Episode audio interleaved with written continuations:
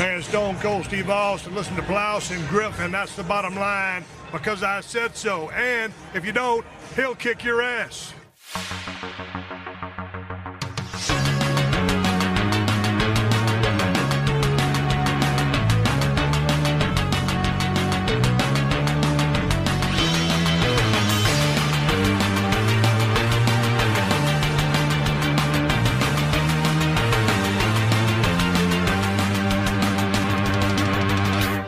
Moin Moin und hallo und herzlich willkommen. Eine weitere wunderbare Ausgabe des Plauschangriffs ist angesagt heute, wie erwähnt wurde, direkt äh, vor dem Start, in der gediegenen U40-Runde. Alles gestandene Männer. Ü. Ü, Ü habe ich doch gesagt. U hast du gesagt. Das ist genau das Gegenteil. U, ich habe mit, ich hab mit U angefangen und bin dann auf Ui. Ja, Ui, mit der Ui 40. Das Ui passt 40. ja, weil wir sind genau an der Grenze. Niemand von uns ist wirklich Ü, aber auch nicht Doch, U. einer hier ist schon deutlich Ü. Deutlich Ü. Ja gut, du kriegst die Punkte. Der Daniel Schrö Schrükert. Hätte jetzt keiner gewusst, weil wir haben ja ihn nur angeguckt. Ja. ihr, ihr hättet das nie erraten. Aber er lächelt gerade laut, deshalb wenn man sich das denken können. Ja, zum Glück ist es hier nicht so wie dann äh, bei den diversen ähm, alte Leute Veranstaltungen, wo immer die ähm, Flyer draußen hängen, wo da steht ja Ü30, Ü40, aber du weißt ganz genau, es ist eigentlich U50 Ja, alles. kommt Keiner, der an der Grenze ist, kommt dahin. Jeder versucht auf die Ü30 noch zu kommen. wenn er, wenn er es nötig hat. Wart ihr schon mal auf so einer Party? So. Ja, Und machen die Ausweiskontrolle eigentlich? nein. Das Ding ist, ich glaube, ich war auf so einer, aber die war auch Ü30. Das war dann noch mit mit Gunnar und Wolf bei Mickey Krause, will ich sagen. Oh mein Gott, da war ich auch mit euch. auch? Es war Mickey so Krause schlimm. Ü30. So schlimm. Das klingt so zehn nackte Friseusen, Ja, wahrscheinlich der Großteil des Publikums, ja. 50 dann schon in dem Dann Bereich zieht sich das auf den IQ. Ü30. Ja, auch. Weil, also, Ü30 musst du schon haben, um den Weg dahin zu finden. Ja. Aber dann, der Rest ist dann U80 oder so. Was den IQ angeht. Entschuldigung, genug beleidigt. Genug beleidigt, nein, Und aber Ich, ich, ich wollte nur einfach mal den vernünftigen Rahmen bieten, um zu sagen, ich bedanke mich sehr, dass äh, all diese gediegenen Herren heute mit dabei sind. Herr Daniel Schröckert, schön, dass Sie da sind. Hallo. Herr Simon Kretschmer, Hallo. schön, dass Sie da sind. Etienne Gardet, Herr und Doktor, auch schön, dass Sie da sind. Professor von. Ja. Professor von Gardet. Ähm, wir gucken mal, dass wir dich eventuell ein bisschen hier schonen, Ede, weil die Stimme Nein, ist leicht jetzt angegriffen. Bin, jetzt bin ich da und jetzt will ich auch gefragt werden, was meine Meinung ist. Gut, gut, gut. Wir können trotzdem die Klimaanlage mal aufmachen. Ach nee, dann, dann Na, tönt die hier die dann- ganze Zeit. Okay, wir lassen Dann, die dann sitzt, Klimaanlage also aus. ist, ist dir kalt? Soll Nein, noch jemand deinen Talar bringen? Oder? Ich habe einen von diesen wunderschönen Rocket Beans Pullis an und wenn ich jetzt sobald ich den richtig anziehe, korrekt anziehe, dann hält er mich Oh, das ist aber ab. das ist so ein schöner, der erst auf den zweiten Blick als Rocket Beans erkennbar ist. Also Genau. man kann den tragen. Und es ist egal, welchen Pulli ich anziehe von Rocket Beans, immer ist mindestens einer im Raum, jetzt gerade nicht, der den auch anhat. Das ist so das Problem, wenn man drei das? Modelle hat. Nee, ist Wrestling. Habe ich nicht. Hast du drunter einen Pulli? Weil das wäre spannend. ja, so macht man das, ne? Es ist saukalt. Bruster, draußen. Pulli, T-Shirt, Hoodie. So, das ist, das ist die Reihenfolge. Ah. Leute, erstmal natürlich schön, dass ihr da seid, aber auch ein Thema, was vielleicht sich anbietet, äh, dass wir auch lange ähm, entsprechend viele Filme gucken konnten. Und, äh, Darf ich eine Überleitung? Ich habe so eine gute Bitte, Überleitung, weil es so kalt ist hier. Kalt ist es auch im All und ganz tief unten im Wasser. Da, wo, wo mehrere der Filme spielen von dem Typen, über den wir gleich reden. ich, So, ich, das jetzt wisst ihr, warum ich das nicht anmoderiere? Ich überlege, ob es überhaupt einen Film gibt, der im All spielt. Ah, doch. Doch. Aber jetzt, also ich bitte dich. Doch, doch. Gut. Das sind genug ganz von genau. mir. Ja, aber so wirklich lang spielt er im All nicht. Wir müssen jetzt nicht Im die weitesten- Überleitung meinst Im weitesten Sinne. den Director's Cut Planeten von Titanic sind ja auch meinst du? im All. Ja? Es war kein Angebot, was ich da gerade gemacht habe. Okay. Mach doch einfach Verstehe. weiter. Ich, ich akzeptiere das aber, Simon. Vielen Dank für deine Empfehlung und äh, das ist die Überleitung für endlich sind wir da beim James Cameron Podcast. Yay, Applaus. Wurde der schon mal angekündigt? Äh, nee, nur intern in meinem Kopf, glaube ich, hatte ich den immer in meinem Schedule drin. Den möchte ich gerne mal machen, aber wie so oft, wir müssen natürlich schauen, ich will auch die bestmögliche Riege mit dabei haben. Leute, die James Camerons Werke aufgesogen haben mit der Muttermilch, mit dem cineastischen Verständnis und da wartet man gerne ein bisschen länger, bis man auch Qualität abliefern kann. So wie Cameron auch. Stimme ich Ja, dazu. gute Ablief, ja, so eine Jetzt, ich will ja? auch nicht zu viel Kritik hören, bitte, weil ich bin großer Fan, großer Fanboy. Oh. Ich glaube, James Cameron ist ja wirklich einer der wenigen Regisseure, wo man gar nicht so viel Kritik üben kann. So viel verbockt hat er äh, wirklich. nicht, Es gibt ja nee. wenig Regisseure, die wirklich so eine Clean Sheet haben. Aber ich glaube, James Cameron. Also klar, Relativ gibt es immer mal. Filme, die sind vielleicht besser oder schlechter als der Vorgänger, aber es ist jetzt äh, zumindest in der jüngeren Vergangenheit, womit ich jetzt mal, sag ich mal, die letzten 25 Jahre, man redet jetzt vielleicht nicht von irgendwelchen College-Filmen, die er mal gemacht hat, aber Letzte 25 Jahre sind ja ein Film eigentlich, oder? Den er, aber, naja, grob. aber äh, der hat schon eine gute ähm, Trefferquote. Das, das Schöne war gerade für so einen Podcast einfach, ja, er hat ein überschaubares Werk, aber jedes seiner Werke hat zumindest irgendwas bedeutet, ob es von der filmischen Qualität aus her oder eben popkulturell einen sehr hohen Einschlag gehabt. Und ich glaube, es ist einer der wenigen Regisseure, wo man eben auch gut über den erzählen kann, weil er einfach so viele Klassiker in welchem Sinne auch immer dann gemacht hat. Ich meine, Simon, du hast gesagt, du bist großer Fan. Gibt's denn irgendwas, wo du sagen würdest, James Cameron nicht ganz das, aber das ist im Gegenzug das, was ich mag? Also du meinst jetzt die äh, Lieblingsfilme, Ja. meinst du? Also das sind für mich auch natürlich so ein bisschen die nostalgisch geprägten Filme aus meiner Jugend, weil da ist man eben auch noch leichter zu beeindrucken und da fällt mir direkt sowas ein wie True Lies, da fällt mir natürlich ein Terminator. Ich glaube, am, am beeindruckendsten war ich nach Terminator äh, 2. Äh, einfach, ich weiß noch wie, äh, das war zum Geburtstag von einem Freund, ich, ich höre gleich auch, ich will jetzt nicht Ja, ja, direkt bitte. in den Film, aber ich weiß noch, ich war nach diesem Film so weggeblasen, wir saßen im Auto und es war so äh, Geburtstagsstimmung und die haben irgendwie alle laut geredet über den Film, waren total begeistert und ich konnte kaum mitreden, weil ich so immer noch so geflasht war von den Eindrücken und von allem, was man da gesehen hat. Und ich, es war das erste Mal auch, dass ich so richtig gehypt wurde auf den Film, weil ich weiß noch, dass dann bei Wetten das oder so wurde über die Effekte berichtet und Das und, und. ganze Es gab- Roses Musikvideo, Mann. ja, es gab überall ganz viel äh, Hype drumherum, damals noch im Fernsehen und dann äh, war, war dieser Film und hat mich weggeblasen. Aber wie gesagt, True Lies hat mich genauso weggeblasen. Aliens ist, ist einer meiner All-Time-Favorites. Der Typ hat außer, also Titanic kann ich akzeptieren, aber ich fand ihn äh, nie, er hat mich nie berührt so. Er hat, er hat Aber- einen für die 40 Frauen-Regel gemacht. Das ist auch der gut. ist auch handwerklich natürlich ein toller Film, ne? Aber der, das wäre jetzt ein Film, wo ich sage, den hätte ich nicht gebraucht, aber ich glaube, die Welt hat ihn schon gebraucht, wenn man sich die Zahlen anguckt. So. Wie, wie sieht's bei euch aus, Ede? Du hörst, denke ich mal, immer auf, wenn es heißt, Cameron macht was Neues, ne? Ähm, ja, ich, ich überlege gerade, wie oft ich versuchen musste, um ins Kino zu kommen. Ähm, ich glaube, ich bin zwei, dreimal abgelehnt worden, bis ich, nee, bei, bei Terminator 2. Äh, ich war halt 13 und sah aus wie 6. ähm, und es war nicht so einfach, ins Kino zu kommen. Und ich habe es irgendwann, habe ich es dann geschafft. Und ähm, muss wirklich sagen, das ist auch einer der äh, Magic Moments äh, in meinem Leben, mich an diesen Film im Kino zu erinnern. Ist, ist tatsächlich, wenn du mit dieser Geschichte schon anfängst, da kann Daniel gerne auch gleich noch was dazu erzählen, aber wir haben ja vorhin gesagt, der Ü40-Podcast, ähm, äh, Simon, Ede und ich sind ja relativ nah dran beim Alter. Ich hatte genauso ein Erlebnis, ich konnte den nicht im Kino gucken damals. Ich glaube, war der ab 16 oder ab 18, Daniel? 16. Ab 16 war der. Also damals, äh, 91, 92, wo er rausgekommen ist, gerne sehen wollen. Hab ihn auch das erste Mal dann äh, auf VHS erst gesehen. Ähm, ich hatte auch versucht, mich älter zu machen, um ins Kino zu kommen. Ich bin jetzt ins, Hattet ihr auch nicht an den Kleiderschrank gegangen? Schülerausweis? Den hatten wir alle. klar. Wir hatten alle den Ja, gefälschten Schülerausweis. haben in der Schule. akzeptiert. Ja, ich weiß, aber das ging eine Zeit lang ging es ganz gut. Mit selber Bleistift ausgefüllt in der Schule, bei dem war eh alles scheißegal, haben sie es gestempelt, wegradiert, anderes Geburtsdatum hin. Und das hat mir einige da, da bin ich zum Beispiel auch ähm, in Dings reingekommen, was wirklich lächerlich ist, in Natural Born Killers. Der aber sogar noch älter, also die Altersfreigabe war, glaube ich, höher. Der war ab 18. Und ich war mit meinem Kumpel drin und wir saßen im Kino und haben wirklich gedacht, irgendwann kommt einer rein und holt uns hier wieder raus. Wir konnten es nicht fassen, dass wir im Kino saßen. Und der Film war der, so weird für uns damals. Oh, also ja. wir haben, wir haben, wir wussten, wir wollten eigentlich nur rein, weil wir gehört haben, ultra krass und Natural Born Killers und Cover gesehen und ab sehen. 18 und mehr wussten wir eigentlich auch gar nicht und waren danach völlig verstört, als wir da rausgegangen sind. Also, Nie wieder, nie so wieder ging's, Kino. So ging es uns bei From Dust Till Dawn. Den haben wir, glaube ich, ziemlich, den habe ich in der Sneak gesehen. den haben wir in der, in der Vorstellung gesehen, die war, glaube ich, relativ früh am Tag. Also die war jetzt nicht spät oder so und wir haben auch die ganze Zeit drauf gewartet, dass irgendjemand reinkommt und irgend uns, uns jetzt direkt wieder rauszieht, so von wegen, ey, nee, ihr dürft hier gar nicht drin sein. Aber hat nicht geklappt. Ja, Also, gut, bei- ist nicht, hat nicht stattgefunden. Natural Born Thrillers von war der 97, 96? Oder? Will ich sagen? 97? Muss ja, müsste aber knapp dann für dich gewesen sein. Nee, nee, nee. Der war früher. Äh, vom Dust Till Dawn. Äh, From Dust Till Dawn, Entschuldigung, aber Ja. ich glaube, der war doch so Mitte 90er bis Richtung Ende. Ja, ja, ich, ich, ich war aber, glaube ich, noch nicht alt genug, meine Ja, ja. Immerhin, das Bei war Terminator war ich alt genug. 94. 94 war der, Ja, echt? Das war, ich, sag, ich sag ja, der Krass. war, ähm, das heißt, ich war 94, war ich drei, äh, Sech- 15, 16, ja, 15, 15, 16. 15, 16. Aber wie gesagt, sah halt aus, also ich sah sehr Mhm. jung aus. Das ist so wie, viel, wie viele meiner ausländischen Kollegen damals in der Grundschule, die schon in der fünften Klasse den leichten Pflaum haben. Aber mir war es leider nicht so weit. Ich habe mir einen Sakko aus dem äh, Kleiderschrank der Eltern geholt. Ich habe mir die Haare glatt.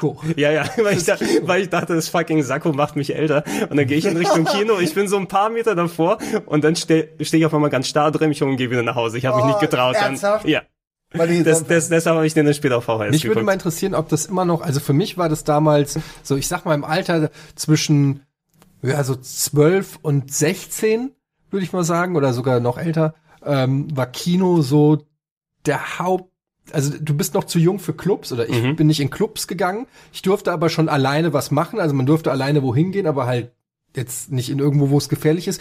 Kino war so das Ding, wo man mit seinen Kumpels alleine hingegangen ist, so sich schon gefühlt hat wie ein großer, weil man irgendwie, man hat Geld gezahlt, man ist da reingegangen, so die Eltern wussten zwar, wo man ist, aber das war so ein bisschen immer auch ein Abenteuer.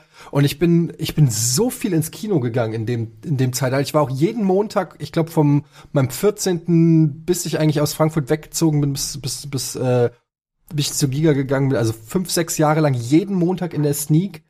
Ähm, und Kino war wirklich so, ähm, war wirklich ein Hobby, würde ich fast schon sagen. Ja, gerade, gerade in den 90ern. Ich meine, Ja. speziell auch in dem Alter, wir alle haben ein bisschen gebraucht, bis wir eben äh, zu den zumindest ab 16 Filmen dann offiziell rein können. Viel von der Videothekenkultur.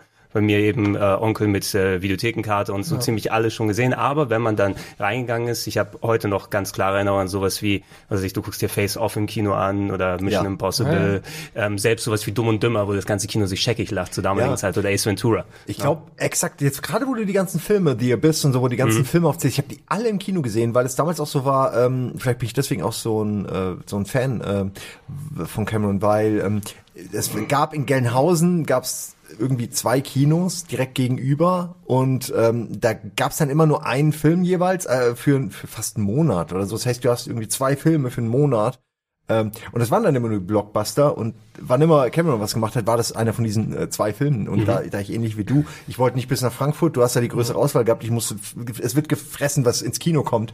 ähm, und ähm, äh, ja, irgendwie war ich jedes Mal froh. Ich habe damals die Regisseure an sich gar nicht, ich wusste nicht, wer hat welchen Film gemacht. Ich habe jetzt nicht bewusst nach Cameron äh, oder so gesucht.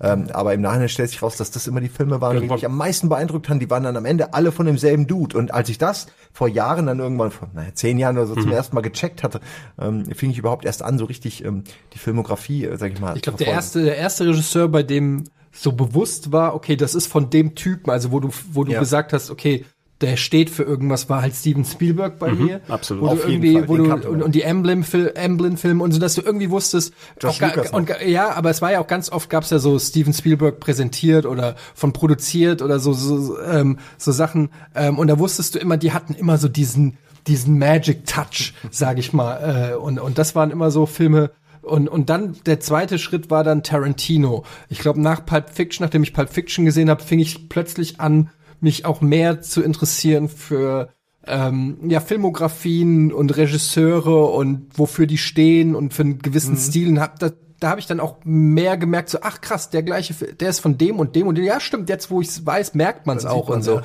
Ähm, also das war so, war so ein, äh, auch durchs Kino auf jeden Fall so ein Prozess, der, der mich dann auch zum, zum Filme-Fan hat werden lassen. Mhm. Ja, viele Hintergrunddetails natürlich eh erst später, wenn das alles so ein bisschen ähm, greifbarer ist. Ähm, Internet noch gar nicht erwähnen, aber es wird ja sowieso noch mal dann auch mehr in der Berichterstattung nach vorne gepackt. Ich meine, da so Zeitschriften, Cinema oder sowas, oder was war da damals in den 90ern auch aktiv? Ich weiß, dass ich hauptsächlich eher TV-Zeitschriften gelesen habe und mich versucht habe, selbst zu informieren. Also TV-Spielfilm war aber jetzt nicht unbedingt die beste Quelle, aber es gab ja auch genug Kinozeitschriften damals, ne? Es gab die Kino, das war meine erste Zeitschrift. Die habe ich damals in der Bibliothek mitgekauft, weil Arnold Schwarzenegger vorne mit Predator vorne drauf war. Und ja, Cinema war halt natürlich das große Blatt. Dann gab es aber irgendwann schon so mit Aufkommen von Akira und halt eben diesen ganzen Big Budget Fantasy oder Science Fiction oder einfach Genrestreifen wie jetzt Jurassic Park, wie jetzt halt Strange Days oder sonst irgendwas. Oder halt auch Abyss und Terminator und so, da gab es dann noch diesen Movie Star, die ich sehr gerne gelesen habe, weil die hat immer so richtig schöne, geile Essays drin und haben immer auf etliche andere Filme verwiesen, wo derjenige, der den Film gemacht hat oder dann mitgespielt hat, wo der noch mitgespielt hat oder was der noch gemacht hat. Und so, ja, habe ich mir dann immer so kleine Zettelchen zusammengestellt und bin damit in die Bibliothek gelaufen. Oh, super. Und weil ich ja nur in den ersten Raum rein durfte in dieser Bibliothek, in der ich damals war, ähm, hat immer die Videothekarin, hat mir immer meinen Zettel abgenommen, hat gesagt, was willst du denn haben? Und hat den Zettel genommen und ist dann, dann durch die Bibliothek gegangen und hat mir die Filme zusammengesucht und dann durfte ich halt äh, die mit nach Hause nehmen. Ich bin, immer, ich bin mit meinem Vater, äh, ich war ja auch Scheidungskind ne, und am Wochenende immer bei meinem Vater und es war immer Ritual, Tomin-Videothek ähm, in Frankfurt. Übrigens, die Videothek, wo ich mit meinem Vater immer war, die hat jetzt vor einem Monat oder vor zwei Monaten dicht gemacht. Sandweg? Ähm, nee, nicht Sandweg, sondern am Dornbusch, da war so eine Tomin-Videothek. Und ich bin da neulich vorbeigefahren, weil auf dem Weg zu meiner Schwester komme ich da immer vorbei.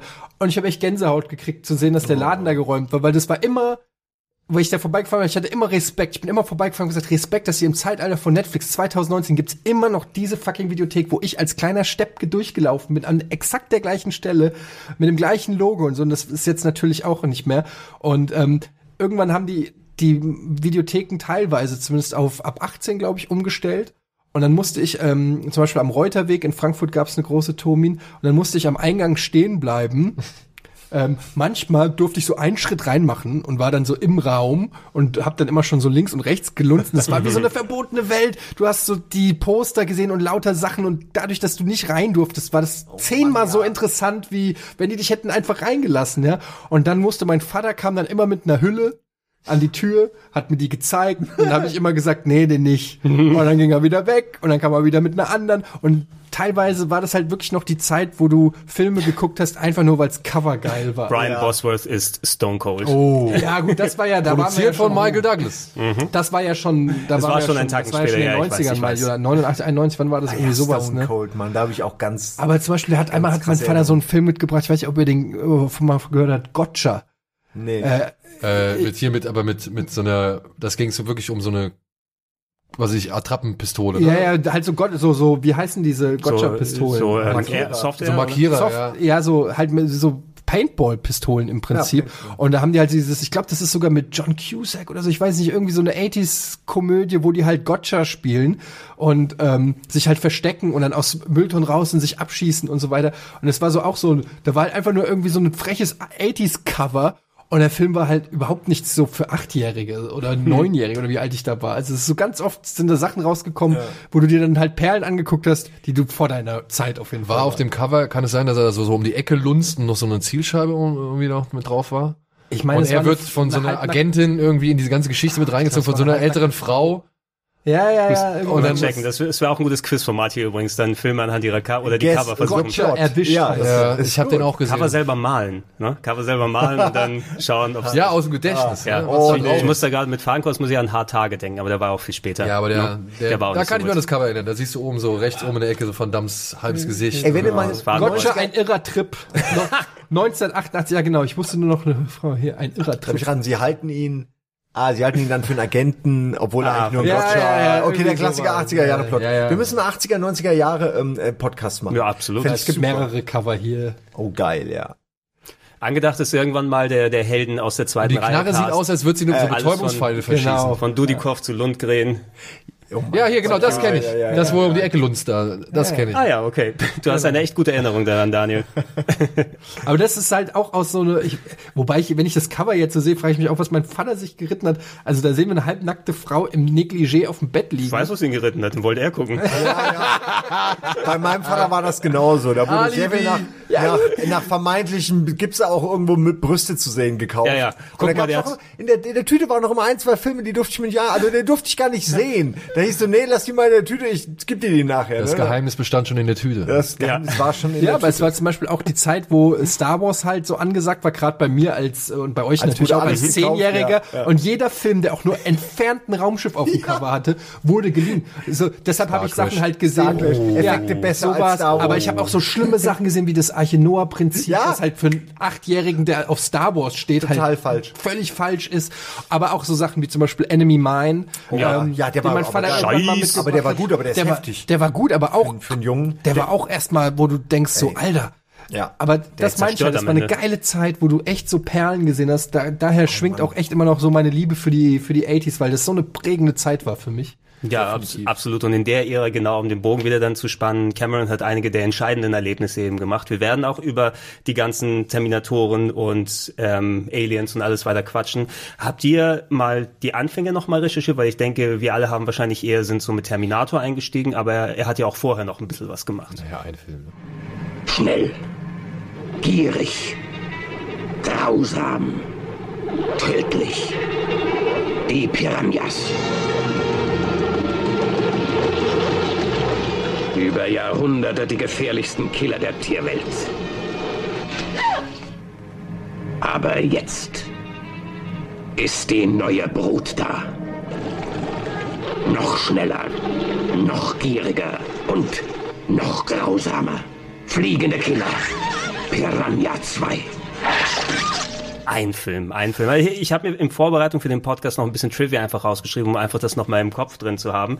Ihr könnt gerne auch, du kannst, du kannst mal Ja, gerne ich weiß nehmen, ja sogar, dass, äh, ist das nicht Piranha gewesen, Ja, oder? Piranhas zwei. Piranha 2. Ja, aber die Geschichte, dass ich, dass er da eingebrochen ist ins Studio oder in den Schnittraum, um da nochmal den Film selbst zu schneiden, nachdem man ihm das alles aus der Hand genommen hat, das habe ich jetzt auch erst im Rahmen nochmal, du gesagt hast, wir machen das gelesen. Mhm. Das wusste ich vorher auch nicht. Ich meine, es hat den Film letztendlich nicht gerettet, ne? Nee, nicht- Vor allem nicht wissen wir auch gar nicht, ob die Version, die er damals in, in der Guerilla-Aktion zusammengebastelt hat, ob die halt wirklich auch in, dann damals in Ich glaube, das war eine, die umgeschnitten wurde. Also ich habe ich hab noch mal exakt geguckt, das ist viel, er hat gesagt, sie hat gesagt, ne? Von wegen, wie das mit dem Produzenten damals gewesen ist. Ähm, Cameron wurde, ich glaube, was steht da, Simon, 54 in Kanada geboren. Ja. Ne, und äh, hat eine Leidenschaft schon früh fürs Kino entdeckt, nachdem er 2001 gesehen hat. Und hat gesagt, hey, das möchte ich auch mal machen. Familie kann sich natürlich aber nicht leisten, ihm das Studium zu Auch bezahlen. die, da irgendwie klaren Vorbilder 2001 und Star Wars. Genau, Star Wars, solche Geschichten hätte er gerne mal. Nachdem er Star Wars gesehen hat, ähm, mittlerweile in die USA gezogen, hat als LKW-Fahrer gearbeitet, hat er sich gesagt, okay, dann mache ich das selbst. Ne? Wenn ich nicht schon studieren kann, lass mich das selbst machen. Und ich habe gerade jetzt kurz, bevor wir angefangen haben, noch so einen Kurzfilm geschaut, seine erste Arbeit namens. gibt's Ja, den habe ich bei YouTube gefunden. Geil. Genau, der ist knapp zwölf Minuten lang, heißt äh, Xenogenesis, Xenogenesis. Haben wir den etwas finanziert von Zahnärzten? Ja, ja, genau, das war, das war ja auch sehr lustig. Ein Konsortium von Zahnärzten hat die Finanzierung für diesen Film. Gibt es da eine. Erklärung im Film oder also Nee. warum oder ist es einfach Überhaupt nicht. wie Also hat er das wie hat er das geschafft? Der, der Film selbst ist so ein kleiner Mini. Äh, Es, es wirkt eher fast schon wie eine Szene aus einem anderen Sci-Fi-Film. Ähm, man hat auch, weil der Dialog so runtergemischt ist und qualitativ nicht so die Aufnahme gut ist, auch die genaue Story habe ich nicht verstanden. Du, du bist in einer Art äh, Raumstation und da wird ein Typ von so einem Miniaturroboter angegriffen, der so ausschaut wie äh, ED209 von Robocop. Ah. Ed 209. Ed 209. Frage im Nerdquiz. Konnte ich, habe ich zum Glück Punkte bekommen, oder Ida? Äh, habe ich die gestellt? Ich, ich glaube, du hast sie gestellt und ich habe die Punkte dann gekriegt. Immerhin, das kann man sich noch merken. Ähm, und sehr schöne Miniaturarbeit, alles von Cameron selbst gemacht. Tatsächlich sieht ganz gut bewegt aus. Mit zwei äh, Kollegen hat er den gemeinsam produziert. Waren auch nur zwei Schauspieler fort und dieser äh, Ed209-mäßige Roboter, der auch schön so auf Scale gemacht ist, dass du so kleine Figuren dann eben hast, dass er möglichst riesig ausschaut, kämpft gegen einen anderen Roboter, der von einer Frau gesteuert wird. Und dann ist es fast schon ein bisschen wie der Alien-Endkampf. Und endet mit einem Cliffhanger, weil dann sieht man nicht, wie dieser Kampf zu Ende geht. Aber der hat schon früh sein Faible für, sage ich mal, starke Frauen, beziehungsweise Frauen in der, in der eigentlich entscheidenden oder Macherposition irgendwie gehabt, ne? Vieles. Starke Frauen, Technik, ähm, also dieses ganze Sci-Fi-Ding, ähm, spiegelt sich ja alles da schon wieder. Ja, der, der Piranha-Film ist eben die Fußnote, weil das ist, das gut, ist ja. eine Quizfrage. Was war der erste Film von James Cameron? War natürlich Terminator, ne? Ja, ja, Quatsch. Nee, aber ich kann mich an Piranha 2 jetzt immer mal ehrlich, ne? Also ich meine, der erste war jetzt schon, der war ja schon auch so Direct-to-DV, also Direct-to-Video. War aber einer der, der berüchtigten sozusagen. Genau. Wo ich sage, Und- ich habe ich hab auch Angst davor gehabt, den zu gucken. Was, Fische, die Leute aufessen? Am What? schlimmsten ist ja die Szene, wenn der Dicke über, über, über Bord fällt Mhm. und dann halt von den Viechern irgendwie richtig ausgeweitet wird und du siehst halt, wie die ganzen Gedärme da Mhm. irgendwie unten drunter wegschwimmen so.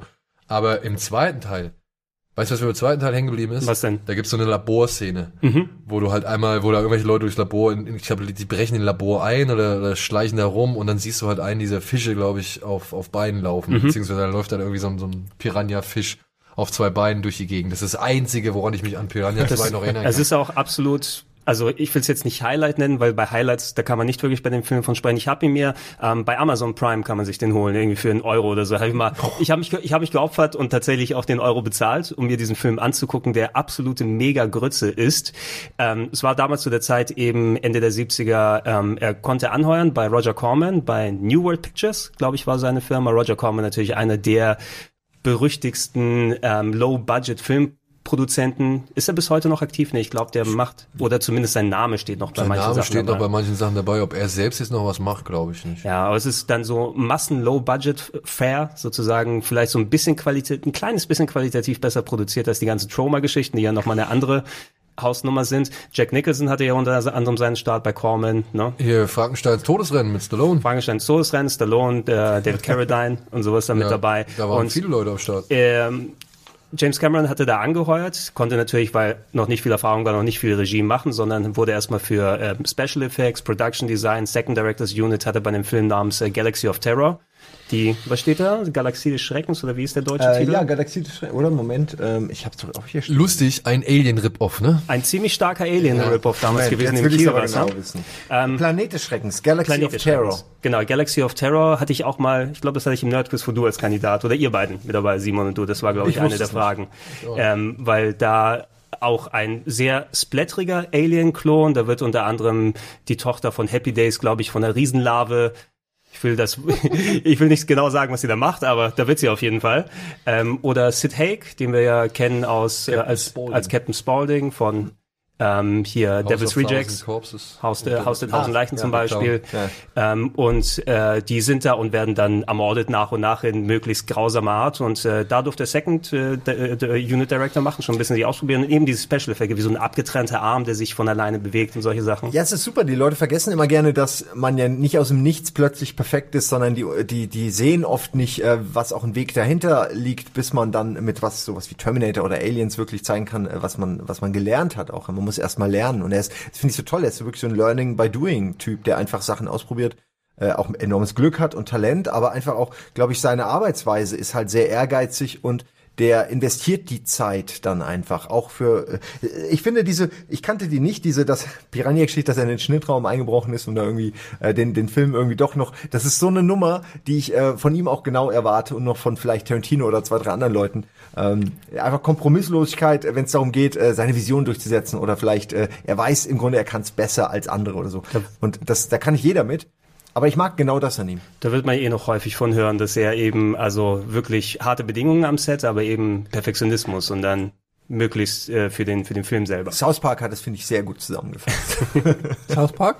Ja, Da die James, die- die, James ja. Cameron Folge von South Park fasst es eigentlich in einer äh, schon sehr gut zusammen. Wie sowas erklären? Ja, der, eigentlich, äh, du musst die gucken, um zu verstehen, warum die eigentlich, die erklärt eigentlich nichts, aber alles auch. Das ist halt einfach fucking James Cameron, er ist der krasseste und er, Ich glaube, ich er kenne ist halt James Cameron, wo sie die ganze Zeit singen, James Cameron.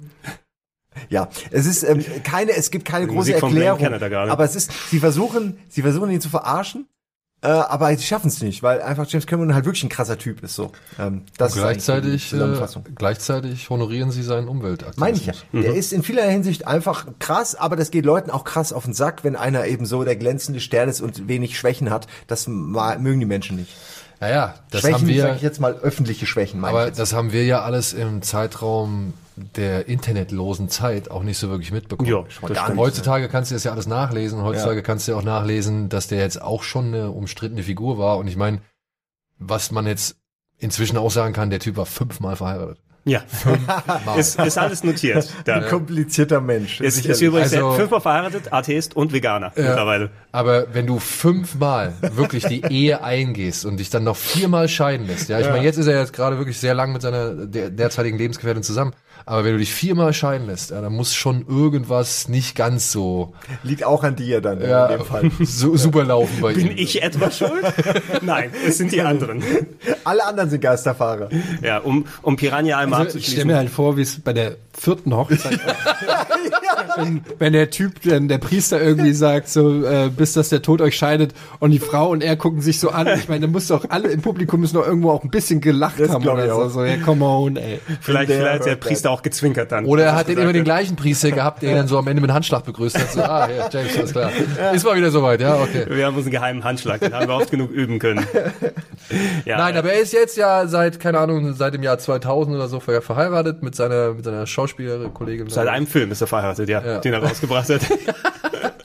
Und vielleicht hängt es damit zusammen. Hoffen wir, dass es jetzt das letzte Mal für ihn Neuer ist. Film, Ja. neue Hochzeit. Das hoffen ja. wir. Hoffen wir auch, dass er dann äh, langfristig sich noch weiter daran binden kann. Ähm, um Piranha einmal abzuschließen, der Film selber komplett inhaltslos, irgendwie so ein Ferienhotel, Ferienresort, Piranhas tauchen auf, ein Tauchlehrer wird gegessen, ähm, Splatter, Bluteffekte, alle haben fast auf dem Set nur Italienisch gesprochen, alles ist übersynchronisiert, schlecht und du merkst eigentlich so gut wie nichts von James Camerons Handschrift, also zumindest nicht in der Version, die ich gesehen habe, ob die umgeschnittene besser ist, wahrscheinlich nicht, außer dass man eine Handvoll bei den Effekten mal was sehen konnte, die Szene, die du erwähnt hast, Daniel, oder vielleicht mal ein bisschen so, bisschen Gesapsch oder viel so Und die sollte er ursprünglich, nur das war ja das, was er ursprünglich machen sollte, die Ja, Special genau. Effects. Also, ich finde es eigentlich gerade interessant, dass tatsächlich bei James Cameron, ich meine, zwei Themen, All und, und, und Wasser, Mhm. äh, direkt am Anfang taucht Wasser auf, ne? Später kommt, Xenogenesis war ein Space-Film. Äh, Ja, also ja, also Kurzfilm. das ist schon interessant, äh, wie sich, wie er sich so auf diese Themen stürzt von Anfang an und irgendwie von Anfang an ein klarer roter Faden, sage ich mal fast schon. Und zwar eine the- Leidenschaft Thematische davon. Leidenschaft ersichtlich ist. Also man muss auch sagen, wenn jemand mit 2001 quasi, wenn das die Inspirationsquelle gewesen ist Mhm. und Star Wars hat nochmal den Action-Faktor gezeigt, irgendwo muss da eine einfach große Reverenz vor dem Science-Fiction gewesen sein. Ne? Und jetzt kommt's, er hat ja auch Aliens äh, of the Deep, glaube ich, gemacht. Das war doch, oder, glaube ich, sein Film? war- äh, als er mit der 3D-Kamera runter genau, ist. wo er in- in- Dokumentarfilme gemacht hat. Habe ich leider nie gesehen, aber der soll ja richtig gut den auch gewesen sein. Ähm, ja? Glaub Ich würde ihn halt lieber eigentlich, sage ich mal, nicht in 3D vielleicht, aber in, auf IMAX oder so einfach gerne im Kino sehen mal. Ähm, und äh, da sagt er uns im Grunde ja schon, dass, äh, dass beides dasselbe ist. So. Man- also man ist- unter Wasser ist genauso außerirdisch wie, wie im All. Ne? Wir kennen ja weniger unter Wasser als im All theoretisch, ne? Das ist ja, Ja, wie viel, das so, ja so bekannte- wenige Prozent genau. von der, von Unterwasser unter, äh, Ja, unter untersucht. Wasser gibt es zumindest äh, unbekannte Lebewesen. Das finde ich übrigens auch ein interessantes Thema, ähm, dass wir immer so so überlegen, so ja, gibt es außerirdisches Leben und so weiter. Und ähm, ich musste da neulich drüber nachdenken, als ich hier den ähm, First Man gesehen habe, wo die auf den Mond kommen. Und äh, ich denke dann einfach nur so, und das war ja damals natürlich eine krasse Nummer auf dem Mond, so, ja. Aber wenn du es mal so genau nimmst, so ist halt der fucking Mond. Also es ist halt Mhm. Ist in die Ecke, Spuckweite. ja. Es ist halt wirklich nebenan. So ist dein unmittelbarer Nachbar, wenn du es mal auf die Skalierung des Universums nimmst, ist es Gar halt nichts. gar nichts. Es ist halt nicht so, dass wir irgendwie wirklich weit gekommen sind in, in all den Jahren. So, ja. Und, ähm, und dann denke ich mir so, wenn so, wenn du dir so Aufnahmen, es gibt auf YouTube gibt's richtig viele Aufnahmen von so Deep Sea Shit. Also wirklich, wo so Leute äh, äh, irgendwelche komischen Fische 10.000 Kilometer unter Meeresboden sehen, die irgendwie neongelb leuchten und es gibt Kreatu Kreaturen da unten, die kannst du dir nicht mal ausdenken. Die sind Völlige null absurde, erforscht, ja. völlig absurde Gestalten und wo du dir, wo du dir auch denkst, okay, also ich meine, it doesn't get more alien than this eigentlich. So, weißt du, das ist, das ist schon Genau. verdammt Woanders komisch. kriegt man höchstens mal Bakterien noch oder so. Das ist ein Maximum irgendein Organismus, wo man sagen kann, das ist ein Organismus. Äh, aber wie ich immer sage, das ist ein Organismus, der nichts muss. Die können nicht viel. Und, aber Wie du unter, immer unter sagst. Nein, das habe ich So einmal. so häufig sag- gehört. Das habe ich einmal bei Subnautica gesagt. ähm, ja, und da bin ich genau, unter Wasser ist der geilere Shit. Da bin ich genau Und bei euch. kombiniert hat es ja auch dann später mit ka- Wirbis. und wenige Leute haben das gesehen ähm, und äh, er ist halt einer davon. Das muss man sich mal, der hat sich einfach eine Auszeit mal genommen zwischen Filmen und, oder zwischen großen Projekten und ist dann einfach mal für ein, zwei Jahre runtergetaucht. Dinge, die sonst kein anderer Regisseur äh, gemacht hat. Und Naja, aber er ist auch runtergetaucht für Projekte. Hat sich dann, genau. Und hat aber auch Dokus gemacht, zum Beispiel zwischendurch. Ne? Ich, ich denke nur, die Faszination bei ihm ist schon echt. ja. Also Ich meine, er, ey, er macht das das, ist aber- einer von drei Typen auf der Welt, die halt wirklich ganz unten am Marianengraben waren. Also wirklich ganz unten, ja. Und Hammer.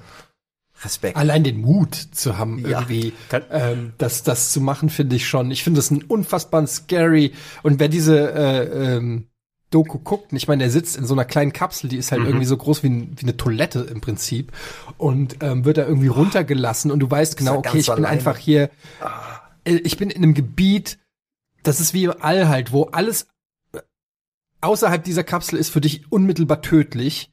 Ähm, Instant Death.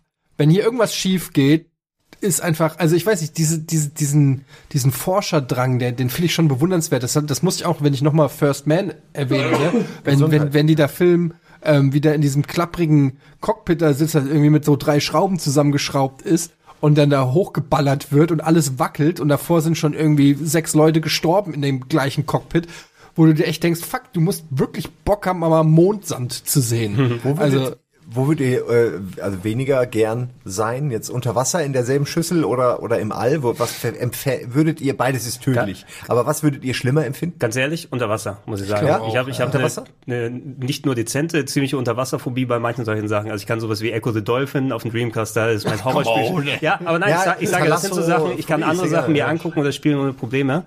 Aber dabei, ich muss das Ding ausmachen oder ich krieg Panik, wenn bei GTA 5 der Hai mich dann verfolgt. Also das fände ich ganz, ganz schlimm. Unterwasserlevel nicht dein Ding. Nee. Also es, es geht bei Ja. den meisten Sachen, aber ich, also ich, ich habe da eher Angst davor, als wenn du im Weltraum dann Also das Ding ist, ich hätte halt mega Bock mal auf Weltraum. Ich, es reizt mich jetzt tatsächlich nicht so sehr in so einer Kapsel ähm, da nach äh, da. Ich glaube, dass auch der die Weltraumflug, so das was auch SpaceX und hier der Virgin Tube Ja. und so machen, glaube, dass wir da auf einem Weg sind, dass das wesentlich komfortabler ist als das, was irgendwie jetzt die Deep Sea Angelegenheiten. Da bist du halt immer noch in so einer Stahlkugel, die irgendwie dann nach Ja. unten gelassen wird. Es ist aufwendiger fast schon, könnte man sagen, nach unten als nach oben. Und du siehst ja da unten dann auch irgendwie nix, außer da, wo du halt das Licht hinscheinst, so ungefähr. Im Weltraum kannst du wenigstens mal die Erde von, von außen sehen. Im Weltraum sieht dich aber auch niemand leuchten. Ja. Das halt alles aufschreiben und den Glückskekse reinpacken. Ja, im Weltraum sieht niemand leuchten. Ja, gibt ganz viel. Haben, haben wir nicht äh, die Rocket Beans Glückskekse, wo einfach solche Nonsenssprüche drinstehen? Die ganze Verdammt. Zeit. Ey, merkt euch, das ist eine sehr gute Idee. Das Einfach heißt, da darf Zitate Dennis von, Heinrichs von nicht Leuten hören. äh, auch vom Sender. Ich habe äh, das ist sehr gut, ich habe ein Was hast- Merch-Meeting mit hast du? Dennis. Doch, ich habe wirklich ein Merch-Meeting mit Dennis die Woche, da werde ich ihm das vorschlagen. Die Wir sehen, was, was hast du bekommen? Hebel? Aber was wär's bei uns? Kein Keks, sondern Glücks... äh, CD4 Larissa. gefällt mir schon. Ja, ein, ein Keks wäre es nicht. Es wäre eine, Kick, eine Kidneybohne. Eindeutig. Glücksbohne. Aber kommen wir doch jetzt mal Okay, zu dem James Cameron Film, den ich gesehen habe. So, kommen wir wieder zurück, um, um die Überleitung dahin zu schaffen. Wir werden eh noch über seine Wasserspielereien sehr ausführlich reden. Es sind ja einiges an Filmen, wo das Gegenstand war. 1984, der Film, der ihn quasi aus dem Stand gefühlt dann auch in der Öffentlichkeit bekannt gemacht hat.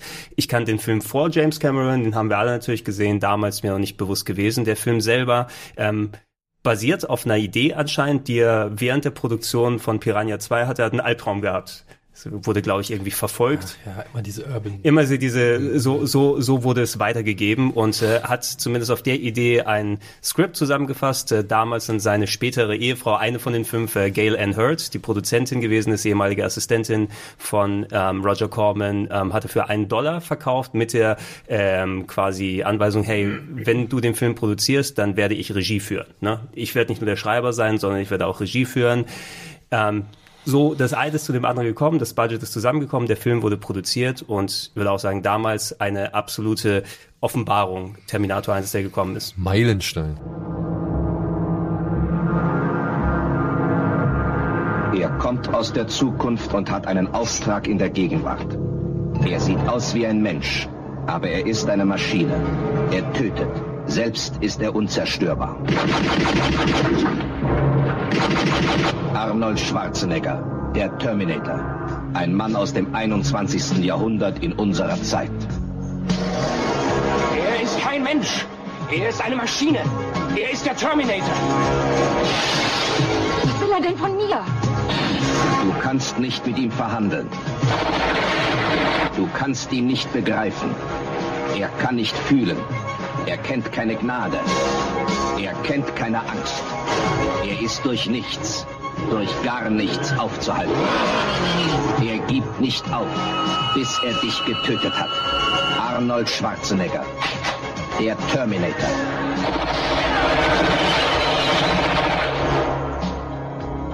Terminator.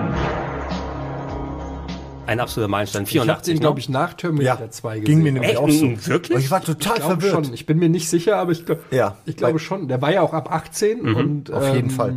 war, weiß ich gar nicht. Ich war auch sehr brav. Also wenn zum Beispiel meine äh, War. m- meine Mutter hat viele Verbote ausgesprochen für Sachen, äh, für Filme und wenn dann Freunde sich heimlich getroffen haben, um irgendwie einen Film ab 18 zu gucken und meine Mutter gesagt hat, du darfst das nicht, dann bin ich echt gegangen. Ich habe da nicht heimlich geguckt. Ähm, und deshalb habe ich viele Sachen erst ähm, äh, relativ spät dann nachgeholt. Also, ich weiß nicht, wann war Terminator 2? War 94, 91, 91, das heißt, da war ja. ich 13. Ja, ich glaube, ich habe Terminator 1 tatsächlich nach Terminator 2 Also bei mir, bei Würde mir aber war in der ergeben. Das waren sieben. Jahre, also da müsstest du den sehr früh auch gesehen haben, was ich eben wegen ab 18. Ich habe auch den zweiten nur gesehen und war dann völlig schockiert, als beim ersten klar wurde, ach, der ist ja böse. Das war ja das Geile am zweiten. Ja, für, für die Leute, Ja, äh, ja. check das mal, wenn du den nicht kanntest. Das ist das Ding, da werden wir beim 2 auch zu sprechen kommen, ist natürlich ein sehr schöner Twist innerhalb des Filmes, den man im Vorfeld, ähm, zu, man wurde zugebombt mit Werbung und so sieht das aus und die Charaktere sind da. Wenn man es so erlebt hätte, wäre es ein mega geiler Twist gewesen, Aber dass ich der Böse das- jetzt der Gute ist. Ich habe das schon verstanden, dass das, vielleicht habe ich doch den ersten als erstes gesehen, weil ich habe die erste, die Eröffnungsszene von ein Terminator bisschen erklärt 2, im zweiten, glaube ich. ähm, die ist ja nur deshalb so lustig, weil es ein Rehash vom ersten ist. Und ähm, Big Budget das habe Remake, ich aber fast schon, das habe ich ja. schon fast, also das habe ich ja verstanden, diese Anspielung. Und ich überlege gerade, warum ich die verstanden habe. Ich weiß es nicht mehr. Ich kann, ich kann mich nicht mehr so genau an die Reihenfolge erinnern, aber es war, ich weiß, dass Terminator 1 auch in geschnittenen Fassungen kam. weil ähm, ich erinnere mich an eine Diskussion, die ich mit einem Kumpel hatte, wo er sagt, ja, und dann gibt's diese Szene und da durchboxt er einen Punker. und dann habe ich, und dann hab ich, gesehen, und dann ja. hab ich gesagt, was, der, durch, der durchboxt doch keinen Punker. Und ich so, doch, der durchboxt einen Punker. Und es waren immer so, damals, wenn du so in dem Alter bist, dann gibt's immer so, so Sachen aus dem Film, die man sich erzählt, die so hängen bleiben, so, ne, ja, und da ist dann Freddy und der hackt im Kopf ab und der durchboxt einen Punker oder der springt vom Gebäude. Das sind immer die krassen Sachen, die, die man sich dann so erzählt. Und das war ja auch noch eine Zeit vor Spoiler, wie heute. Heute, wenn du irgendeinem Kumpel sagst, ey, ich war im Terminator, weißt du noch, die, da gibt's eine Szene, nein, nein, das war nichts, hau, halt die Fresse. Sondern im Gegenteil, damals war irgendwie einer hat einen Film gesehen und dann hat sich auf dem Schulhof ein Halbkreis um den gebildet und er hat die Szene haarklein wiedergegeben und alle haben an, an seinen Lippen gehangen und so, und was ist dann passiert? Und dann hat er den durchboxt, dann sieht man sein Messer und dann geht so richtiges Gedärm raus und so weiter. So war das, ja, du hast, die haben dir den, das war eine ganz andere Kultur, über Filme zu reden, als das heute ist. Das gibt es heute aber auch noch. Ja, jeden Abend Kino Plus am Gefilden. Nicht in Donnerstag. unseren Gefilden. Ja. Ja. also nicht in Gefilden von über 40-Jährigen. Aber ich habe das letztens bei meinem Sohn im Kindergarten erlebt, in der Kita erlebt, weil der hat Lego 2 Movie gesehen, mit mir zusammen in der Pressevorführung. Hat er dann. Und dann hat er erzählt, und dann hättest du, die- ey, da hättest du die, das war so schön. Das war so schön. Drei Jungs um ihn rum, ne, und dann, ich glaube, einer hatte dann auch schon Spielzeug dazu, weil es war gerade wieder Spielzeugtag. Und dann haben die sich da wirklich alles haarklein erzählt. Es war einfach traumhaft. Es war traumhaft. Also, ich sag mal, das wird auch nicht lange anhalten. Ich denke mal, wenn die schon in die Schule kommen, dann wird das Thema, glaube ich, schon erledigt sein. Aber das zu sehen, geil. Ja, aber das ist, das sind die Magic Moments, die auch so eine Leidenschaft für einen Film, dass du nicht nur so rein mechanisch über Filme redest oder so, sondern wirklich diese Leidenschaft, diese, diese eine Kumpel, der dir einen Film verkauft, in dem er leidenschaftlich eine Szene rezitiert oder so, das, das ist letztendlich ähm, irgendwie auch der, der, der Grund, warum wir alle auch Filmliebhaber geworden sind. Und ähm, das ist äh, ja auch ein bisschen so, was man auch heute noch macht, dass man leidenschaftlich über Filme redet oder so, was wir ja auch gerne machen. Und der Ansporn, dann wirklich das Ding auch selbst zu sehen. Ja. Nochmal im Kino zu erleben. So, ich weiß noch, Star Wars 3, bevor ich den im Kino gesehen hatte, also Return of the Jedi, da hatte ich auch schon so viele detaillierte Informationen zu diesem Film und trotzdem wollte ich den gucken. Ich wollte es mit eigenen Augen sehen. Und ähm, ja, also gebe ich dir Eddie voll, vollkommen recht, das war früher halt einfach so. Und die Szene mit dem Punker, ja, die hat man tatsächlich in Deutschland erstmal nicht Die hat man gesehen. geschnitten. Ne? Ja, Ja. es ist sowieso einer, also der Film wurde irgendwann mal recht häufig im Fernsehen immer wieder gezeigt. Ähm, ich weiß noch, irgendwann nach im, im Kielwasser von Terminator 1 hieß es irgendwie, Tele 5 darf jetzt äh, den Film Uncut ausstrahlen zum ersten Mal. 60 Minuten fast. Nee, die, die haben den, glaube ich, tatsächlich uncut oder zumindest in einer sehr langen Fassung dann einmal abends ausgestrahlt und dann nie wieder, weil die Beschwerden bekommen haben. Danach gab es wirklich diese 60, 65 Minuten Fassung, die irgendwie nachmittags gelaufen sind, wo du siehst, Schwarzenegger bricht die Tür auf, die, er hebt die Knarre nicht mal hoch, dass du den Laserpointer siehst, Schnitt zu einer anderen Szene. Und auch diese, diese Hardcuts, wo die Musik nicht passt und alles, da waren wirklich diese 60, So 65 richtig Minuten lieblos einfach. Ja, Ich war ja, ich war ja ein riesen Robocop oder bin bis heute ist ja Robocop einer meiner absoluten Lieblingsfilme. Und ich war so ein krass, ich, ich, ich war so ein krasser Robocop-Fan, dass ich ja auch mir beigebracht habe, wie Robocop zu laufen. Ich bin durch die Wohnung gelaufen wie Robocop. Ich hatte einen Robocop-Comic, ich hatte Poster an der Wand. Ich habe mir mal am Bahnhofskiosk in, Fra äh, in Frankfurt habe ich mir so für 20 Mark damals eine amerikanische Filmzeitschrift gekauft, wo sie äh, erklärt haben, wie sie das, die Robocop-Rüstung irgendwie aus Styropor oder sowas gemacht haben. Ich war völlig geschockt, dass das kein echtes Metall war. ähm, und, und, und, und das, äh, das hier, ähm, na, wie heißt Peter er? Weller. Peter Weller, äh, was er für Training mit Pantomimen gemacht hat, um diese, um diese, ähm, Ja. so, und ich war so ein Fan von Robocop. Und dann lief der irgendwann mal im Fernsehen. Das war schon zu der Zeit, wo ich angefangen hatte, DVDs zu sammeln. Und ich hatte die ähm, Uncut Criterion Edition. Und, ähm, und dann lief irgendwie Robocop. Und äh, ich habe den im Fernsehen gesehen. Und ich konnte meinen Augen nicht trauen. Das war einfach so krass geschnitten, dass und auch dann immer diese harten Schnitte, Ja, ja. wo dann, wo auch du schon an der Musik merkst, die plötzlich mittendrin Wo im Takt sagst, Leute, und so. eine weiche Blende kostet nichts außer zwei Sekunden. Und ich weiß so, als ich Ja. zum ersten Mal Robocop komplett uncut gesehen habe, konnte ich nicht fassen, wie unfassbar brutal der Ich glaube, ist. die Diskussion hatten wir auch noch mal im Verhöven-Podcast Verhoeven, gehabt. Stimmt, ja. Genau also ich das- habe auch viele ja. Jahre später erst, ich wusste gar nicht, dass die da, also diese ganze Szene, wo sie War Peter Weller kaputt schießen, nee, du warst nicht dabei. Ah, ja, okay. Das war vor einigen Jährchen hatten Das wir war das noch noch im gemacht. Kaminzimmer. Das war im Kaminzimmer noch, ja. Diese Säurenummer, die werde ich nie vergessen. Ja. Ich die zum ersten Mal im Original gesehen habe. Die ist hier normalerweise gar nicht, Ey, nichts von mit. Die Säurenummer auch so, ne? In der Kinozeitschrift, von der ich vorhin geredet habe, ne? Da gab's halt in der Mitte des Heftes gab's immer so, ich glaube, sechs Seiten. Schwarze, die waren halt schwarz von, von der Grundfarbe her. Und in der, auf diesen sechs Seiten haben sie immer spezielle Tricks erklärt, der Filmemacher. Und da war auch Robocop mit dabei und da haben sie so Sachen gezeigt, wie sie halt das Kostüm anfertigen und so. Und da gab's aber auch dann ein Bild von dem zerflossenen Typ, hier, wo ihm noch die Finger hier so Ja, ja, oh, und, der arme Kerl. Und, und das, das gab's da, ja. Und ich sitz da und denke mir so, hä, Wo ist das denn her? wo war, wann habe ich das gesehen? nicht in Robocop, nicht in meinem Robocop. Und ich muss trotzdem sagen, obwohl ich den in Geschnitten gesehen habe, das erste Mal Robocop, fand ich trotzdem geil. Man muss, man muss auch sagen, bei Terminator ist natürlich auch genau das Gleiche. Die VHS-Fassung, die ich damals gesehen habe, ich kenne die, die Details nicht mehr. Ich glaube, bin mir sicher, dass der auch in gewissen Teilen geschnitten war, aber nicht so wie die TV-Fassung, wo Ja. es einfach dann, ähm, wo sie aus einem Film, der potenziell auf dem Index drauf ist, machen sie eine FSK 12 oder 16 Fassung. Aber ich glaube, das mit dem Index kam auch erst ein bisschen später. Weil ich kann mich erinnern, ich habe den auf VHS zuerst gesehen. Nee, also erste, den ersten Eindruck, den ich von Terminator hatte, wie immer, Sabine Sauer. Natürlich. Ja, ZDF Kino mit Parade, da gibt's diese geile Szene, ähm, wo ich dachte, ey, Alter, was ist das? In was für einen Film bin ich jetzt geraten? Da steht doch am Anfang, wenn er, glaube ich, bei der einen in der ersten Sarah Connors vorfährt, da steht so ein kleiner Spielzeugtruck auf der Straße. Und ich dachte, als ich das zuerst gesehen habe, das wäre ein richtiger Truck.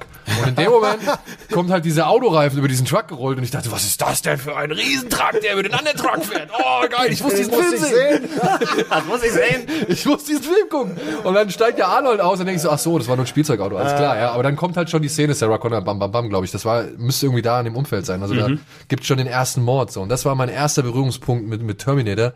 Und dann war ich natürlich erpicht, den zu sehen. Und ich hatte dann das Zufall, irgendwie eine Sicherheitskopie in die Hände davon zu bekommen. Und da war er doch relativ hart. Also da zum Beispiel die Szene mit dem Auge, als er sich nach der Polizeiwache, sag ich mal, wieder zusammenflickt. Der, und dann dieses, der Effekt, der vielleicht am schlechtesten gealtert Ja, ist, aber ist trotzdem für damals aber wo er sich Szene. das, das, also zumindest das Stück Haut um sein Auge rum rausschneidet und so, die war noch drin. Das war später dann auch nicht mehr da. Okay, ja, ich, also wie gesagt, es ist schon so lange her, dass ich an viele Details weiß ich nicht mehr. Ich weiß aber, dass der bei uns in der VHS sozusagen Collection dann mit dabei war, mein Onkel sehr aktiv war und sich viele von den Filmen dann quasi für die Bibliothek dann äh, geholt hat.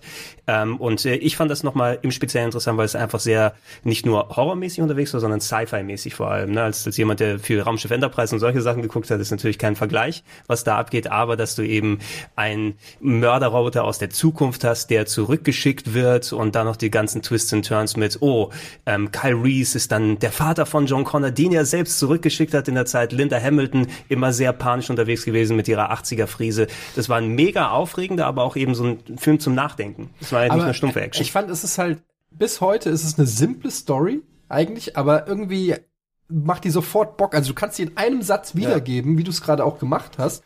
Und du direkt hast du ein Bild im Kopf und denkst, okay, geile Story. Irgendwie Killerroboter aus der Zukunft versucht, den Leader gegen den Aufstand der Roboter in der Zukunft. Das macht so Sinn auf dem Papier und das ist irgendwie so diese Genialität, die ähm, ähnlich wie zurück in die Zukunft oder so ähm, als jemand, der ja auch immer schon mal damit geliebäugelt hat, ein, ein Drehbuch zu schreiben, aber nie eine geile Idee hatte für, einen für einen geilen Film. Wenn du dann sowas hörst, so, und das ist irgendwie so, das ist eben die Genialität, liegt in dieser Einfachheit bei Terminator, ja. Das finde ich irgendwie bis heute ist das, und deshalb gibt es diese, diesen Franchise ja auch noch, weil, ähm, obwohl das so eine simple, trashige fast schon Plotline ist, bietet die so viel ähm, Fleisch. Und das Krasse ist ja, wie sich die Zeit auch quasi dahin entwickelt hat mit KIs und, und, und weiß ich nicht, und tatsächlich jetzt. Wird eher täglich aktueller. ja, also das Thema, Der das Thema Dokumentarfilm äh, Terminator. von Terminator wird ja wirklich immer aktueller.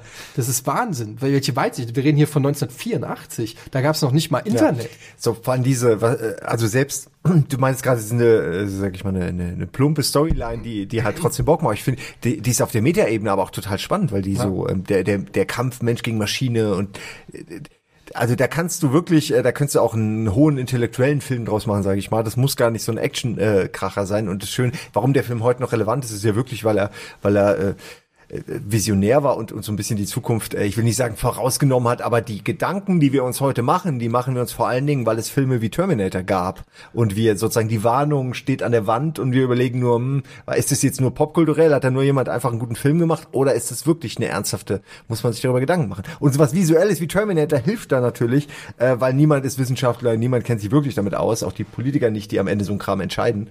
Ähm, wisst ihr, was ich meine? Also weil, weil auch die History sicher ähm, äh, Entschuldigung, ganz kurz noch, äh, wie bei Star Trek. Die Leute gucken Star Trek und sagen, sowas will ich in Zukunft irgendwie machen, da will ich dran mitarbeiten und fangen dann an bei der NASA zu arbeiten und sind 50 Jahre dann später wirklich an einem Punkt, wo sie äh, Dinge in die Tat umsetzen können, die sie von Star Trek gelernt haben. Und dasselbe Geht so ein bisschen auch bei Terminator in der Position, die Leute wollen keinen Killerroboter bauen, aber sie glauben daran, dass sowas möglich ist. Ah, eine glaubst Maschine. du? Wir haben Drohnen, Alter. Ja gut, aber siehst du ja, Drohnen sind doch viel Mach, mach praktischer deine als ein Sonnenbrille auf die. Drohne und dann hast du Naja, aber Ja, okay. also Und wir sind, glaube ich, natürlich. also ich, ich, ich würde es eigentlich nur unterstützend sagen. Ich glaube halt auch, dass Terminator, wie tausend andere Sachen auch, mit dazu beigetragen haben, dass sich Technik in eine gewisse Richtung entwickelt hat. Das hat unser Bild geformt von dem, was wir da bauen. Genau, Ja. genau. Also ich meine, guck mal, Skynet. Ja. Also Skynet, das hat er sich 1994, äh, 84 da irgendwie überlegt. So, dann hat er es natürlich verfeinert und so weiter, aber schon 97, äh, schon 91, als dann der zweite Film kam und da wurde ja schon klargestellt, wann Skynet wie was gemacht hat und den Gegenangriff ausgelöst hat, beziehungsweise gesagt hat, dass wir angegriffen worden sind, um Gegenmaßnahmen zu ergreifen und so weiter.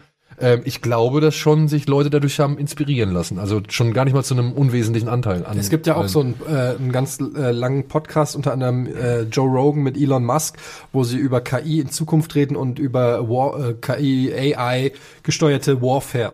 Und ähm, da sagt er, glaube ich, auch sinngemäß, ein, ein AI-gesteuerter Panzer ist nichts anderes als ein fucking Terminator. Ähm, das ist einfach nur einprogrammiert, das ist der Feind, der Feind sieht so und so aus Schießen. äh, wenn du ihn siehst, schießen. Und es ist, ähm, die, das heißt, die Technik ist im Prinzip schon, ich glaube, dass die Technik schon weiter ist, als ähm, wir sie teilweise umgesetzt sehen, weil es immer noch moralische ähm, Bedenken gibt, genauso wie bei der Gentechnologie oder so, wo man sagt, okay, theoretisch wäre es schon möglich, einen Menschen wahrscheinlich zu klonen ähm, oder künstlich äh, herzustellen, aber es gibt halt einfach ethische oder moralische ähm, Grenzen, die man nicht überschreiten will, was ja auch in Ordnung ist. Nur die technischen Möglichkeiten sind, glaube ich, teilweise krasser, als wir uns das vielleicht äh, manchmal ausmalen möchten und näher dran an so einem Science-Fiction-Film, als wir denken. Guck dir mal die allein diese, diese Bombenräumungsdrohnen an oder so, diese kleinen Roboter, die sie jetzt auch schon, Ja. diese Spinnen, die sie irgendwo reinschicken und entweder um Sachen auszuspionieren oder halt um zu entschärfen. direkt aus Runaways. Ja.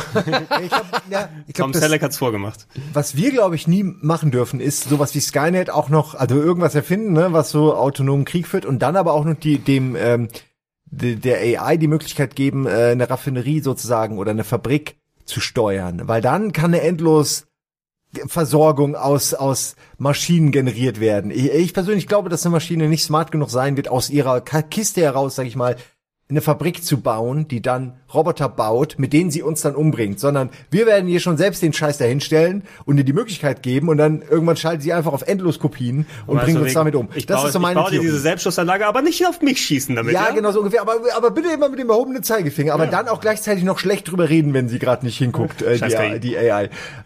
Ich sehe uns, ich sehe, glaube, wir Menschen steuern da wirklich durch unser Verhalten auf was. Aber auf es was, ist ja, es ist äh, halt diese alte. Frankenstein-Geschichte, die da eigentlich Ja. zugrunde liegt. Dieser Doktor, der das Monster geschaffen hat ähm, und oder die Büchse der Pandora geöffnet hat. Und das ist, glaube ich, auch so ein menschliches irgendwie. Ich habe das Gefühl, es ist so ein menschlicher Trieb, irgendwie so irgendwo die Grenzen immer auszutesten. Ähm, und zu gucken, wie weit geht's und äh, auch so ein bisschen damit mit dieser, ich will nicht Singularität sagen, aber irgendwie uns immer mehr ranzutasten an den Point, Point of No Return, weil äh, wir weil diese gerade dieses Thema AI, und ich kann es wirklich nur noch mal empfehlen, hört euch Joe Rogan mit Elon Musk an.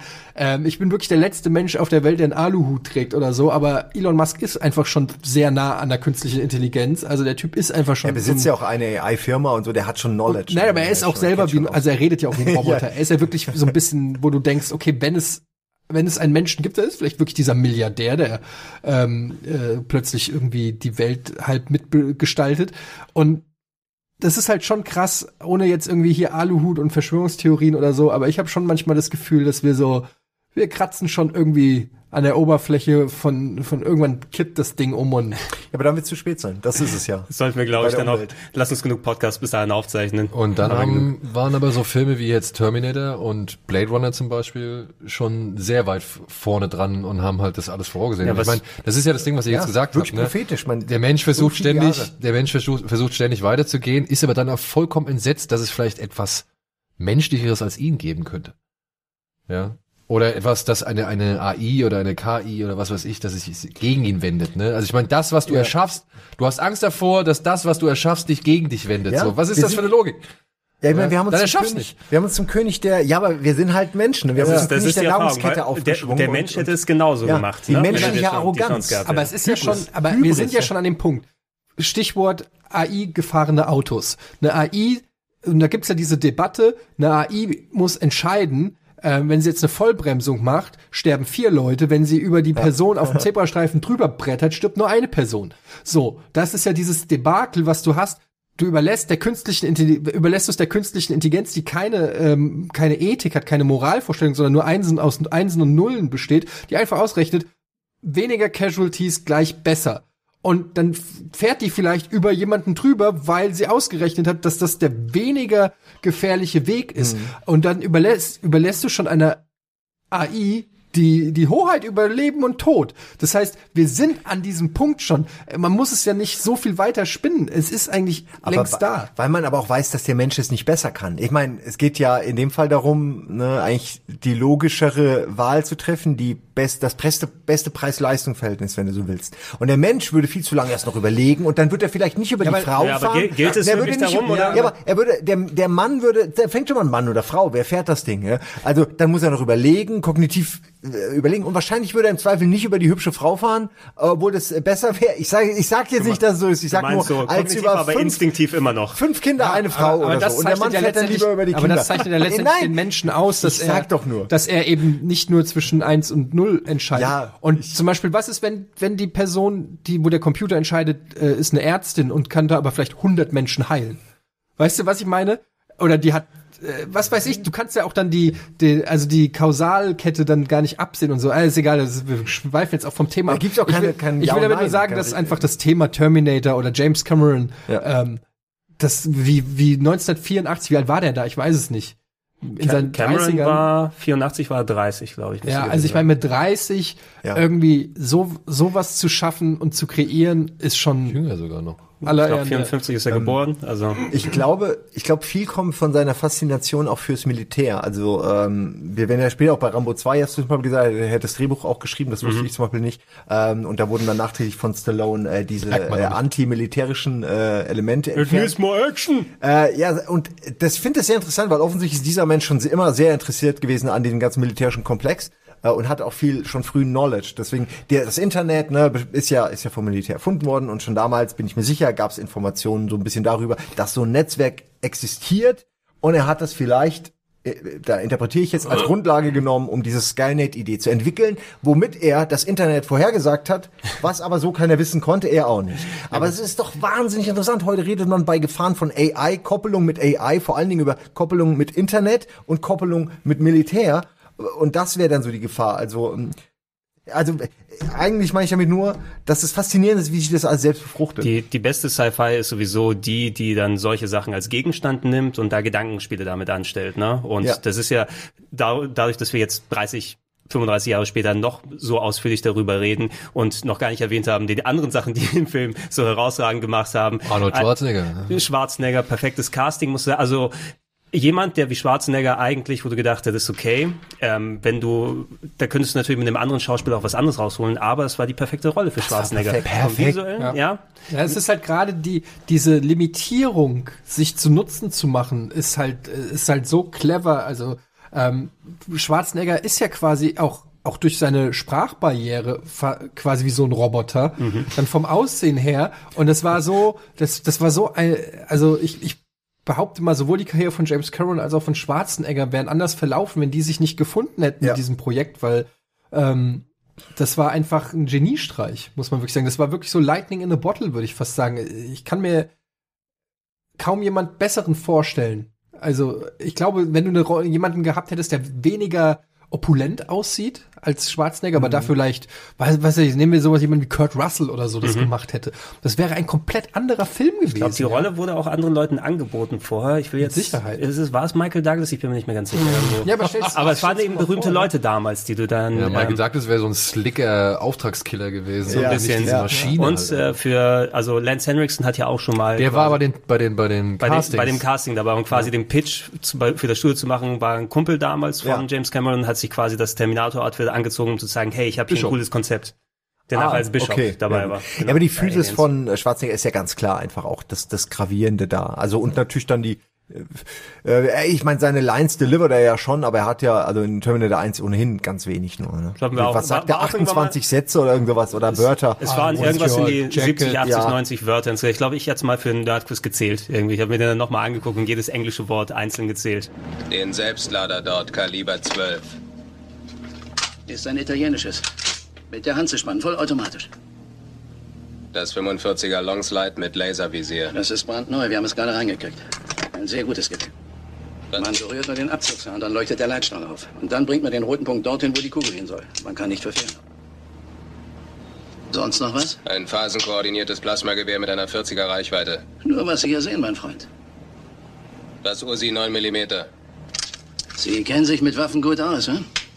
Jede von denen ist ideal zur Selbstverteidigung. Also, welche möchten Sie denn? Alle. Oh, dann kann ich ja heute mal früh Feierabend machen. Die Handfeuerwaffen haben zwei Wochen Lieferzeit, aber die Gewehre können Sie gleich mitnehmen. Nee, das können Sie ja nicht tun. Ich kann. Isn't sind zwei Wörter, is not. Ne? Das musste man extra nochmal drauf achten. Also es ist unter 100 auf jeden Fall gewesen, Ja. sehr viel limitiert, aber trotzdem Präsenz gezeigt, auch in den anderen Rollen. Ich finde so wie Michael Biehn, eben der als Kyle Reese immer nicht nur hier so die, Ja. dieses Manische gezeigt hat, sondern auch diesen Schmerz, den er die ganze Zeit ausgedrückt Ja, man kann hat. sich richtig vorstellen, so auch ähm, äh, diese, diese, diese tödliche Maschine, wenn die, wenn die den, diesen, diesen fleischlichen Menschen packt und ihn irgendwie so, na, man kann sich richtig vorstellen, finde ich, der, der eine ist sehr verletzlich, der andere ist irgendwie, ich finde, die haben, beide haben äh, ihre Rollen einfach in ihren Rollen sehr gut, diesen Konflikt Mensch-Maschine dargestellt, äh, Und auf Linda- ihre Art, ja, weil, weil auch Kyle Reese natürlich emotional ist, bei ihm geht's um mehr, ne, der eine hat seine Befehle nur einprogrammiert und der andere verliebt sich in die Frau und das ist alles so kompliziert und dann ist er auch noch, Es hängt ja so viel an Kyle Unterlevelt. Er, er ist die einzige Möglichkeit, na, also natürlich Amin und dass er Sarah Connor beschützen kann. Ähm, wenn er das nicht schafft, was er macht, dann ist es das für die Menschheit gewesen. Ja, wenn er jetzt ne? gar nicht zurückgeschickt worden wäre. ist eigentlich unmöglich, weil seine Aufgabe ist eigentlich un unlösbar. Ich finde, man sieht den Terminator und, und fragt sich, wie soll er das schaffen? Mhm. Also, äh, wie, wie soll der Mensch überleben? Ja, aber ich finde halt vor allen Dingen, was, was ich daran so geil finde, ist, dass man fast für den Terminator ist. Also das ist ja echt, es ist fast so ein bisschen der. Ich, so, ich respektiere das. Der ich ja, respektiere, was du ein machst. krasser Anti-Held. Also du, du freust dich ja auf jede Szene mit ihm, ja. Und du, und du, klar, am Ende willst du natürlich schon, dass das Gute gewinnt oder so, aber, äh, ganz am gerade auch, äh, deshalb gibt's ja auch diese Szenen, zum Beispiel am Anfang mit den Punks oder so, weißt du, wo du, wo du dir denkst, okay, ja, komm, greif ihn, greif ihn mal an und guck, was passiert. So, weißt du, du freust dich ja richtig drauf, dass er am, Anf am Anfang erstmal ähm, was macht. Und das finde ich übrigens auch im Vergleich zum Beispiel zu heutigen, äh, ich will jetzt nicht schon wieder über Marvel-Filme oder so lästern, aber voll, ich sag mal, diese Planetenfresser-Stories, immer irgendwie irgendein Ja. Superheld, der kommt und das Universum einnehmen. So, das ist so eine fast schon lokale Geschichte. Der, der, der Terminator kommt auf, auf die Erde, aber der haut da erstmal einen Rocker um oder geht da in eine Bar oder so. Es ist, es ist alles sehr lokal. Da geht es noch nicht darum, zwar ist die Bedrohung für die gesamte Ja, Erde im, im Prinzip, aber ja. das wird nicht geschaffen, weil der Terminator so mächtig ist oder so, sondern das finde ich auch so smart an der Story, sondern weil er halt etwas beschützt, was irgendwann in der Zukunft dafür sorgt, dass die Maschinen die Weltherrschaft übernehmen. Ja, aber er hat jetzt nicht irgendwie den heiligen, was weiß ich, Tofu-Grill, den er finden muss, der äh, beschützt wird von den sieben Siegeln unter Meeresgrund, irgend so ein Shit, sondern er ist einfach nur eine krasse Kampfmaschine, die jetzt gerade, ich weiß gar nicht, wo der spielt, in New York oder was weiß ich.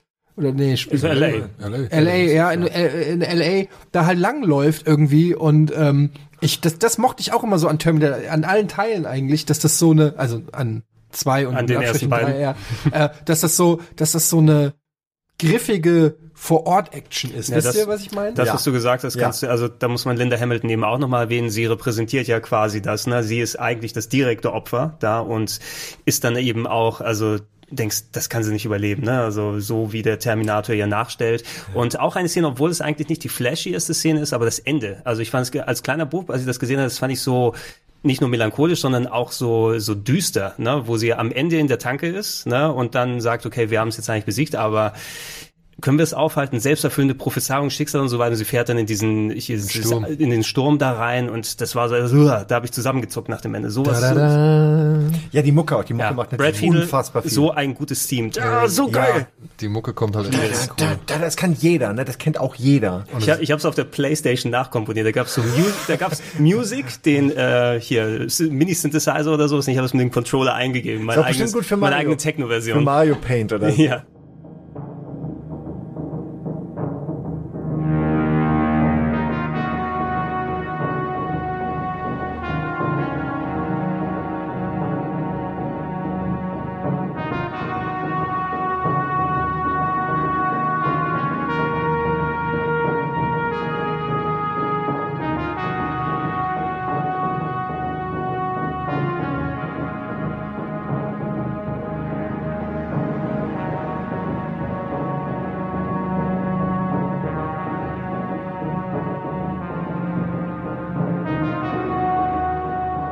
Wollen wir mal direkt über Terminator 2 reden, auch wenn es jetzt chronologisch Ja nicht klar, passt? wir können ich gerne reinfahren. ja. Wir sind ja direkt in der das Diskussion. Weil ich finde halt, ähm, was, was ich auch so geil finde bei James Cameron und was auch gerade die Terminator-Filme zeigen, sind so diese Action-Szenen. Und wenn ich die vergleiche ein bisschen mit heutigen Actionfilmen, dann hast du immer so diese, du hast immer so, naja, du hast ein großes Action-Set-Piece. Bestes Beispiel ist sowas wie Mission Impossible oder auch, auch äh, die Marvel-Filme oder so. Du hast ein Action-Set-Piece, dann wird irgendwo sich getroffen, wieder diskutiert.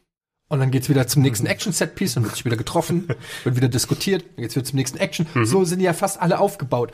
Und was ich mag bei Terminator ist, dass die Action-Szenen sich teilweise übelst krass ausdehnen. Und sozusagen, ich weiß nicht, wie ich es erklären soll, aber nehmen wir mal bei Terminator 2 den Kampf mit dem T1000, wo, wo sie zum ersten Mal im Prinzip aufeinandertreffen, ähm, in, der- in der Spielhalle. Äh, Im Gang da. Äh, genau. Zwischen, ja. Und sie betteln sich und dann äh, schnappt er äh, schnappt er den äh, jungen äh, John O'Connor, Con- John Connor. John Connor und ähm, schnappt ihm und dann fahren die weg. Also erstmal fährt er alleine weg und dann kommt halt Arnold Schwarzenegger, springt da halt runter und schnappt ihn in letzter Sekunde, hebt er ihn so auch äh, lässig so mit einer Hand auf seinen Motorrad, wo du schon denkst, okay, sehr stark. Und, ähm, und, und diese ganze Szene, die geht ja, ich weiß nicht, wie lange die geht, die- das ist eine halbe Stunde fast, würde ich jetzt sagen, also mindestens Hammer, ja, es 20 hört Minuten. Und es fängt an erst mit dem T1000, der da reingeht. Dann betteln die sich da, äh, kloppen die sich da erstmal zu zweit. Dann wird weggerannt, dann wird hier verfolgt, dann geht's weiter über diese, über diese Kanäle. Dann kommt die Truck-Geschichte, dann kommt das Feuer, dann kommt und so weiter. Bis diese Action-Szene abgeschlossen ist, das, das, das nimmt einen richtig großen Teil auch da, da, da gehen so die Elemente gehen so rüber. Du hast gelernt, zu was der T1000 fähig ist. Die beiden treffen sich zuerst. Also werden so viele Story-Elemente werden quasi in Action-Szenen verwurstet. So, ich kann das, ich weiß nicht, wie ich das so erklären soll, aber das ist so eine andere Art an Actionfilm, als das heute gemacht Ja, die wird. Charakterisierung erfolgt wirklich zwischen diesen oder während dieser Action-Pieces, die einfach nicht enden wollen und die diese Erbarmungslosigkeit des Terminators einfach geil visualisieren. Das ist ja Teil seiner Charakterisierung. Der Typ hört nicht auf. Dem kannst du seinen LKW wegschießen, dann rennt er dir hinterher. Also du kannst Genau. einfach, ne, egal was, du kannst mal ein bisschen Zeit schinden, indem du auf, also, äh, schneller bist als er, aber er ist auf dem Weg, so, er findet dich. Ne? Du musst- du musst- es ist so geil etabliert damit. Du, Ah. du, du musst es ja sagen, selbst wenn Cameron schafft es durch das Pacing ganz gut, dass äh, selbst wenn du eine Labersequenz hast dazwischen, dass da immer diese Gefahr im Hintergrund mitschwebt, ne, dass jetzt was passieren könnte und etwas herauskommen könnte. Wobei bei Terminator 2 muss man noch mal dazwischen haken. Ich meine, da gibt's ja auch den wesentlich längeren Director's Cut, der viele solcher Laberszenen noch mal mit drin hat, die speziell im im Kinofilm rausgenommen wurden. Ich kann zum Beispiel für mich auch heute noch nicht direkt sagen, gefällt mir der Director's Cut besser oder der andere. Er hat zwar ein paar interessante Szenen, diese ganze Lachgeschichtennummer, die immer für einen kleinen Schmunzler sorgt, aber es ist so ein Director's Ja, Cut Ding. Ne? Dafür hat der richtige Film aber eben so ein richtig knallhartes Pacing, was sich nie dann loslässt. Und Ja, ähm, das ja. ist auch eines, eines der Sachen. Das hat Cameron häufig. Er hat immer ultra lange Filme, die werden dann runtergecuttet fürs Kino und dann machen wir mal eine Director's Cut hinterher, wo du nicht ganz weißt, ob es besser Ja, passt. guck mal, bei Ja, Avatar, find- da ganze vier Filme äh, quasi noch im Hinter. Aber ich finde, ich finde schon, dass äh, Terminator 2 einer der wenigen ist, die auch in seiner Kurzfassung Meine ich, ne? Ja. besser funktioniert. Also das ist wirklich so traurig es klingt. Ich mag das gerne. Ich mag auch diese Vision von Sarah Connor, wenn sie dann im Spielplatz ist. Die ist ja auch nochmal deutlich ausgeweitet. Man sieht ja auch am Anfang den Rückblick oder beziehungsweise hat sie ja diese diese auch diesen Traum mit Kyle Reese. Den haben sie auch rausgeschnitten. Komm, und genau, so. er war Ja. komplett raus aus der Und, Kinofassung. ja. ähm, das, also ich weiß nicht, ob man das wirklich unbedingt braucht. Ich habe das ja mal, als ich, als ich den Film zum ersten Mal gesehen habe, habe ich das nicht unbedingt vermisst. Mhm. So, ja, also da war für mich alles so, wie es war, eigentlich schon stimmig. Jetzt kann man sagen, okay, wenn sie dann, ähm, wenn er dann halt auch Sarah Connor, sag ich mal, zu sich geholt hat und dann auch gerettet hat aus der Anstalt und so, da so ein, zwei Sachen. Ja, das sind ein paar nette Zusatzinformationen, aber hat man die wirklich gebraucht? Im Gegensatz, also da kommen wir ja noch später drauf zu, aber da finde ich halt andere Filme wie bei Aliens ja, oder bei Abyss, Alien auf jeden Fall. da ist es auf jeden Fall deutlich sinniger und sinnvoller, dass diese Szenen mit drin sind, dass es diese lange Fassung gibt. Bei Terminator würde ich jederzeit mich auch Ma- Also ja, speziell eben bei Terminator 2, was man da auch sagen muss, dieser Film kam eben, wie viel dann, sechs, sieben Jahre, nachdem er Terminator 1 gemacht hat, zwischendurch einiges nochmal nicht nur an Filmhandwerk gelernt, sondern einfach Pacing, Umsetzung, Inszenierung. Und ich meine, so einen besseren Actionfilm als Terminator 2 von, wie die Charaktere aufgebaut sind, wie die Action funktioniert, wie der revolutionäre damals Einsatz vom CGI gewesen ist, der heutzutage, finde ich, auch noch dadurch, ähnlich wie bei Jurassic Park eben, ist dezenter eingesetzt. Natürlich merkst du, wenn dann CGI da ist, weil es einfach qualitativ nicht ganz so gut ausschaut wie heute, aber es ist einfach wesentlich besser integriert bei Aber vielen es war auch so, ich glaube, es ist so ein bisschen gezwungen, äh, du, das war zwar, glaube ich, damals der teuerste Film, der gemacht wurde, aber trotzdem waren die natürlich gezwungen, aufs Budget zu achten. Und ähm, deshalb wurde CGI wurde dann eingesetzt, wenn sie es gebraucht haben. Für so im wahrsten Sinne des Wortes für Spitzen. Ja. Ähm, Es aber insgesamt nur fünf Minuten. ja, und aber es war aber es war immer perfekt eingesetzt. Und heutzutage kannst du alles in CGI machen und es sorgt vielleicht auch manchmal dazu, ich weiß es nicht, aber dass, dass vielleicht Regisseure dann faul sind oder sich sagen, ja, zu ihrem, zu ihrer Digi-Abteilung dann sagen, ja, dann bau da hinten noch mal Höhe ein oder mach noch mal Höhe oder mach noch mal, das war, da, da, da gibt's ja keine Dosierung mehr. Wenn du dir anguckst, äh, am Ende eines, eines Blockbusters heute, ähm, die Credits und siehst, wie viele Leute da äh, an den, das sind ja Tausende fast, würde ich sagen, ja, die an so einem Film irgendwie wie dann äh, mitarbeiten und so. Da kannst du ja als Regisseur gar nicht mehr die komplette Kontrolle haben, weil es zu viel ist. Aber da kannst du wirklich sagen, bei James Cameron, bei Terminator 2, da weißt du genau, okay, und ich will, dass das Blade so aussieht und ihr da in den Hal Hals flutscht durch die Milchpackung und, und da wieder rausgeht und furchtbare fertig. Szene. So, ja, aber und fertig. Und dann brauchen wir kein wei weiteres CGI, wird in dieser Szene nicht gebraucht. Ähm, vor allem, weil auch je- jede CGI-Szene ähm, hat auch noch mal etwas drüber hinaus, außer dem CGI, fand ich. Also ich kann mich an fast jede wirklich, ihr habt sie visuell im Kopf drin, wo der Kopf Ja. durch die Gitter geht und dann die Knarre hängen bleibt. Ja. Und du sagst, ja, dieses kleine Ding. Oder aber Ja. auch, oder aber auch, wo er sich in, als diese karierte Linoleum-Fußboden Oh, ja. Ja. so. Ja, ich meine, das guckst du dir heute noch an und es sieht heute noch gut aus. Also du kannst nicht sagen, wie zum Beispiel bei einem, weiß ich nicht, bei einem Spawn oder sowas oder bei irgendwelchen anderen vergleichbaren Filmen, wenn du die anguckst, dann denkst du ja, das Monster. ja, oder Blade. Äh, da, da sagst du halt, oh, Gott, ja, ja. nee, aber bei, Oh, ja. bei Terminator 2, das sitzt immer noch, es passt immer noch genau zu allem, was in dem anderen, also im restlichen Film gezeigt wird und es sieht einfach gut aus. Im, Hub, Im Hubschrauber das Ding, wo der, äh, dann der T1000 aufsteht und dann dieses kleine Aussteigen und der Ja. Typ springt raus aus dem fliegenden Hubschrauber. Und du siehst sein so Gesicht komplett einmal in seiner Spiegelung drin, ja.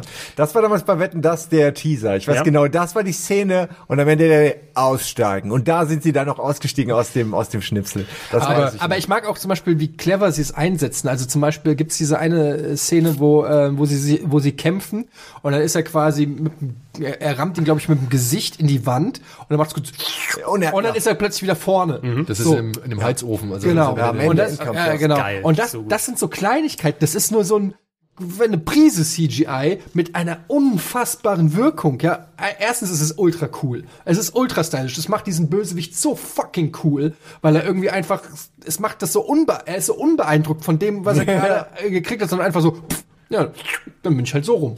So weißt du, das ist, das ist so cool auf so vielen Ebenen und es ist so minimalistisch.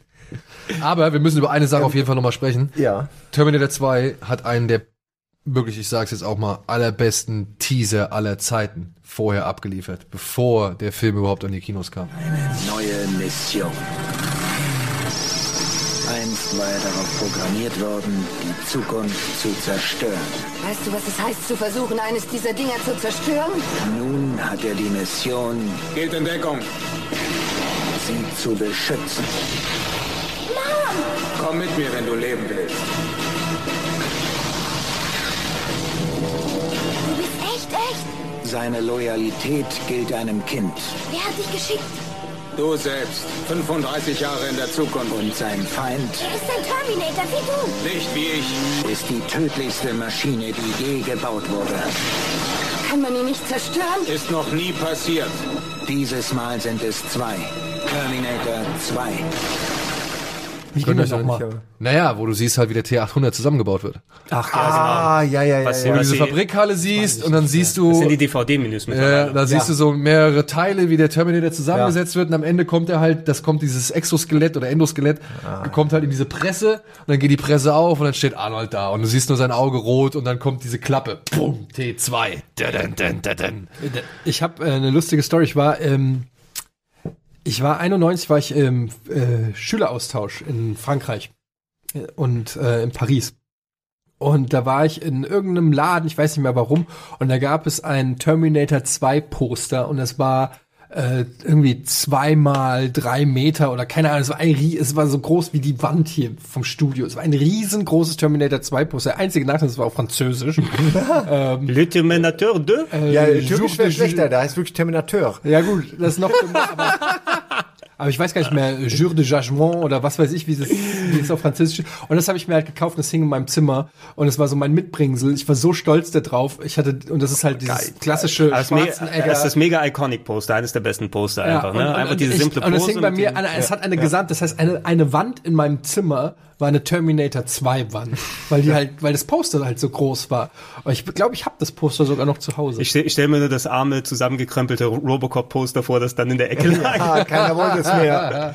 Terminator ihn ersetzt hat. Gibt auch diesen geilen, den Last Action Hero, diesen geilen äh, Gag, wo dann Stallone Ja, äh, für super. Terminator 2 Stimmt, da haben sie einfach nur seinen Kopf auf das, Ja, auf, das ist auf seine beste Motorrad- Rolle gewesen. Ähm, ich möchte gerne noch zwei Sachen sagen. Zum einen äh, wollte ich die ganze Zeit andeuten, ähm, dass in der Extended äh, ja auch diese geile Szene ist, wo man gegen Ende sieht, der T1000 wird, äh, geht ein bisschen kaputt, weil er ja auch dann schon, äh, sag ich mal, Metall verloren hat oder was, wie auch immer man es nennt. Äh, und zwar war das auch ein guter Effekt, der kam auch nicht in die finale Version. Als er an diesem Geländer hängt, äh, und seine Hände aber nicht mehr äh, plötzlich mit dem Geländer verschmelzen, weil irgendwie in ihm halt irgendwas so so ähm, glitscht. Ähm, ja, während ich Intern rede, gezeigt, zeigt der ist der Teaser, jetzt hier oder? was völlig anderes. nee, ich zeig nur den Trailer, über den wir gerade geredet haben. Der Aber Teaser, den wir gefunden ja, haben, ja. ja. Na, ähm, die Szene hat mir sehr gefallen.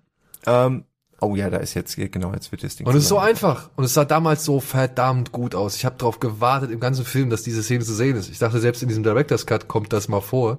Kam nie. Das haben sie nur für diesen Teaser gemacht. Das war ja noch nicht mal ein richtiger Trailer. Aber wo konnte man den denn gucken? Im Fernsehen. Mal irgendwo gesehen. Nee, Im. Fernsehen habe ich nicht Also da, das, was gesehen. ich hauptsächlich gesehen habe, den habe ich im Fernsehen weniger Kino gesehen, sondern sein. es war wirklich das fucking Guns N' Roses Video, ne? Ja, Guns N' Roses Ja. Stimmt, ja. You could be mine. Darf ich eins noch kurz sagen? Ja, ja, zum Ende. Ähm, ich fand immer, dass es unglaublich dumm ist und nur für den Effekt, dass sie äh, den äh, zerschießen, den T1000, weil er ist doch eingefroren. Ich habe mal, ich habe mal einen Schnitt versucht, einen, einen Recut, wo ich das Ende so schneide, dass sie ihn einfach stehen lassen in seiner Eiseskälte, weil es viel länger dauert, bis der dann auftaut. Und sie hauen ab, sie flüchten und jedes Mal habe ich gegengeschnitten, er steht weiter da und ist eingefroren. Weil das einfach viel smarter wäre. Ähm, Es ist so ein bisschen mich. die Darth Hätten- Vader Nummer, wo immer der Kasten auf und zu geht. Ne? ein Der- bisschen so, ein bisschen so. Ne, Der, der Trick, den ich da wollte, hat nicht funktioniert. Deswegen habe ich dann aufgegeben. Aber ich fand die Idee so lustig, dass sie ihn einfach stehen lassen, dass sie nicht auf ihn schießen, sondern ihn einfach in der Kälte stehen. Dann hätte, dann hätte mitnehmen. Arnold, dann hätte Arnold niemals seinen Spruch bringen dürfen. ja, siehst du? Und nur wegen dem Scheißspruch und wegen dem geilen Effekt zerschießen sie ihn, die ganzen Teile werden kleiner, dadurch werden sie schneller äh, flüssig und die ganze Scheiße ist, und dann gehen sie erst, nachdem langsam zu sehen ist, ah, es löst sich gerade wieder, jetzt kommt er langsam, ja, dann gehen wir mal, ihr Spackos. Dadurch erst recht reinpinkeln in das Ganze. aber War wer- eh so oder- ein Schmelzding, Alter. Ich meine, Genau. dass, dass der irgendwann früher oder später wieder auftaucht. Ja, war sowas von und deswegen nimmst du den Eisklumpen als Ganzes und trägst ihn einfach drei Meter und sch- also tut mir leid, ich hätte ihn Aber das, das ist das, was du natürlich weißt, wo du den Film gesehen hast. Es sind natürlich auch, wir, wir konnten dann auch als Zuschauer und ich glaube, die als Terminatoren und Leute, die flüchten, nicht komplett wissen, vielleicht ist er erledigt durch dieses Zer- Zerspringen. Genau. ja, Wussten wir. es war ein geiler Moment. Und ich ich sag, sag nur, dir es eins- ist nicht der smarteste Moment. Ich im sag dir Film. eins, als ich diesen Film damals gesehen habe, das war sogar ein Tag bevor er offiziell ins Kino kam, da war ich in einer Vorpremiere drin. Hat Ich da sah- schon angefangen, Daniel. Äh, ich saß, ja, das war dann, das war wirklich so ja, Mitternachts, Mitternachtsgeschichte, das war keine, keine Pressevorführung. ähm, ich saß danach im McDonalds, Entschuldigung, ich saß danach bei einem Fastfood-Restaurant und mit wirklich, es kam alle zwei Minuten kam irgendjemand durch die Tür, hasta la vista, baby. Ja, also wirklich, das war halt so, das Habt Kino ihr war, dann genickt und gezwinkert? Das, das, das Kino war rappelvoll und danach, wie gesagt, war halt nachts, irgendwie spät nachts und dann sind wir halt raus, haben noch was gegessen und so und dann kamen halt diese ganzen Leute von den Screenings und alle, wirklich alle haben immer diesen Spruch oder irgendwelche anderen Sprüche aus diesem Film gesagt, ja, und es war halt einfach, es, dafür war es da. Dafür war es da. Und selbst wenn es nicht logisch ist, ich meine, du kannst ja Das jetzt war auch, keine wirkliche ernst gemeinte Kritik. Ich sag nur, dass ich immer versucht habe, das so. ich meine, du kannst dich Mir auch fragen, erklären. warum kommt der an und bringt es, bringt den Bengel um oder will den Bengel umbringen, wenn er 16 ist? Kann auch im Säuglingsalter irgendwie das Vieh platt machen, oder nicht? Ja, aber deswegen glaube ich so ein bisschen erklärt, wir konnten nur irgendwie diese Zeit, mussten schnell und es war in der letzten Sekunde hat Skynet noch mal was gemacht oder so. Ja, es Also ist Gr blöd. Gründe hat es gegeben. Lo Logik ist natürlich nicht immer zu 1000 Prozent da gegeben, Gerade bei aber Zeitreise ist natürlich Ja, ich finde Immer- immer dafür, schwierig. genau, Aber du hast dafür haben sie es schon relativ gut hingekriegt, die ganze Zeitreise-Thematik. Also, ich rede jetzt nicht von den späteren Teilen, aber ich finde, bis zum zweiten Teil hält sich das eigentlich noch in Grenzen. Ja, ja, also es, ist, es wird natürlich nochmal, wenn du so ein Zeitreise-Franchise hast, musst du natürlich noch einen draufsetzen und entweder gehst du, kannst immer noch einen draufsetzen, entweder gehst du auf komplett absurd, wie bei Zurück in die Zukunft 2, wo du auf einmal im ersten Film landest und solche Geschichten, oder die Geschichte zerschießt sich irgendwann selbst. Aber es ist eigentlich auch egal, ja, weil du hast so viel Geiles auf der Gegenseite. Du hast einen Arnold Schwarzenegger, du hast einen Linda Hamilton mit Muckis, du hast gute Musik, Oh ja. du hast Action-Szenen, die einfach unsterblich geworden sind. Allein, wenn man sich mal nur den Sprung mit seiner Harley von diesem Kanal in den Kanal unten rein anguckt, der 10.000 Mal irgendwo gezeigt wird und zitiert wird. Und alles weitere. Ja, plus den T1000, der so cool aussieht, die ganzen Action-Verfolgungsjagden und so weiter und so fort. Ey, allein die Schrotflinte, die Art, wie er die Schrotflinte auf Ja. dem Ding nachlädt, ne, das Genau. wird für immer ikonisches Bild sein. I need your clothes. Der your Film ist einfach fucking cool. Ich weiß noch, eine meiner, äh, eine der geilsten Szenen am Anfang war auch natürlich ähm, direkt am Anfang, wenn er in die Bar geht, weil es auch wieder so war mit der, mit der Sonnenbrille, die Szene, ne, wo er hingeht und dem Typen die Sonnenbrille so rausnimmt und die so auf, aufmacht und so. Das ist alles so cool. Und ich weiß noch, ich habe gejubelt, ähnlich wie bei True Lies, wo wir später noch drauf kommen. Ähm, es gab so eine Szene, wo ich wusste, okay, der Film ist für mich. Es war auch direkt am Anfang die Szene, wo er so reingeht und der Typ mit dem Butterfly-Messer ihn, glaube ich, angreift oder so. Auf jeden Fall mit dem Messer. Und er, er, er den halt mit so einem Move auf die Billardplatte packt Ja, ja, und und dann dann buff durch Schulterblatt ihn äh, festpinnt auf der Billardplatte. Das war so, wo ich gesagt habe, okay, Ja, ja, ui, okay, ich will mehr von dem. Das war so, weil das kannte ich bis dahin nicht. Ich, bis dahin war die coolste Schlägerei, die ich in der Bar gesehen habe. Steven Seagal, der Billardkugel in ein Handtuch packt und dann mit den Leuten auf die Fre äh, ich glaube bei Nico ist das, ähm, wo er so Billardkugeln nimmt, so einrollt in ein Handtuch und damit den Leuten die Fresse poliert. Das war bis dahin das coolste, was ich in der Bar gesehen habe. Und das war dann die beste, das war die neueste beste Barschlägerei, wo er den einfach festgepinnt hat auf dem auf dem äh, Ding, dann kommt der direkt der mit dem Billardstock, der prallt einfach an seinem Brustkorb ab. Ach Gott, es war einfach so fucking cool. Oder wo er vorher noch die, die, Zigarre, Die Zigarette aus- Ja, Zigarre aus, Zigarre super. ausdrückt. Aber, und das ist das Schöne, ähm, dadurch, dass ich den ersten dann vor dem zweiten gesehen habe, bis zu diesem Moment weißt du ja immer noch nicht, was will er. Genau. Ist er gut, Ja, also- ist er gut oder ist er böse? Ey, und als der dann wirklich sich offenbart, das war so geil, ey, das ist Come with me if you want to live.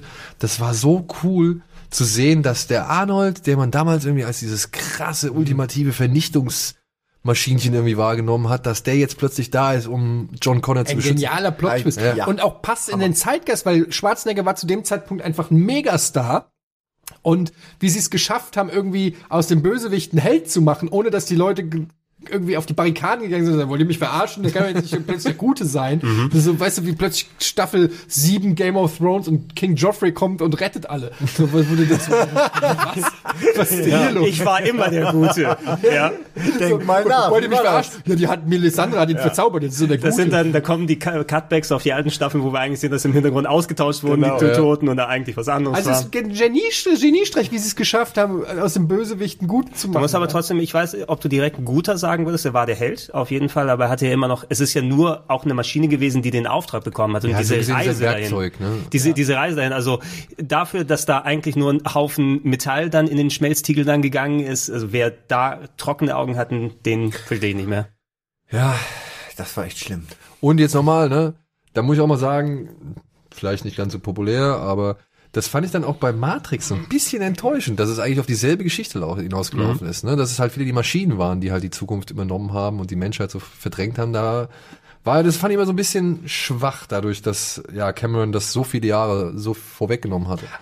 Äh, Fand ich ehrlich gesagt nicht, weil ich fand, das hat sich ganz gut, ganz gut ergänzt, weil Matrix zwar von der Idee her gleich, aber irgendwie noch mal eine andere Perspektive. Also zum Beispiel, dass sie die Menschen als Batterien genommen haben. Das war dann noch mal so ein neuer Spin an die Idee, wo ich gedacht, okay, fuck.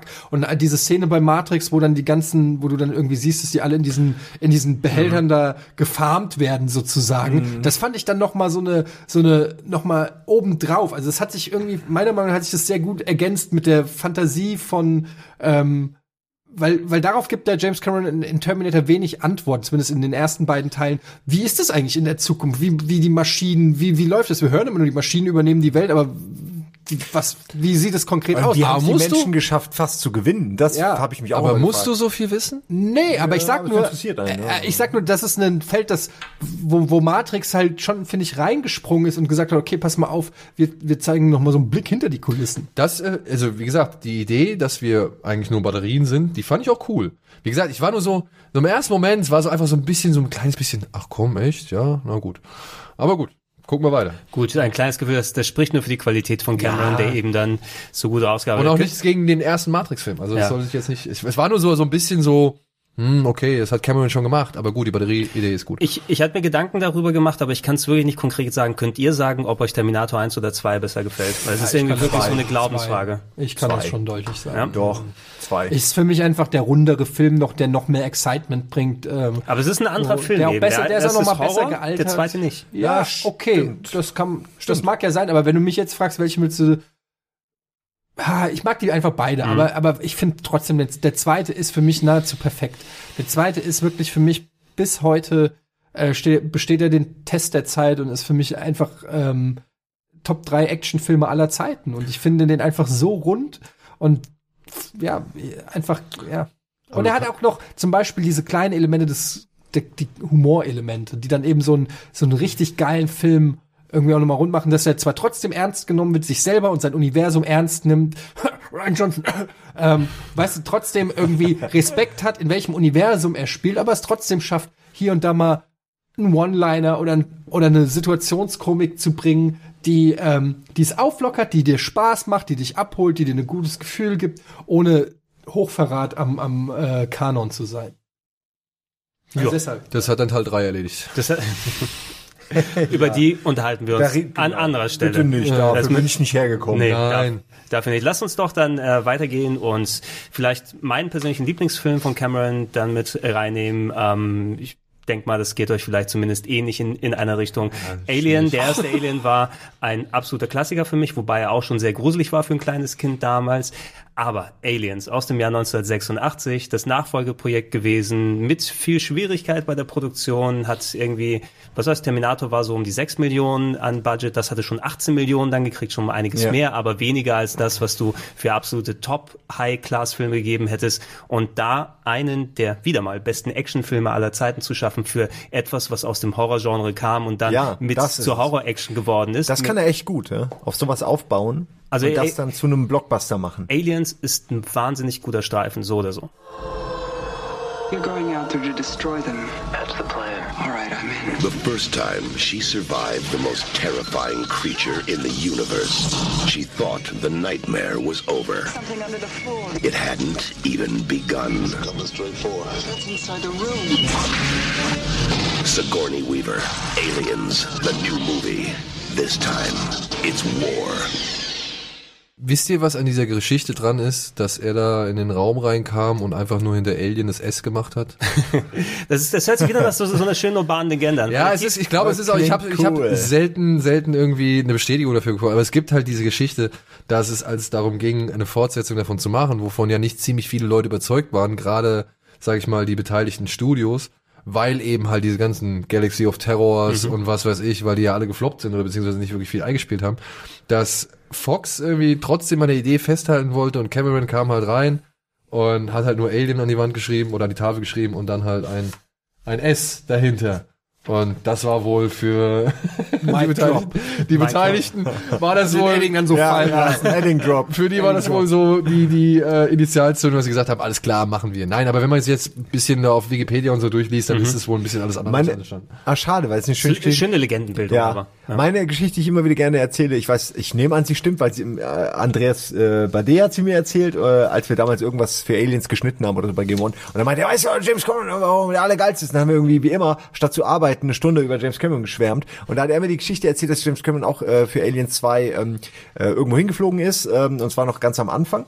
Äh, kurz vor den Drehs sozusagen und dann sah er diese flachen Fahrzeuge, die bei äh, bei Flugzeugen damals benutzt Ja. wurden, vorne am Reifen, um die irgendwo hinzufahren. Und dann hat er gesagt, das Ding, das will ich haben. Und dann haben die das Ding für, ich glaube, eine Million oder so gekauft, instant gekauft scheinbar, frag mich eh, wie sowas geht, und haben das in den, äh, ins Studio reingerollt und da ist es direkt in, die, in den Keller eingebrochen, weil, weil die, äh, weil der Boden das nicht ausgehalten hat. Und dann mussten die den Scheiß komplett neu machen. Aber es ist dann tatsächlich das Fahrzeug, was auch in Aliens benutzt wird. Was auch ist so ein schön- typisches Transportfahrzeug für Flugzeuge. Es ist so abgefahren, die Idee. Und die Geschichte dazu ist so geil, ich stell's mir richtig vor, wie der sagt, nein, ich will aber das da und morgen.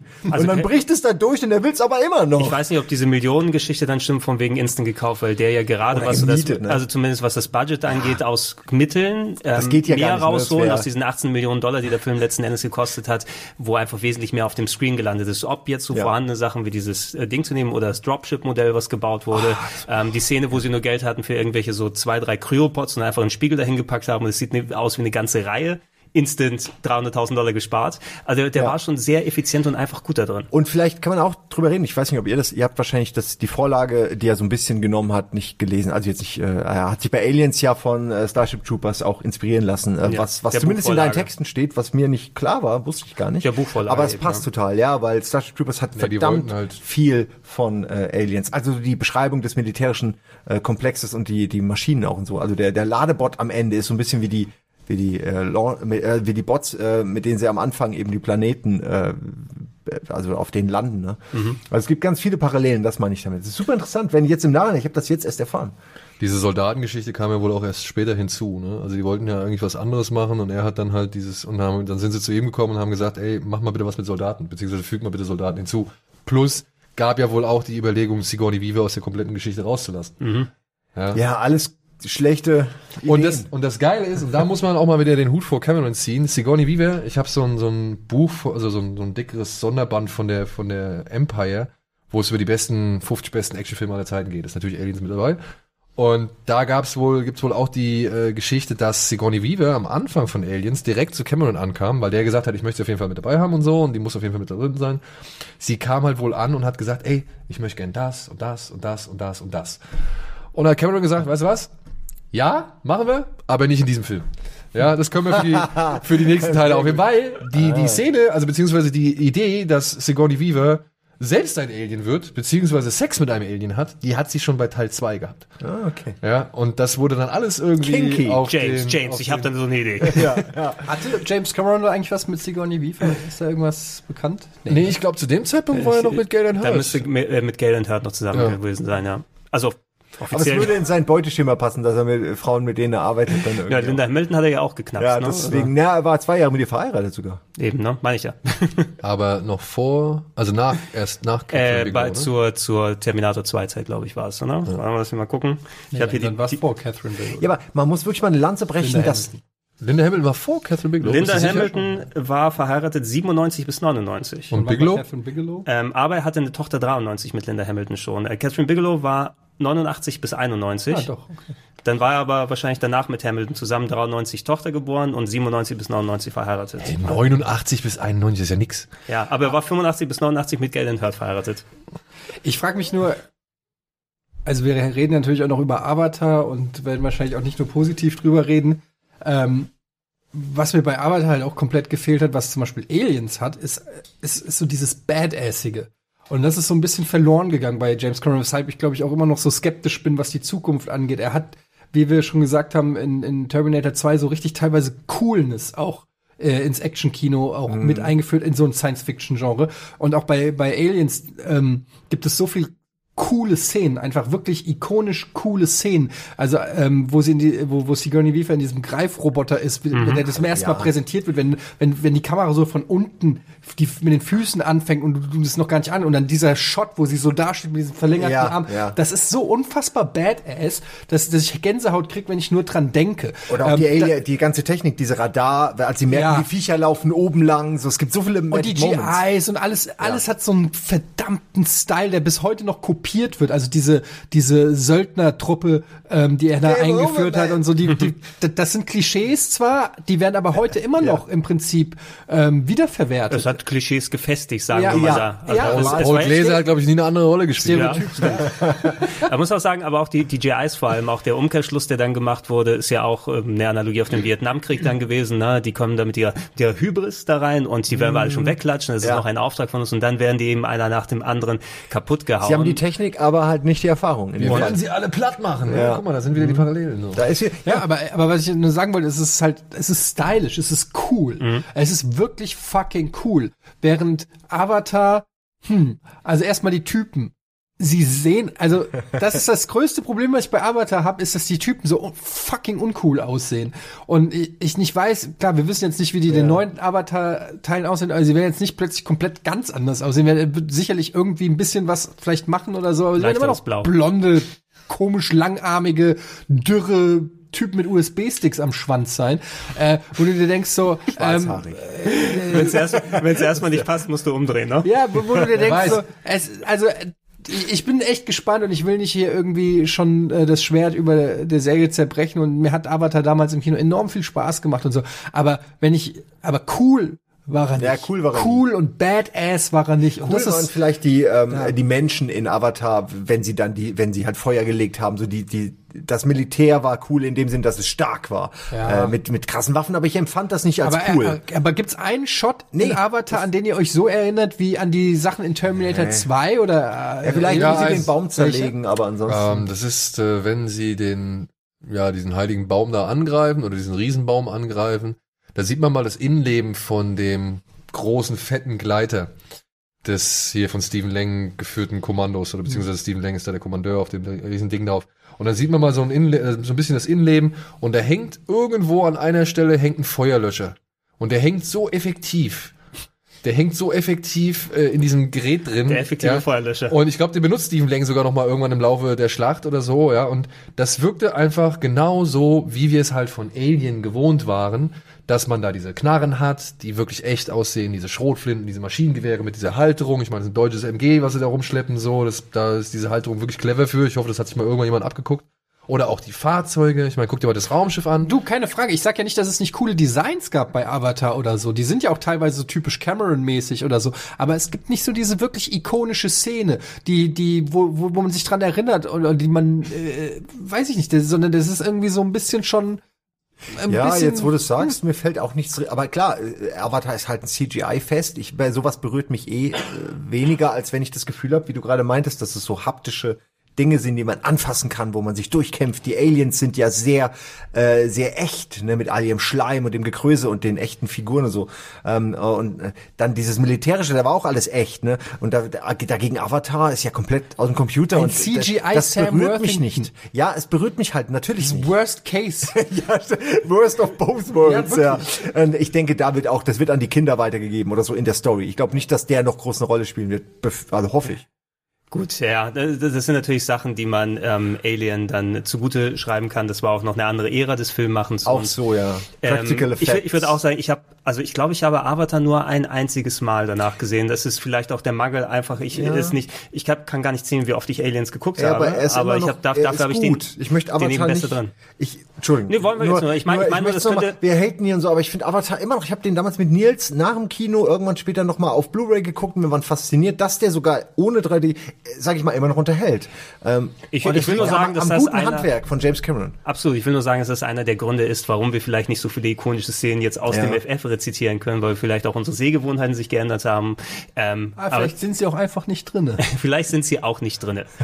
Grund könnte sein. Ähm, um auf Aliens zurückzukommen, finde auch performance-technisch auch wieder natürlich sowieso Sigourney Weaver auch gewachsen als Figur und Charakter. Und da, wo du gesagt hast, Daniel, im Speziellen der Director's Cut, also, dass da die, diese ganze Mutter-Tochter-Ersatzgeschichte mit Newt, das ist eigentlich der, das Herz des kompletten Films und das fehlt eben aus der Kinofassung. Ich fand ihn auch in der, in der Kinofassung, den ich natürlich, das war so, wie wir uns in den Film verliebt haben. Aber er gibt dem Ganzen nochmal so viel mehr Gewicht in den Performances und mit dem Hintergrund einfach diese, ja, ähm, die Tochter von Ripley, die dann eben in der Zwischenzeit gestorben war und Alien Isolation gespielt hat und alles ist, glaube ich, der gleiche Charakter, ne? Ja, ähm, ja. Aber alleine, dass sie dann so ein bisschen dieses, dass es nicht nur diese auf einmal, oh, es sind Frauen, also sind da automatisch Muttergefühle, sondern dass Ripley auch über eben den Ja. Verlust ihrer eigenen Tochter Und hinwegkommt. nur noch mal, wie unglaublich gut eigentlich James Cameron schon immer die Frauen in seinen Film positioniert hat. Die sind immer gleichberechtigt, die sind teilweise, äh, zeigen die unglaubliche Stärke, Nervenstärke, körperliche Stärke. Sie, sie überwinden, obwohl ein, ein Mann ist in derselben Rolle, würde er nicht so stark wirken, weil er eben nicht so viele Hürden, sage ich mal, zu überwinden hat, auch im Kopf des Zusehers.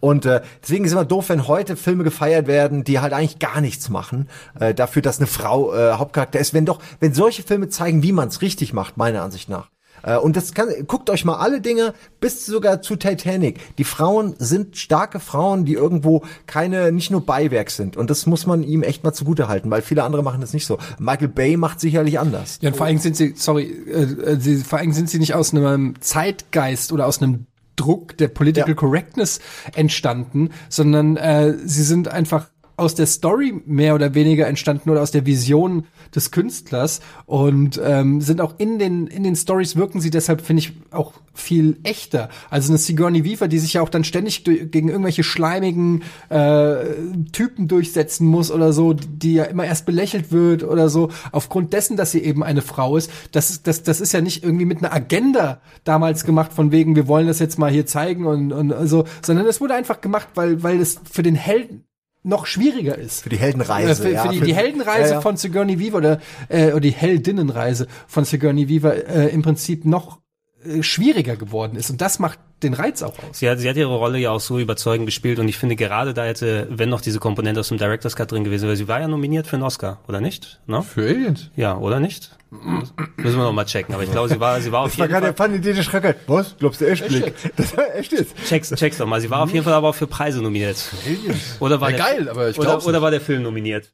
Nein, Film Ja. war bestimmt für irgendwas nominiert. Für irgendwas nominiert. Aber ich glaube, Ähm, ein wichtiger Preis ausnahmsweise. Was ich noch ergänzen würde zu Eddie und was äh, und zu Simon, ähm, was ich halt auch noch echt cool finde, ist, was dieser Film von Anfang an schafft. Ne? Ich meine, mich hat dieser Film am beim ersten Mal, als ich noch den, die Kinofassung gesehen habe, der hat mich in dem Moment gekriegt, nachdem die Soldaten aufgewachsen sind und dann stehen die alle auf und wachen alle auf. Und es ist vollkommen selbstverständlich, dass es halt eine bunt gemischte Truppe ist. Dass da eine Frau ist, die halt genauso viele Muckis und, und eine genauso große Schnauze hat wie alle anderen Alpha-Tiere. Ja, und die auch jeder respektiert. Hat sie nicht sogar die dickste Waffe? Ja, hat sie sie hat nicht sogar dieses, Best Actress in a Leading Role. ja, meist doch. Tatsächlich. Aliens. Ja. aber nicht Hart. ne? Und Stark. zwei Jahre später nochmal für Gorillas in the Mist. Da hat sie doch, äh, nee, ich weiß gar nicht, den hat Gewonnen sie nie hat sie gewonnen, ne? nicht, Nee. Aber ja, das war's eben. Das hat mich auch dann im Nachhinein nochmal überrascht. Ich denke, wenn dann nochmal dieses extra emotionale Gewicht dabei gewesen wäre, ne? Auch wenn es ein Actionfilm ist, der, glaube ich, fast schon eher pro forma nominiert wurde. Wir können es einfach nicht ignorieren, so Heath Ledger-Style. Wir können den einfach nicht weglassen von da. Ähm, und wir nominieren es zumindest eventuell, hätte das nochmal das, das Zünglein an der Waage sein können. Aber diese Selbstverständlichkeit halt einfach. Ja. Dass es nicht ausgestellt wird, dass es nicht irgendwie zu was Genau. Besonderem gemacht Genau. wird, wie jetzt äh, vielleicht moderne andere Filme gerade machen, die zum ersten Mal nach 21 Filmen eine Frau in der Hauptrolle haben. Ähm, zu sagen, ja, hier meet her, beziehungsweise das ist so wichtig und keine Ahnung. Nein, es wurde einfach, hier, das ist mein Film, das sind die Figuren, die spielen alle mit, die gehören zu dem Geschlecht, scheiß drauf, akzeptier es Und es hat nie jemand auch guck. Genau, und guck Also- einfach zu, was die machen müssen, in welcher Scheiße die sich befinden, aus welcher Scheiße die sich rauskämpfen müssen. Und dass das alles so selbstverständlich ist, das war halt das, was mir halt auch wirklich richtig gut gefallen hat bei dem Aliens, ja. Plus halt die Effekte, plus die Viecher, plus die Action, Ja, diese, diese Entscheidung, gut, ich kann mich nie erinnern, dass jemals irgendwo in der Filmkritik, sag ich mal, diese Entscheidung an sich, äh, eine Frau zum Beispiel zu nehmen, angezweifelt wurde, so weil es einfach so wahnsinnig gut funktioniert hat. Ne? Äh, eine Linda Hamilton, äh, wie die sich äh, hergerichtet hat zwischen Teil 1 und 2, ne? also jetzt äh, Terminator Ja, nochmal. und- und Das ist einfach trotzdem- unfassbar. Das kriegt dann auch jemand wie Cameron vielleicht nur durchgedrückt. Dass Also es ist natürlich ein Wandel, wenn du die Hamilton aus dem ersten Terminator gegenüber der von der Ja. zweiten stellst, aber es hat sich natürlich für den Charakter angefühlt und Total. in beiden allen überzeugen. Und Riplays Reise hatten wir genauso. Im ersten Film, da war sie auch nicht als Hauptcharakter herausgestellt, jetzt nicht als Exakt, schwache Frau ja. oder sowas, Ja. aber sie war die, die am Ende eben überlebt hat, durch ihre Taten, durch ihre Aktionen. Und da diese Erfahrung mitgenommen in dem Film, was auch den Ablauf von Aliens dann entsprechend dann damit gemacht hat. Ähm, Effekte hast du erwähnt. Ich finde immer, das haben wir, glaube ich, auch in dem Kino Plus Special dann nochmal gesagt, eine der besten Action-Szenen für mich, der Endkampf eben, ne? Im, Ja. äh, im, Robot, im Roboter da gegen die Alien Queen, die einfach auch mit wie vielen Puppensteuerern gleichzeitig gemacht wurde. Also ein, ein fantastisch inszeniertes Ding, diese unstämmliche Satz, get away from here, you bitch. Na, das sind so Momente, da springe ich heute noch auf, wenn ich es mir dann anschauen Ja. darf. Schön auch der Moment vorher, wo die Queen ja noch äh, festgeeiert ist an ihrem äh, Trunk da hinten. Äh, und, und sie dann. Donald Trump. Äh, ja, und die in dem Nest steht mit dem Flammenwerfer. Und das ist so ein stiller Moment, der ist auch ziemlich geil, wo sie dann kurz danach anfängt, diese ganze alles irgendwie äh, wegzublasen. Der arme das- Bishop, der auseinandergerissen wird. Ja, also vor allem, wie das das ist ja dann, das äh, Herz. da, das auch wie ihm das Blut, wo du richtig merkst, da haben sie, da fanden sie es geil, weil sie können können es sprudeln lassen, weil es ist kein Blut. Mhm. Äh, da haben wir nicht irgendwie PG-Probleme oder so dann. Äh, und da haben sie wirklich, es spratzt aus ihm raus und du weißt genau, sie, wenn es Blut wäre, würde ich diese Szene nicht sehen. Ja, aber auch wieder dann der halbe Körper so, als die Luke offen ist, die, als die Luke offen ist und der halbe Körper so über dieses Ding ja. Abglitscht und sich dann nur mit einem Dings festhält, nur noch Juno festhält. äh, was mich damals bei dem, bei dem, bei dem Director's Cut am meisten beeindruckt hat, ja, als ich noch etwas jünger war und Mhm. noch nicht so ganz in Relation setzen konnte, wie wichtig eigentlich die Vorgeschichte ist mit der Tochter, die ja schon im Alter von 89 Jahren oder sowas gestorben ist, war eigentlich die Tatsache, dass man durch den Director's Cut erstmal erfahren hat, wie viel Scheißviecher auf dieser Station überhaupt waren. Mhm. Durch diese Roboterkan Roboterkanonen, diese, durch diese Turret Guns, die sie da in diesen Luftschächten aufgestellt haben. Und du siehst ja nur so zwei, drei kleine Szenen, wo halt drei, vier, fünf, zwanzig, was weiß ich, Aliens oder Xenomorphe durch, durch diesen Luftschacht kommen und diese Kanonen sich dann halt leer ballern und die halt wirklich komplett leer geballert werden. So, Mhm. ja.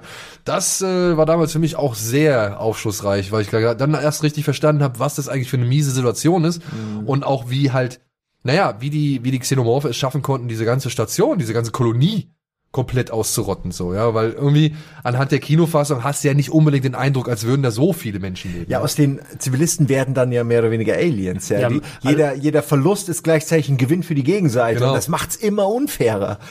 Und das Toll. macht dir halt erstmal klar, wie viele Menschen da waren, wie viele Menschen dagegen gekämpft haben und ja, wie viele Viecher dann halt aus diesen Menschen entstanden sind. So, also das fand ich damals schon auch sehr stark. Al- Alleine mal die Station im Director's Cut zu sehen, wie sie Ja. eben noch im, am Funktionieren gewesen ist, wenn die Kinder da mit dem kleinen Mini-Fahrrad da rumfahren und alles. Oh, da war eigentlich eine Gesellschaft, die komplett zerstört wurde und nicht eben, dass du gleich zu einer Ruine hinkommst. Auch wieder bei Sabine Sauer zum ersten Mal gesehen. Der Moment, wenn sie erstmal in den Aufzug, mit dem Aufzug da in diesem Atmosphäreumwandler runterfährt, Mhm. sich komplett ausrüstet. Als großer Rambo-Fan war das natürlich äh, fantastisch, diese Szene. Und dann steht sie da unten drin, brennt die Eier nieder und, und fährt wieder hoch. Und dieser Blick, wenn sie, wenn sie mit der Alien Queen unten in dem Gewölbe, Mhm. wenn sie sich da Ja, immer ja. austauschen, ihr klar macht, okay, wenn du jetzt hier irgendwas machst, verbrenne ich dir hier komplett ne? alle deine. Eier. Mhm. Und dann ziehen sich ja die ganzen anderen zurück und Sigourney Weaver geht ja so einmal hin und legt den Kopf einmal so schräg, ne? Und, und guckt so und ey, das ist wirklich ein großartiger Moment. So von wegen zwei Alpha-Weibchen wissen hier gerade mal. Und du versuchst mich gerade zu verarschen. Das ist echt So, ganz okay. lustig, weil da könnte man Ja. so einen Sketch irgendwie draus drehen, wo man so irgendwie die Aliensprache übersetzt. So, oh, oh, oh, ganz kurz, ganz kurz, ganz kurz. Haltet euch zurück, haltet euch zurück.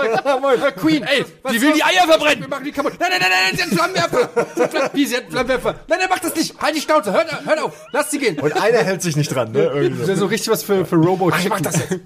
Ja. Ah, großartige Momente. Oder auch wirklich dann, wenn, wenn sie da in dem oben steht und man, man sieht, es ist Greenscreen. Ja, okay. Aber wie das alles im Hintergrund zusammenfällt, ne? Dieses Modell. Und diese geilen, diese geilen Metallquietschgeräusche, die dann irgendwann noch bei Moonraker nochmal, ich glaube, Mhm. schon zum Eingangs kamen. Ähm, ah, das ist alles so super. Und dann die Musik von James Horner, wenn dieses Raumschiff abfliegt und diese thermonukleare Explosion stattfindet. Oh Mann. Ah, es ist einfach nur ein geiler Film.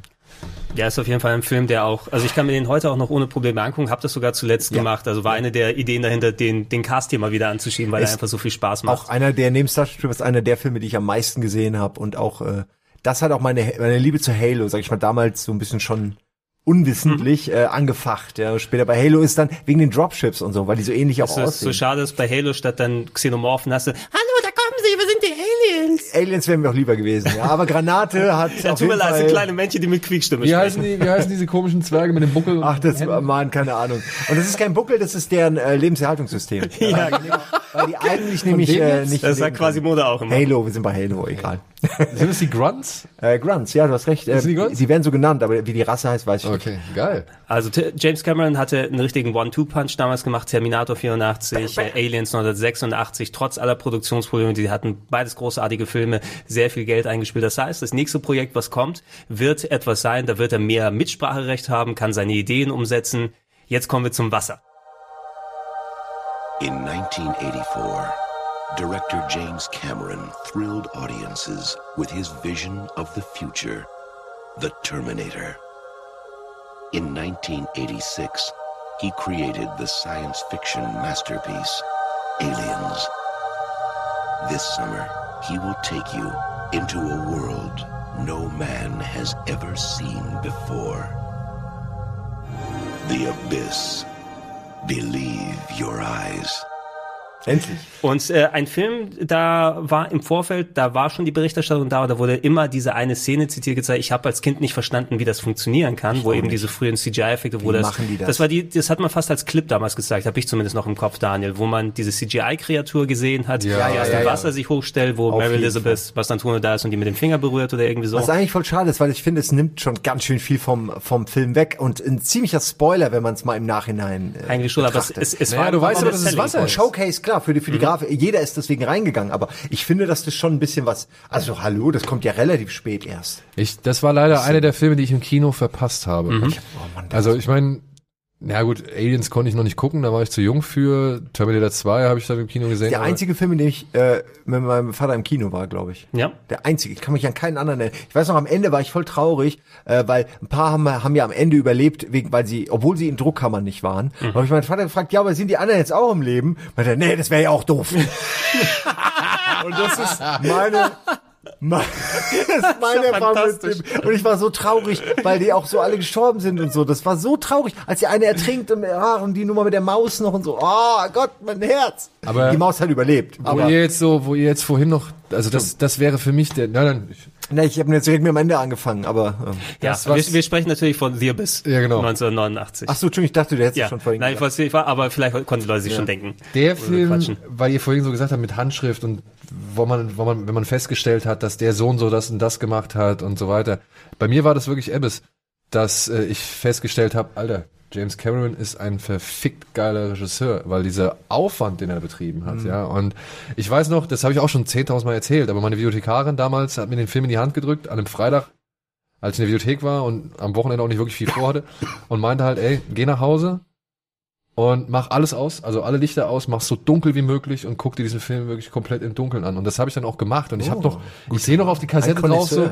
Und ich sehe noch auf die Kassette drauf und denke mir so 134 Minuten. Ich so, ach du Scheiße, ey. Wenn ich den jetzt reich reinbaue, baller, dann, dann penne ich irgendwann ein. Und zehn Minuten zurückspulen. Ja, und zehn Minuten, zehn Minuten zurückspulen. Und ich dachte so, nee, ich werde diesen Film nicht durchhalten. Erst recht nicht, wenn ich alles dunkel mache, so, ja. Und trotzdem, ich habe den Film geguckt und ich war so drin. Ich war so drin. Diese Farben, dieser Aufwand, diese Technik, die Geschichte, die Leute. Ich fand Alles die alle gute cool. Schauspieler, da ist Die, alles die Charaktere, ja. Se selbst wenn du diese ganze Komponente, wenn wir in der Story noch drauf zu sprechen Und es war nur mit die den Aliens, 134 Minuten Fassung. wenn, wenn du sogar noch die gekürzte, ja, ne? Ja, Ähm, und da finde ich die lange auch besser. ich meine auch, auch ohne die Aliens, das ist ja etwas, was sehr spät dann introduced wird oder diese ganze Unterwasser-CGI-Nummer, die dazugekommen ist. Das ist einfach ein fucking guter Actionfilm, ne? Wenn du nur diese Rettungscrew hättest, wo es darum geht, da gab es einen Unfall mit einem Hm. Atom-U-Boot und da holen wir die Leute, die einzigen, die wir hinkriegen können, die sie noch aus ihrem Unterwassergefängnis, die Überlebenden dann befreien können. Alleine das ist schon mega gut gemacht, ja. Ne? Diese Marines, die dazukommen, Michael Biehn in einer richtigen Arschlochrolle. Mit dabei, also, ah, für jemanden, den ich so sympathisch fand, wie sie so, wie sehr ich den da hassen konnte. Ja, ja, ja, aber das haben sie gut, ne, das haben Ja. sie gut hingekriegt. Und einer der stärksten, meiner Ansicht nach, Momente in dem Film ist nach wie vor, wenn Michael Bean in diesem überfluteten, ähm, ja, was ich sag mal, Tauchdock? Ja? Tauchdock, Und so ganz langsam die Kette Die- die Kette. zieht. Ja, ja, ja, ja, genau. tak, tak. Und so, du merkst, der ist so durch. Ja, und das ist so gut, wie sich Ed Harris dann versucht, von hinten anzuschleichen, so und Oh Mann. tak, tak, tak, tak, tak. Das ist so eine spannende Szene, weil Ey. der eine ist halt, du weißt, der eine hat keine Chance. Ed Harris hat keine Chance in dem Moment und Ja. du weißt, dass der andere. Ihm bleibt nur der Überraschungsmoment so, ne? Und, und der andere wird ihn halt so fertig machen und wirklich diese Anspannung, diese, diese, wirklich nur mit diesem Kettenklackern, das ist so super. Das ist eine großartige Szene. Auch wieder, ich glaube, bei Sabine Sauer, Sauer gezeigt. Oder die Szene, als sie, als, als sie in diesem kleinen, äh, als sie in dem kleinen, ich glaube, es war ein Tauchboot, äh, und, und sie dann diskutieren, wer von ihnen den Anzug anzieht und so. Die, oh, die hat mich richtig Mhm. machst fertig das, du gemacht. machst Die- das. Ja, ich weiß bis heute nicht, ob das eine, ob das möglich ist. Oder nicht, das, was sie da diskutieren und dann auch machen. Also, ob das wirklich möglich ist oder es eben ist nur Filmlogik. Viel, viel, was Cameron macht, natürlich im Detail weiß ich das jetzt genau in diesem Fall nicht, aber es basiert sehr vieles natürlich auf Sachen, Konzepten, diese ähm, atembare Luft, die, dieses atembare Wasser, was sie haben, was Luft drin haben soll, ist auch etwas, was an Tieren ausprobiert, aber natürlich noch nicht. Aber du nimmst es ein bisschen so für bare Münze innerhalb des Ja. Filmes. Ne? Naja, also das mit, also sie haben es ja auch mit Ed Harris eigentlich echt gut nochmal, sag ich mal, verkauft, Mhm. obwohl es ja nicht war, war, also beziehungsweise obwohl er ja nicht durch diese Flüssigkeit geatmet hat, so, ja. das- Genau, mit der Flüssigkeit, ja, das ist noch äh, aber so, so, also das als Beispiel einfach, weil das Ja. ein Konzept ist, was zumindest in Grunddetail schon mal be besteht, nur nicht noch existiert, dieses Ding, aber du nimmst es dem Film ab, wie viele der anderen Ja. Sachen auch, und weil die Schauspieler und Charaktere auch sehr, sehr viel selbst in diesen Unterwassertanks gemacht haben. Sie sprechen ja heute noch davon, dass es eine der heftigsten und schlimmsten Shoots gewesen ist und äh, Cameron so viel von denen abverlangt hat. Du merkst es aber dann aber auch on-screen, weil die Performances alle so gut sind. Ne? Ja. Ähm, die, diese Szene, nur kurz, äh, wo dann Ed Harris, glaube ich, die Mary Elizabeth Mastratone da mitnimmt, die dann irgendwie nicht mehr genug Sauerstoff hat und die dann einfach mal so gefühlt für fünf Minuten unter Wasser schwimmt. Ja, und die haben, die die haben, Kälte sich die haben das wirklich, die sind wirklich unter Wasser gewesen. Das Ja. waren die richtige, das kannst du ja nur so filmen. Ja, stimmt. Die haben eben sehr viel dann von, von eigen aus. Und man weiß ja, wie viel man drehen muss, um so ein paar Szenen hinzukriegen. Also es war wahrscheinlich Ja, sehr du, du hast ja unter, unter Wasser, was war das? Unter Wasser Bioshock drehen? Zweimal musste ich mittlerweile unter Wasser. Ich möchte es nie wieder machen. Das ist absolut zum Kotzen. Wirklich, das ist unfassbar anstrengend. Das war dein The Abyss, wo du auf dem Sofa, auf dem Sofa im ähm, Planschbecken. Ey, die Leute denken immer unter Wasser, äh, äh, das ist ja, äh, man macht halt denselben Kram unter Wasser, aber versucht mal unter Wasser zu reden oder so. Oder versucht mal euch auf einem Level zu halten, während ihr redet. Oder versucht mal den Satz, den ihr versucht noch einigermaßen zu artikulieren, damit man später was drüber sprechen kann. So, das ist alles mega unschwer, also äh, mega schwer und äh, nicht machbar.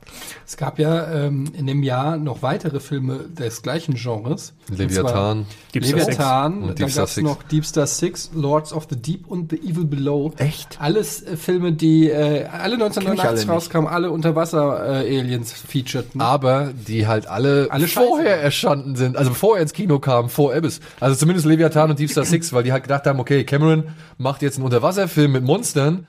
Alles klar, wir müssen schnell mal wir schnell wir müssen auch noch irgendwas mit Unterwassermonstern die machen. danach? Angeblich bei Deep Star Six hatte der schon 1987 die Idee und wollte seinen Film unbedingt rausbringen, bevor äh, Cameron halt seinen rausbringt. Dumm.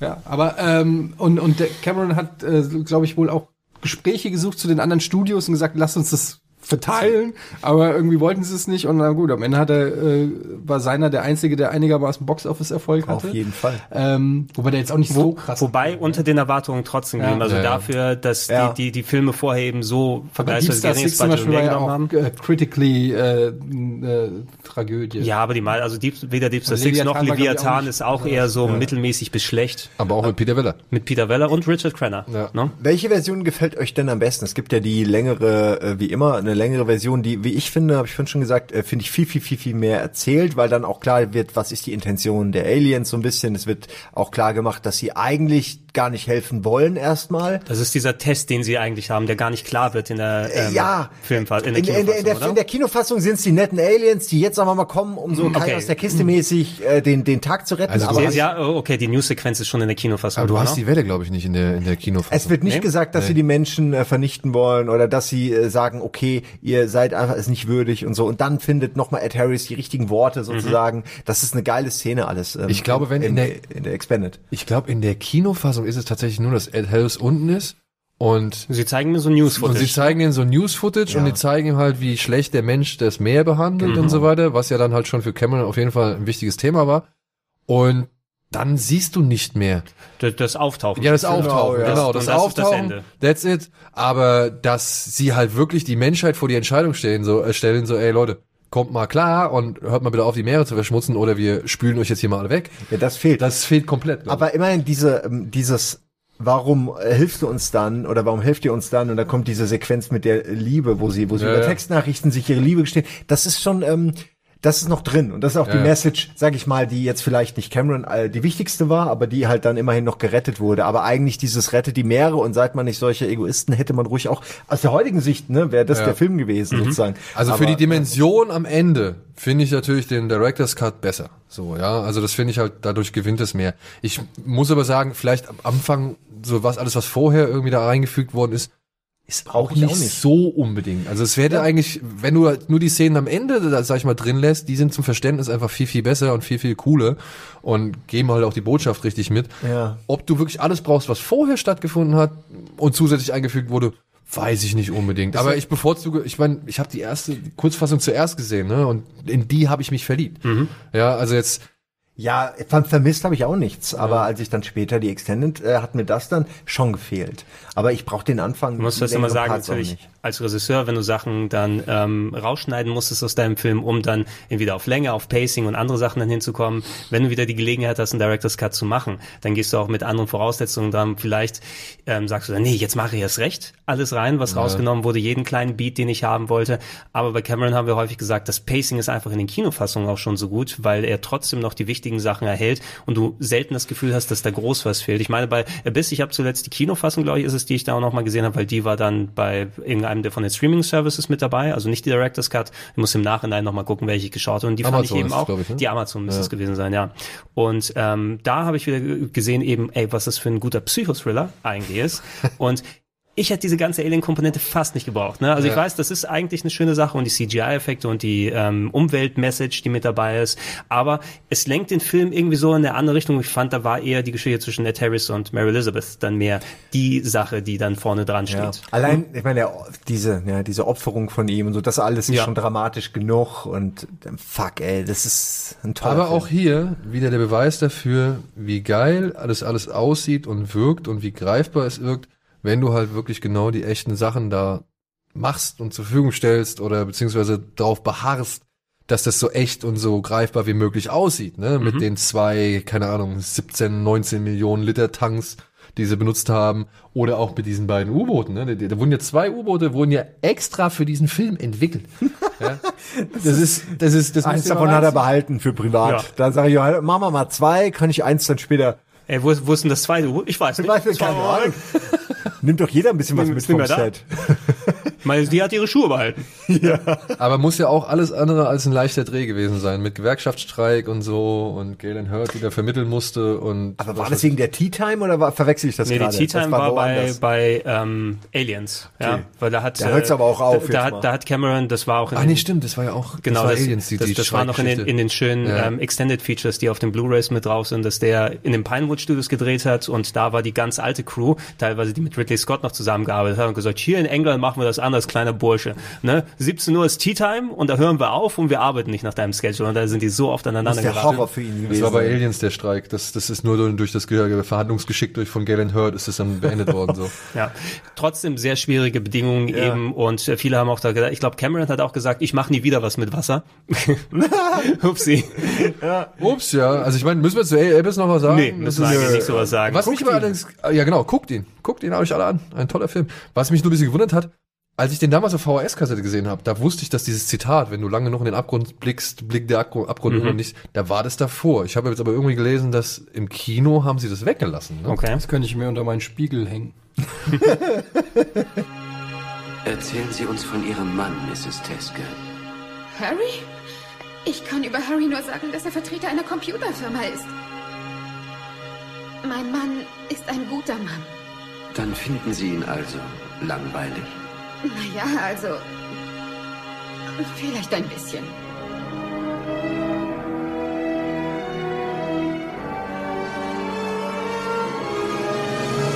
Ede, 1994, True Lies. Ja. Ein wunderbarer Ich kann dir genau im Unterhaltsamer Moment sagen, wo ich mich verliebt habe in den Film. Mhm. Weil werde ich niemals in meinem Leben vergessen. Es ist direkt am Anfang die Verfolgungsjagd.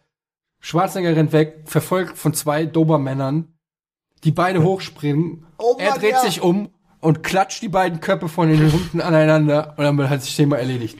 Und das war der Moment, wo ich gedacht habe, okay, auch Bester hier, Film ever. Ey, das wird, das wird noch so spaßig gleich, weil da, das ist so ein Tabu. Hundeleben im, im Kino sind ja zehntausendmal schützenswerter als Menschenleben, ähm, was mich äh, persönlich ja eh immer schon aufregt. Aber okay, ist halt einfach so ein komisches Hollywood-Gesetz, Tiere über alles. Bei Menschen ähm, können 20 20.000 Menschen können sterben, aber wenn einmal irgendeiner was dem Hund passiert, dann ist der Film nicht mehr tragbar. Und da wurde direkt so ein Tabu gebrochen und gleichzeitig war das so eine cool. Ich hatte sowas noch nicht gesehen. Ähm, diese Idee, dass zwei Hunde hochspringen und es war auch so logisch in dem Moment, sich Ja, umzudrehen, einfach, okay, was mache ich? Okay, Klatsche ich die einfach hier in der Luft zusammen. Das war so Ah. cool und ähm, ist auf, auf einer Ebene mit dem Kamel, was er umhaut. Den ja Conan. genau, ja, wie in Cohen, wo es, äh, wo, wo es Pferd Ja, umboxt. alleine zu, zu einer, also Schwarzenegger in einer Rolle zu sehen, wo er quasi der ironische James Bond ist. So Ja. ein bisschen dieses sehr es überspitzte. ist ja im Prinzip, es ist ja irgendwie eine, eine, eine James Bond Variante, aber auch hier muss ich wieder sagen, ähm, ist äh, es, es ist so viel erstens coole Szenen dabei und auch das die, die Idee an sich ist eigentlich simpel, aber genial, nämlich irgendwie ähm, seine Frau, diese ganze Story mit der Frau, das Mhm. kann ganz schnell in so eine kitschige Rom-Com-Scheiße abdriften.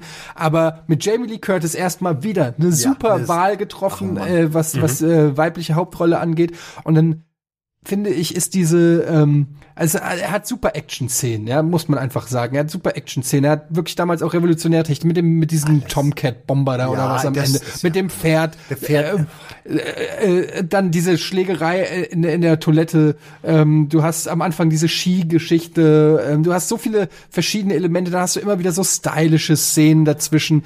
Und du hast lustige Szenen. Ähm, Diese Verführungsszene von Jamie Lee Curtis Alter, hat mich das damals war- ich- sehr aufgegeilt. Ich ehrlich irgendwo sagen. ja, bekommen ja. oder War, so? war sie denn schon dafür? toll. Wobei ich glaube, unter heutigen Aspekten würde ich wahrscheinlich ein bisschen anders betrachten. aber damals aber hat damals die mir einige, das kam auch zum, wann war das? Guck mal, Du was- musstest das war 94. Doucement machen. 94. genau. Mach es langsam. Da war ich 15. Ey, wer will diese scheiß Serie? Da war, da war ich 15, da- die kam, die kam zum richtigen Zeitpunkt, sag ich mal, in mein Leben, diese Szene.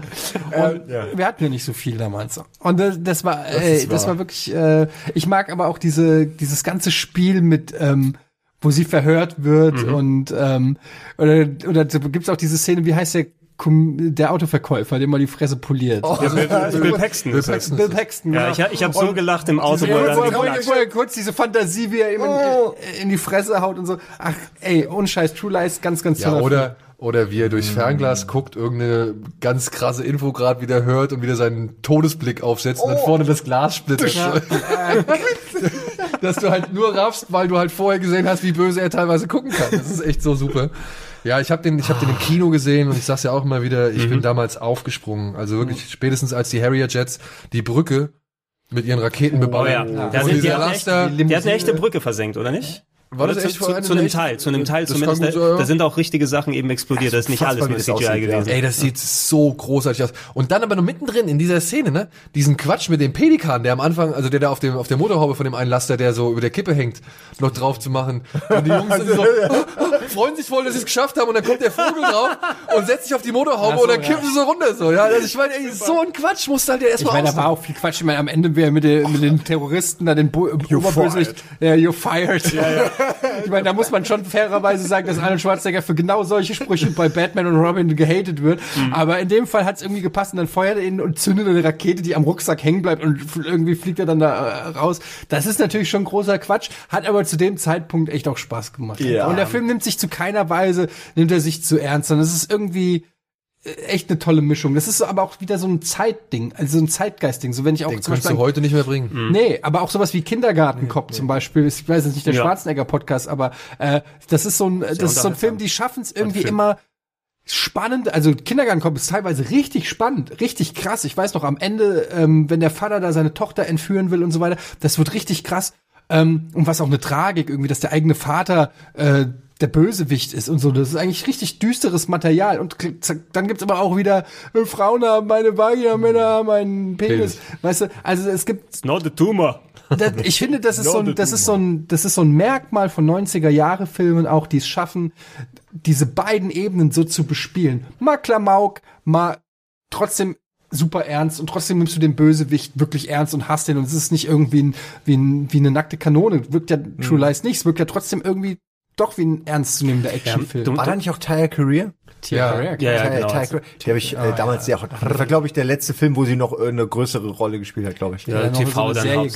gehabt, gab's Treasure Hunter. Treasure Ja, Hunter. kleiner Ja. Tipp äh, für alle, die es auf Englisch gucken. Ganz am Anfang, das weiß ich noch, ähm, äh, weil es mir ein Freund erzählt hat, nicht weil ich es auf Englisch geguckt habe damals. So cool war ich nicht. Ganz am Anfang äh, sprechen die Leute Deutsch. Einer sagt, hier Hans, hast mal eine Zigarette von den äh, Wächtern, die umgenietet werden. Kann man mal drauf achten? Netter kleiner, ne?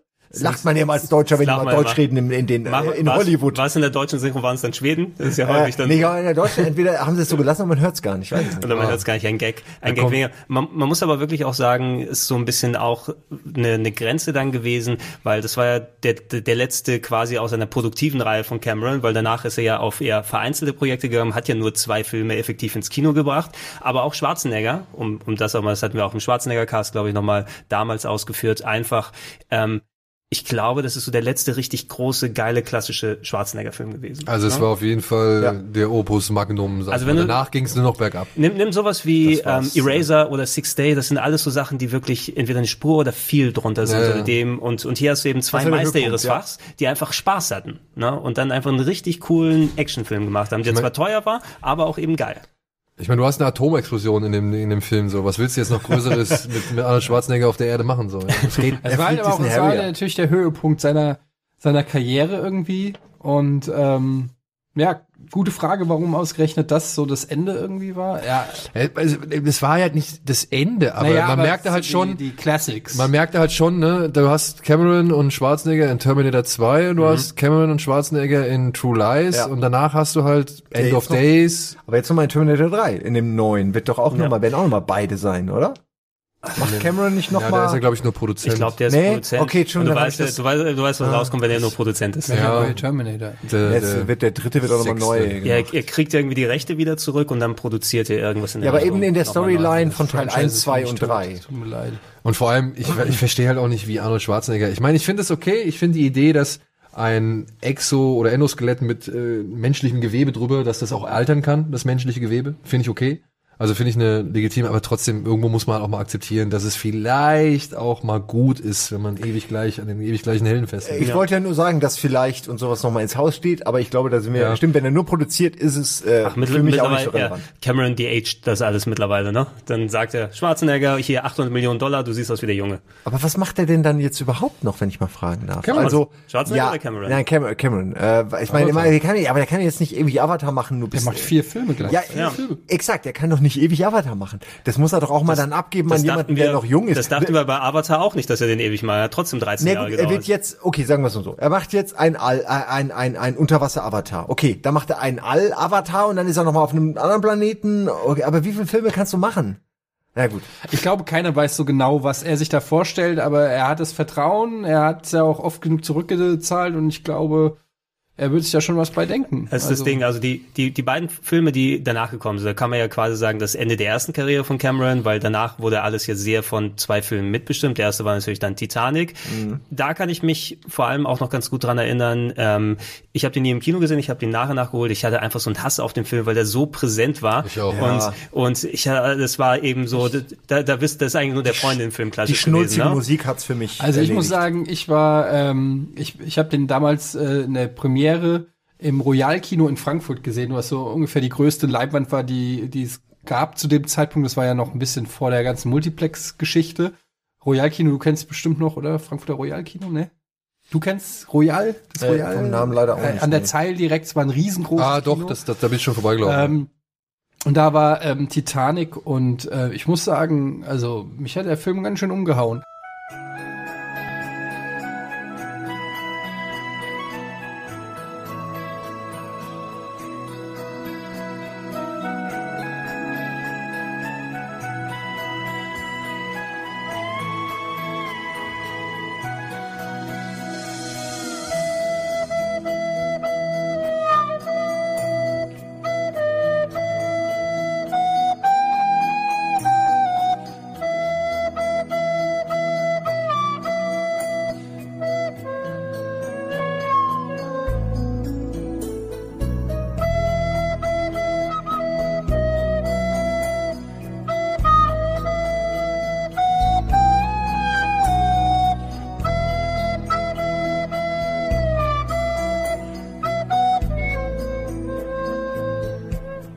Ich hatte natürlich Bock, weil ich im Vorfeld gehört hatte, wie teuer der ist und wie originalgetreu und so und war dann natürlich im Film schon sehr erpicht darauf, dass das Scheißding endlich untergeht.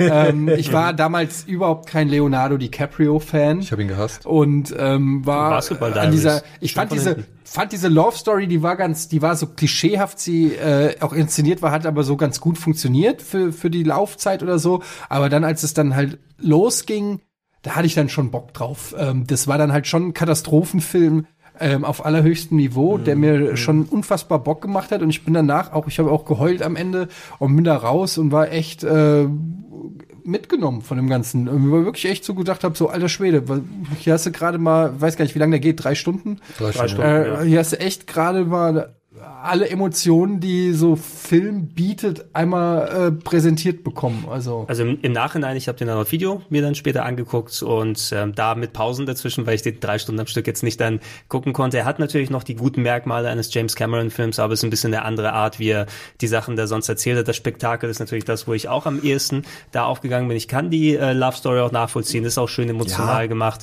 Nur da war eben sehr viel gefärbt von, von der Zeit davor. Ähm, es hieß immer so, oh, das wird der größte Flop aller Zeiten. Das ist das Waterworld 2, was gerade gemacht wird. Da war die Berichterstattung voll davon. echt? Ja, ja, also der, der, der, der war quasi schon im Vorhinein vergiftet. Wir wissen Film. doch alle, wie es ausgeht.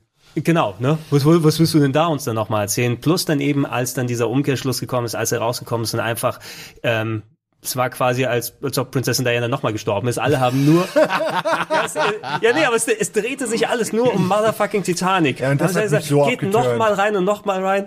My, my heart will. Ey, Überall. Ah, Ich findet den musste- Song einer gut? ich Ernsthaft? ich mag den ihr ganz gern, aber Ja, inzwischen, inzwischen kann ich mit dem Song leben.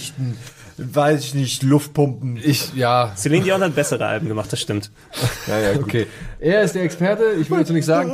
Aber ich muss auch sagen, ich musste regelrecht von der Freundin, äh, von meiner guten Freundin Shirin, damals bei mir in einem Jahrgang, musste ich in diesen Film reingeprügelt werden.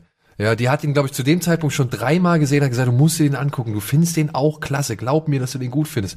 Und ich konnte es nicht glauben. Ich, mir hing DiCaprio, mir hing der so zum Hals raus. Dieser scheiß Romeo und Julia Film. Ja, ich ja. konnte es nicht Ging mehr hören. Alle Welt hat über diesen Kack Romeo und Julia Film abge, abge, ja, schwärmt.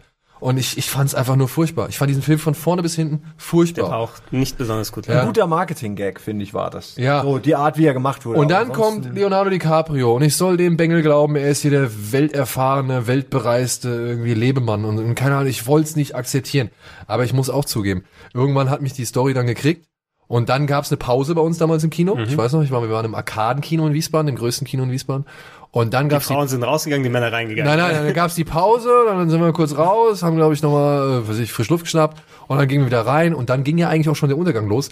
Und dann muss ich auch sagen, alter Vater, ich fand, ich fand das wirklich, dieser Effekt, gerade am Ende, wenn dieser, äh, wenn das Heck von dem Schiff äh, fast schon senkrecht in der Luft steht, oder beziehungsweise steht halt senkrecht, und dann geht das Schiff geht runter und das Wasser gleichzeitig kommt hoch. Dieser visuelle Eindruck, dieser, dieser Effekt, dass eine Sache halt runtergeht, Leute sogar noch runterfallen, aber gleichzeitig dieses Wasser steigt.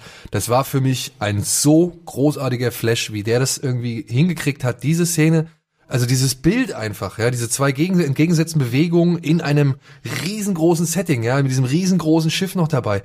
Das ist Kino. Ja, also es ist also- wirklich, das ist, das ist genau deswegen gehst du ins Kino rein und sagst dir, ey, leck mich am Arsch, wie haben die das gemacht? Das ist eben Ja. auch eine Sache, die ich ja auch nochmal gerne auf der Leinwand gesehen hätte. genau. Einfach vom visuellen Eindruck her. Nur ich muss sagen, lieber eine Cut-Version, wo sie viel von dem Zeug rausschneiden. So, so ihr wie seid- der, der erste Werner-Film auch nur die Ich Comic-Sequenzen, meine, die ihr ich seid mir aber wirklich gerade auch alle ein bisschen zu cool, weil ganz ehrlich, das war also zumindest bei mir. Das war genau, ich habe Abi gemacht zu dem Zeitpunkt und äh, habe mich äh, nach nichts mehr gesehen als nach einer Freundin zu dem Zeitpunkt und es war so eine Liebesstory und ich konnte mich damit schon identifizieren. Das war schon so äh, das Thema, klar, dass hauptsächlich Frauen vielleicht oder mehr Mädchen angesprochen haben mich jetzt auch angesprochen, diese dieses diese diese Romanze. Es war wirklich eine Romanze, diese eh, diese diese einzigartige Liebe, diese echte Liebe. Von wenn wir von Hollywood Romanze, von Hollywood Liebe reden, dann sprechen wir von Titanic, dann sprechen wir wirklich von Leonardo DiCaprio und Kate Winslet, zumindest für meine Generation.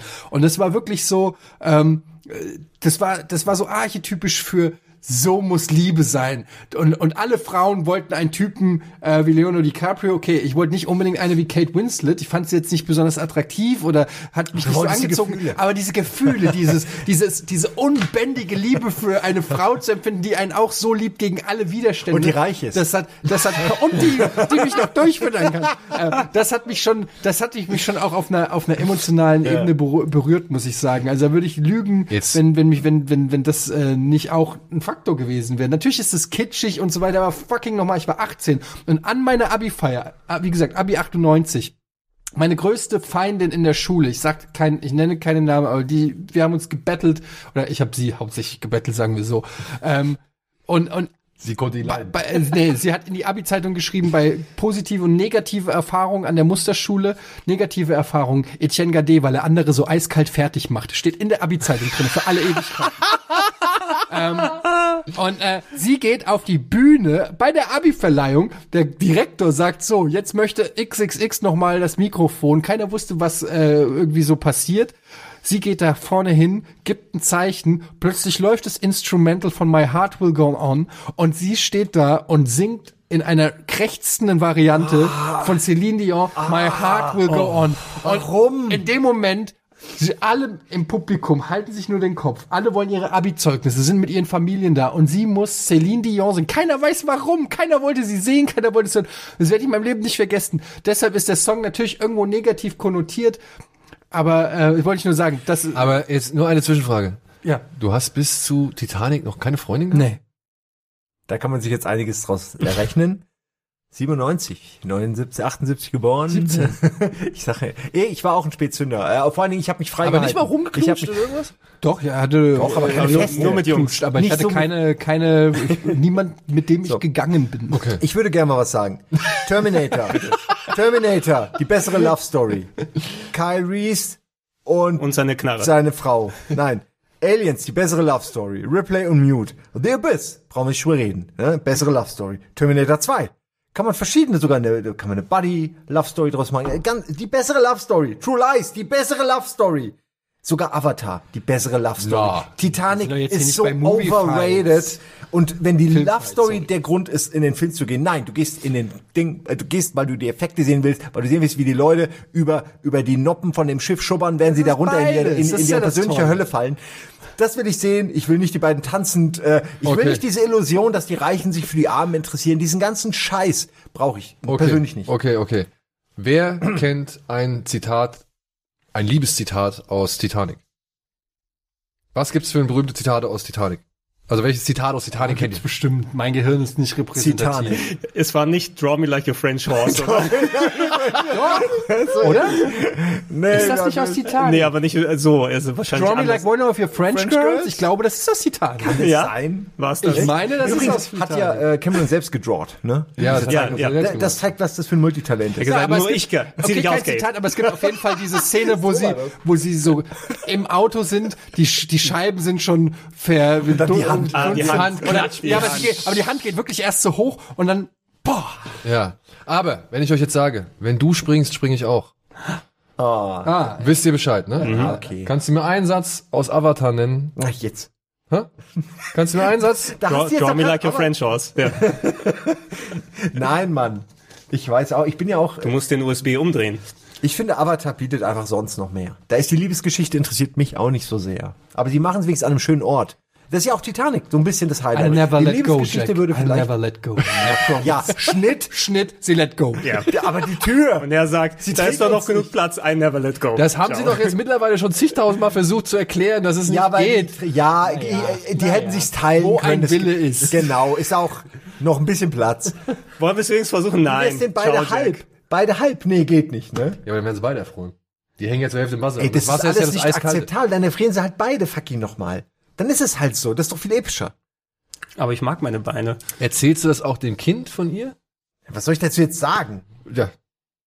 Die Wahrheit ist manchmal halt auch schwer zu ertragen. I'm the king of the world. Das ist natürlich ein berühmtes Aber es, geht- aber es ist kein Nein, aber es geht ja, es ne? geht ja, ich meine dieses, wenn du springst, springe ich auch. Ja, ja. Weißt du, das ist ja, das, das ist ja die Liebe auf den Punkt gebracht. Verstehst du? Er sagt ja, ich lass dich nicht fallen. Und sie sagt halt auch, ich lass dich nicht fallen. Gut, sie lässt ihn fallen, aber beziehungsweise sie lässt ihn am Ende gehen, weil Die es jetzt keinen Absicht Ausweg war gibt. da. Die Absicht aber, war da. Das ist der Gedanke, der zählt, ja. aber, weißt du, das ist halt einfach, da muss ich einfach Titanic doch viel mehr Kredit geben als, als Avatar, weil da in den Sachen Romantik einfach eher deutlichere, ja, weiß nicht, Meilensteine oder, oder, keine Ahnung, erinnerungswürdige Momente gesetzt hat als ein Avatar. In Liebesdingen. Es ist nur, Avatar kriegt so viel Hate und Titanic kriegt zu wenig Hate. Na gut, es, Oh, der hat aber auch. der, also der Wie hat, gesagt, ich habe Titanic er überzeugt gehasst und ich habe den Film noch nicht mal gesehen. Okay, ja, ja, okay. es ist eben eine Sache, da hat Cameron quasi, hat sich mega unangreifbar gemacht damit, weil auch das hatte mega viele Probleme bei der Produktion, noch schwieriger als Abyss, hat, äh, wie viel war das Budget? 200 bis Zwei 300 Millionen. Millionen. Dollar, nochmal extra viel Werbung und das Ding spielt dann einfach mal über zwei Milliarden Dollar ein. Unfassbar. Na, das, Unfassbar. das heißt also, vertrau einfach auf Cameron, egal was da Aber, rumkommt. ne, aufgrund der Universalität dieser Geschichte, da sind wir wieder. Die Geschichte, Terminator, ist eigentlich simpel in einer Zeile erzählt. Hier, ja, Oberschicht, Frau verliebt sich in Unterschicht, Jungen auf, Auf dem, der Titanic. Auf der Titanic. ja, fertig. Ja. ja, aber es ist halt einfach, und Avatar, sagen wir es halt auch, wie es ist, ne? Es ist einfach die Universalität der Geschichte. Plus gepaart halt eben mit einem technischen Aufwand, den so, bis zu Titanic, sage ich mal, so viele Leute einfach nicht betrieben haben.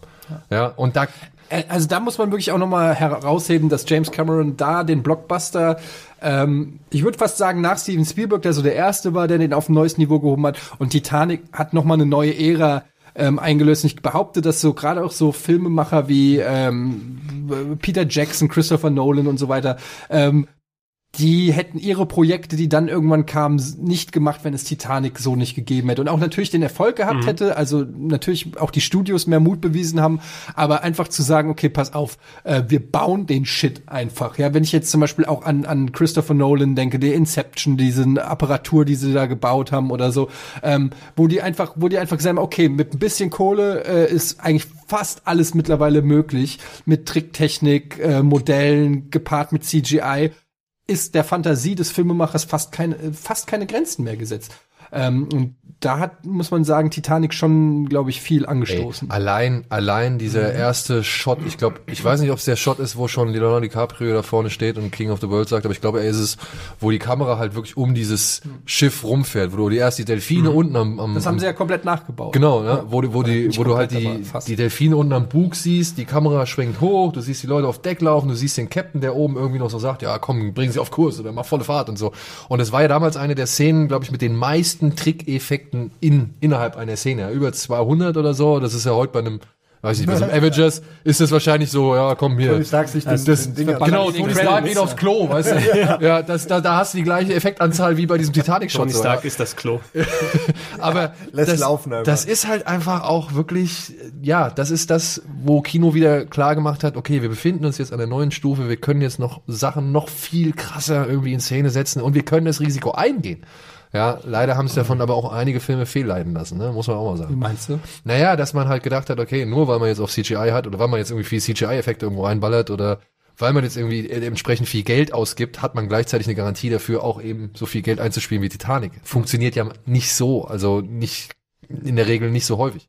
Ja. Nö, es war natürlich ein bisschen was von der Anomalie, aber du hast auch recht, die haben auf jeden Fall von der Filmindustrie viel für sich rausgenommen, dass wir einfach es gang und gäbe ist. Ich glaube, sowas wie Spider-Man war auch nochmal Instrument, instrumental der 2002er, weil der auch nochmal gezeigt hat, okay, auch die Richtung funktioniert und jetzt haben wir den Schlamassel so ein bisschen. Ähm, über Cameron selbst, das wäre quasi, äh, theoretisch hätte er in Rente gehen können damit. Ne? Also selbst wenn er, erreicht. wenn er keine Ja. Ambitionen hat, viel von Titanic kam ja auch aus dem Wunsch, dass er diese ganzen Tiefseetauchgeschichten machen wollte. Er wollte selber runter und Er Footage vom richtigen vorher. Wrack. Er war vorher Genau, um da unten. Sachen in den Genau. Film zu verbauen, wenn es denn möglich wäre. Und im Nachhinein ist es ja auch viel, was er in den Jahren danach gemacht hat. Er hat natürlich Scripts gehabt, die er fertig gemacht hat. Wir haben ja berühmterweise jetzt zuletzt dann den Release zu Aufnahmezeitpunkt von Battle Angel Alita gehabt, was ja lange Zeit so als das Folgeprojekt galt von Cameron, dass der immer im Hintergrund irgendwo rumschwebt. Aber hauptsächlich hast du nur von ihm gehört, er ist jetzt wieder mal irgendwie runtergetaucht und war 20 Wochen da äh, auf hoher See und so weiter und so fort. Aber filmtechnisch war es eigentlich vorbei mit Cameron Film. Das fand ich eben schade über lange Zeit hinaus, weil jemand, der so produktiv gewesen ist, der alle zwei, drei Jahre einfach mal so ein quasi Meilenstein rausgebracht hat auf die eine oder andere, war da weg vom Fenster. Ja, aber ich glaube auch, also ohne es jetzt zu wissen, ich weiß, kann mich jetzt nicht an Interviews oder so erinnern, aber ähm, vielleicht kann Daniel da mehr zu sagen, aber ich glaube auch, dass solche gerade so Leute wie Cameron, die dann auch so mit Herz und Seele in so ein Projekt äh, sich widmen, dass das natürlich auch unglaublich kräftezehrende. Sachen sind. Also ich glaube, so ein Film wie Titanic, das, das geht ja Jahr über Jahre hinweg, das, das zu pitchen, das zu schreiben, das zu ähm, sozusagen, das ist ja auch das, was wo George Lucas gesagt hat, er, er, er kann nicht noch mal drei Star Wars Filme machen oder so, sondern das ist, glaube ich, ähm, wenn du so ein, wenn du nicht einfach nur so ein Studioregisseur bist, der kriegt ein Ding, mach das mal so, sondern das ist komplett dein Projekt. Ja, von Anfang bis Ende. Du bist der Producer, du bist der Regisseur, du castest, du, du bist, du hast jede einzelne Bauteil, dass du, das über deinen Schreibtisch geht und so weiter. Das ist so eine Arbeit. Ich glaube, da bist du dann auch erstmal platt und dann, ähm, dann, wenn du gerade in der Schlagzahl, wie er abgeliefert hast, dass du vielleicht auch irgendwann einfach mal Burnout bist oder einfach ausgepowert bist, sagst so, ich, ich muss jetzt erstmal mal irgendwie auch mal Pause machen und wieder auch auch Hunger entwickeln auf was Neues, was dann ja bei ihm Avatar war. Ja, vor allem, ja, ich meine, ne, also gebe ich dir vollkommen recht, du hast einen Film gemacht, der so ein logistischer Aufwand, ich meine, der hat ja teilweise, glaube ich, ich habe mal irgendwann so ein, so ein Making-of-Bild gesehen, wo er die Teller ja teilweise wirklich noch selbst irgendwie mitgestaltet Mhm. hat oder sonst irgendwas, die da auf der, auf der Titanic benutzt werden. Die so. nur im Schrank zu sehen. Ja, die nur im Schrank zu sehen. Der muss die Leute Die fallen einmal aus dem Schrank am gemacht Ende, wenn das Schiff umkippt, so, Mhm. ja. Da fallen die raus. Ja, geil, dafür habe ich die gemacht. Und da bist du, glaube ich, echt, äh, wenn, und wenn man so diese, die Bilder von den Dreharbeiten sieht, die standen ja teilweise irgendwie bis zur Hälfte komplett jedes Mal im Wasser. Ja, und das musst du ja auch alles mitmachen. Und dann hast du noch so jemanden wie Cameron, der halt auch noch dann, ja, ein Pedant ist, der wirklich selbst hingeht und den Rauch fächert. Äh, Das weiß ich noch, das ist so eine meiner Schlüsselszenen, die ich auch nie vergessen habe bei Terminator. Ne? Da gab es beim Terminator 2, da siehst du mal so ein Making-of, wie er halt wirklich hingeht und bei so einer Rauchmaschine den Rauch irgendwie so fächert, wie er ihn haben will und wie er ihn braucht. Und der, der braucht auf jeden Fall, musst du dich ja erholen. Mhm. Und dann hast du halt vor allem einen Film geschafft, der hat eine Milliarde Dollar eingespielt oder ist der erfolgreichste Film aller Zeiten plus einer der Kritiker, also Lieblinge überhaupt und Zwei kriegt noch Milliarden er oder zwei Milliarden Im Nach Ende zwei. insgesamt im Nachhinein, ja. und kriegst dann noch halt elf Oscars oben drauf. Ja. was willst du dann noch großartig machen? Ja, also da musst du schon wirklich das richtige Projekt haben. Um, Ja, die Erwartungshaltung wächst natürlich auch Ja. gerade mal, wenn du so eine Leistung abgeliefert hast wie die James Cameron, dann erwarten die Leute ja wahrscheinlich auch ähm, nicht, dass du jetzt irgendwie, ich meine jetzt einen kleinen Indie-Film so, gibt's auch Regisseure, die das vielleicht machen, aber James Cameron steht ja irgendwie dann auch schon in seiner äh, Filmografie für äh, das nächste Ding und das hat er ja tatsächlich dann doch wieder Das, abgeliefert. das, das war über, über lange Jahre, wo dann eben muss so sagen. immer Ja, konkreter wurde, überrascht. dass sein nächstes Projekt nicht Alita sein wird, sondern dass es ähm, das Avatar sein wird, Return to Pandora oder wie sie es auch immer genannt haben, bis sie es eigentlich fix gemacht haben. Lange Jahre auch nochmal verschoben, weil ja die Technik noch nicht so weit war für das, was er machen will, die Tricktechnik. Mit also einem, noch, ja, mit einem Treatment von 94 lese ich gerade. Also Ja, Mit ja. dem gleichen Argument durfte ich kein nie Sex haben. Komm noch Muss mal er wieder, warten, wenn, bis- bis wenn, die richtig Technik, besser ist, wenn die Technik soweit ist. ja, er hat ja doch zweimal die gesagt. Batterien so gut halten. Zweimal zweimal, ich hatte zweimal Sex in meinem Leben. Ja, mehr als manch andere. Gleichzeitig. Ähm, Mönche. Zum Beispiel, ja. Oder Schwanzlose auch. Ja, oder 80 Prozent der Leute, die drei, seit drei Stunden hier zuhören. Ja, oder Leute, die nur noch, die nur noch Kleiner Scherz, Vorurteile Leute, haben. Leute, ich mach doch nur Spaß. Ich hab euch lieb. Alles gut. also, Sind Sie Jake Sully? Wir möchten mit Ihnen über einen Neuanfang in einer neuen Welt reden. Sie könnten etwas bewirken. Ich bin Marine geworden wegen der Herausforderung. Ich dachte, ich kann jede Prüfung bestehen, die ein Mensch nur bestehen kann. Alles, was ich je wollte, war etwas, wofür es sich zu kämpfen lohnt. Ladies and Gentlemen, Sie sind nicht mehr in Kansas. Sie sind auf Pandora. Ihr solltet mal eure Gesichter sehen. Die Ureinwohner hier nennen sich Navi. Es ist sehr schwer, sie zu töten. Deshalb sind wir hier. Denn diese kleinen grauen Steinchen bringen 20 Millionen pro Kilo. Ihr Dorf befindet sich über dem größten Vorkommen, also müssen sie umgesiedelt werden. Diese Wilden gefährden unsere ganze Operation. Wir stehen am Rande eines Krieges und Sie sollen gefälligst eine diplomatische Lösung finden. Die Grundidee ist, die fernsteuerbaren Körper zu lenken. Diese Avatare. Sie werden aus menschlicher DNS gezüchtet, die mit der DNS der Ureinwohner kombiniert wird. Ein Marine in einem Avatarkörper ist eine Mischung mit Potenzial. Besorgen Sie mir, was ich will, und Sie bekommen Ihre Beine zurück. Ihre richtigen Beine. Alles klar, Sir. Er sieht aus wie Sie. Das ist Ihr Avatar. Entspannen Sie sich und denken Sie an gar nichts. Sollte Ihnen nicht schwerfallen. Die haben doch Humor. es hat lange Jahre gedauert, bis wieder was, also Lebenszeit man immer wieder mal gehört, bis was konkret gekommen ist. Und ich muss auch sagen, ähm, das Gefühl ist natürlich immer, wie willst du dem folgen? Du hast den erfolgreichsten Film aller Zeiten geschafft, Einspielergebnis, so viele Oscars gewonnen. Du wirst auf die eine oder andere Art enttäuschen können. Und alles, was von Cameron kam, klang auch wieder sehr hochgestochen. Wir werden revolutionäre Technik machen. Das wird der teuerste Film, der je rauskommen wird. Für mich hörte sich so dieses, diese Outline von wegen, okay, das soll irgendwo im Weltraum spielen, ein bisschen so Umweltmessage haben das glaube ich jetzt nicht, dass das irgendwie groß wäre. Ich habe ich hab gezweifelt an Cameron. Also ich habe gedacht irgendwie, Nee, okay, das wird jetzt der Film, der wird vielleicht ein kleiner Erfolg oder vielleicht sogar ein Flop werden, aber auf keinen Fall nochmal das, was wir mit Titanic haben. Und dass da diese unglaubliche Titanic-Nummer, was den Zuspruch anging und dass er wieder so den Zeitgeist getroffen hat. Heute würdest du sagen, ach 3D, scheiß auf 3D, ich möchte keine Filme mehr in 3D sehen. Damals war es, okay, das ist die Zukunft. Er hat den natürlich auch ein bisschen bestimmt, den Zeitgeist durch. Ohne Avatar es hätten wir keine so ein- 3D, äh, keinen Bahn gehabt. Genau, es war wieder aber so ein Happening. Es war so ein Happening, was Ja. genau wie Ja. bei Titanic gewesen Er bringt so dieses Kinogefühl. Er steht wirklich für mich auch für dieses Gefühl im Kino, was Aufregendes zu sehen, mal wirklich eine andere Welt. Ein Event fast Ein. Event. Mhm. Und das war ja wirklich ein Paradigmenwechsel. Das ist einfach plötzlich war 3D irgendwie wieder cool, obwohl man das schon lange, lange Was, abgesägt was sind, hatte. wo, wo diese Nachricht, äh, später so Nachrichtenmeldungen gekommen sind von Leute, die aus äh, äh, Avatar rausgegangen haben, gesagt, ich will in der echten Welt nicht mehr leben, ich möchte wieder zurück in den Film Ja. nochmal schauen, weil das heißt so realistisch und Dann so bleibt's auch im Kino. Ist. Ja, einfach so, der, der Hype war Aber mega. deine Welt ist auch 3D. ja, aber, Aber wenn ich die Brille aufhabe, sieht's nicht so Jetzt nur mal kurz, ne? Also ich habe damals, als wir als als Avatar so wirklich auch dann komplett schon durch die Decke gegangen, gegangen ist und klar war, dass der jetzt äh, ja auch Titanic ablöst, da habe ich mal mit jemandem von Fox gesprochen und die meinten, das ist gar nicht so sehr oder nicht so wirklich der Löwenanteil durch diesen 3D-Aufschlag oder durch den 3D-Effekt kam, weil auch der Film in 2D sensationelle Einspielergebnisse gefahren hat. So, ja, also ich kann mir vorstellen, dass viele Leute gesagt haben, okay, ich gucke mir den jetzt in 3D an, aber ich gucke danach nochmal in 2D, wenn er mir sowieso gefallen hat. So, aber da waren wohl auch wirklich viele Leute, die nur ausschließlich in 2D geguckt haben und Ach, das auch schon geil fanden. Also bei mir war es auch so, dass ich nach Avatar eigentlich dann ein, zwei Filme noch in 3D und seitdem versuche ich das zu vermeiden, Mhm. wie der Teufel 2 Wasser, weil es mich einfach furchtbar nervt. Ich habe letzt mitgezählt, acht Brillen habe ich mittlerweile. Ich brauche einfach keinen 3D-Film mehr, weil man vergisst ja eh immer, die Brille mitzunehmen, wenn Mhm, du dann dann ins Kino kaufst du noch eine. Ja, warum nicht, ne? Äh, falls mal eine kaputt geht, habe ich noch acht. So.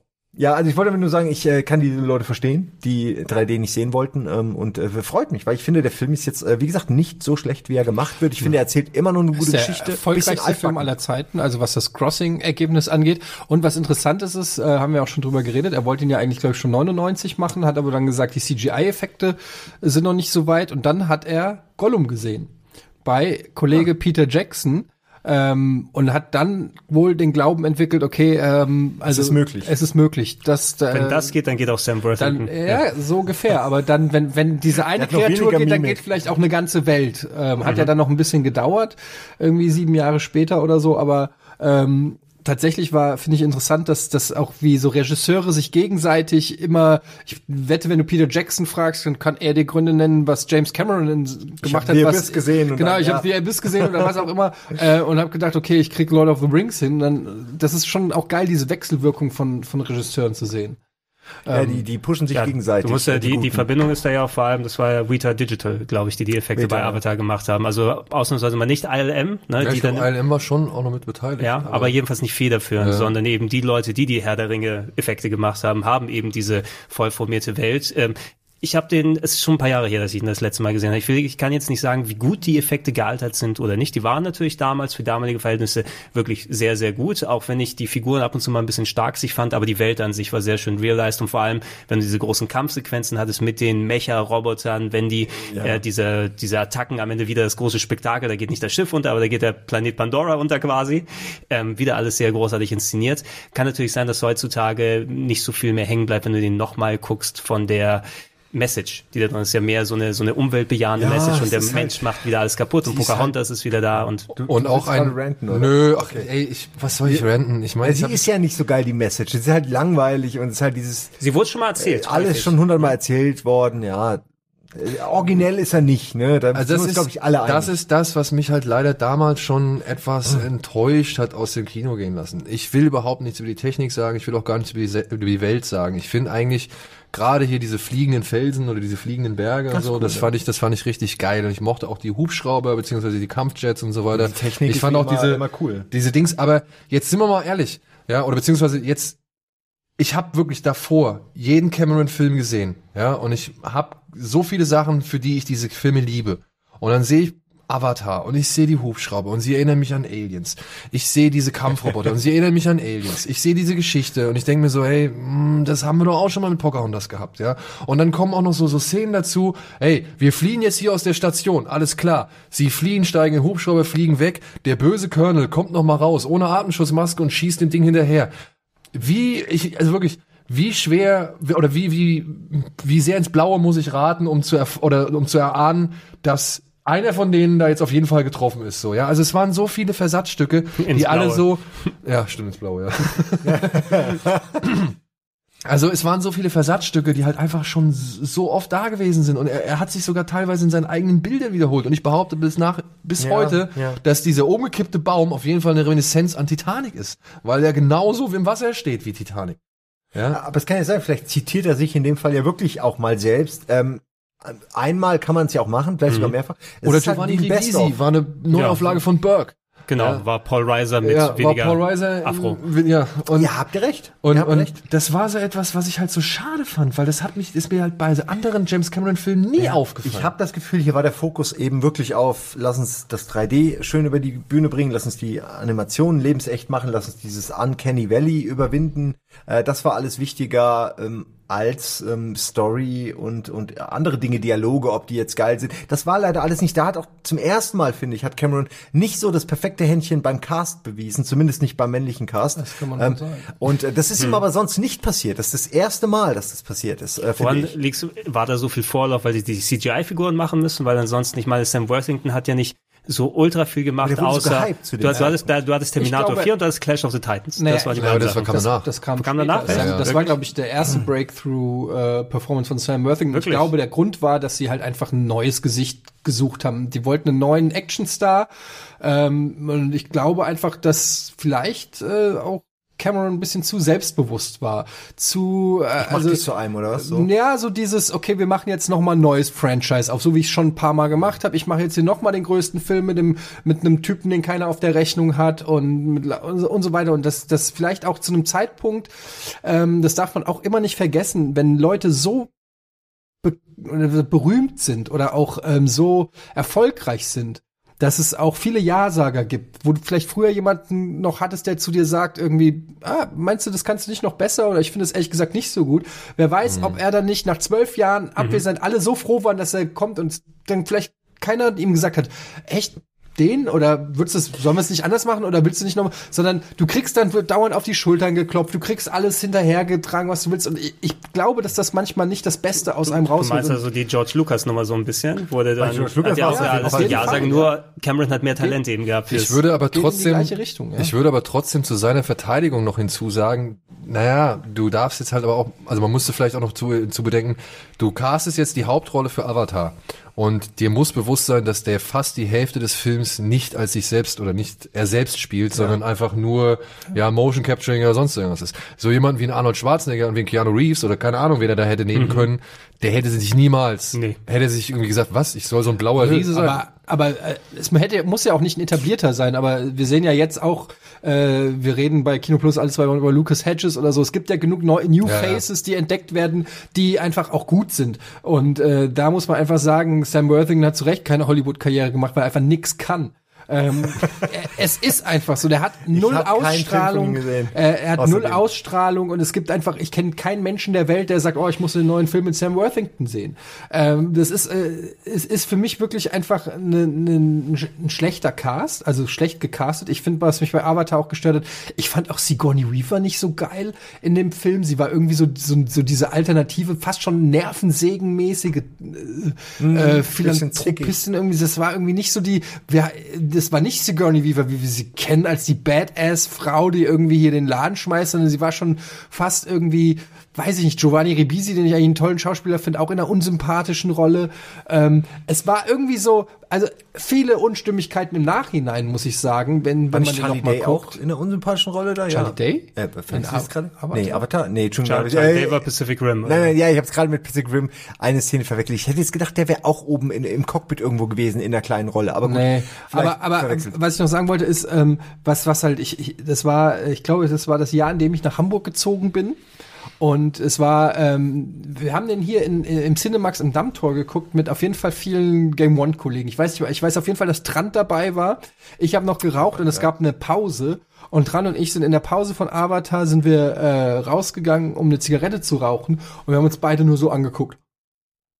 Also beide mit offenem Mund. Ist die Zigarette nicht rausgefallen? Und, also man hält Nein, die Zigarette, Zigarette auch, war so die groß. Hält man Ja, manchmal, so.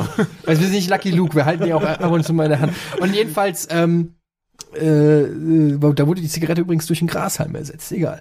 Und ähm, Halt die Schnauze. So. Ähm, das war einfach so ein Moment, wo, wo Grant und ich, wir konnten kaum sprechen, weil wir so von der Bildgewalt, von den Effekten, von dieser 3D-Erfahrung so platt waren, ähm, dass das alles andere übertüncht hat. Und erst in der Retrospektive, als ich dann nochmal Avatar nochmal zu Hause geguckt habe und gemerkt habe, fuck, ich muss vorspulen, sonst halte ich das nicht aus.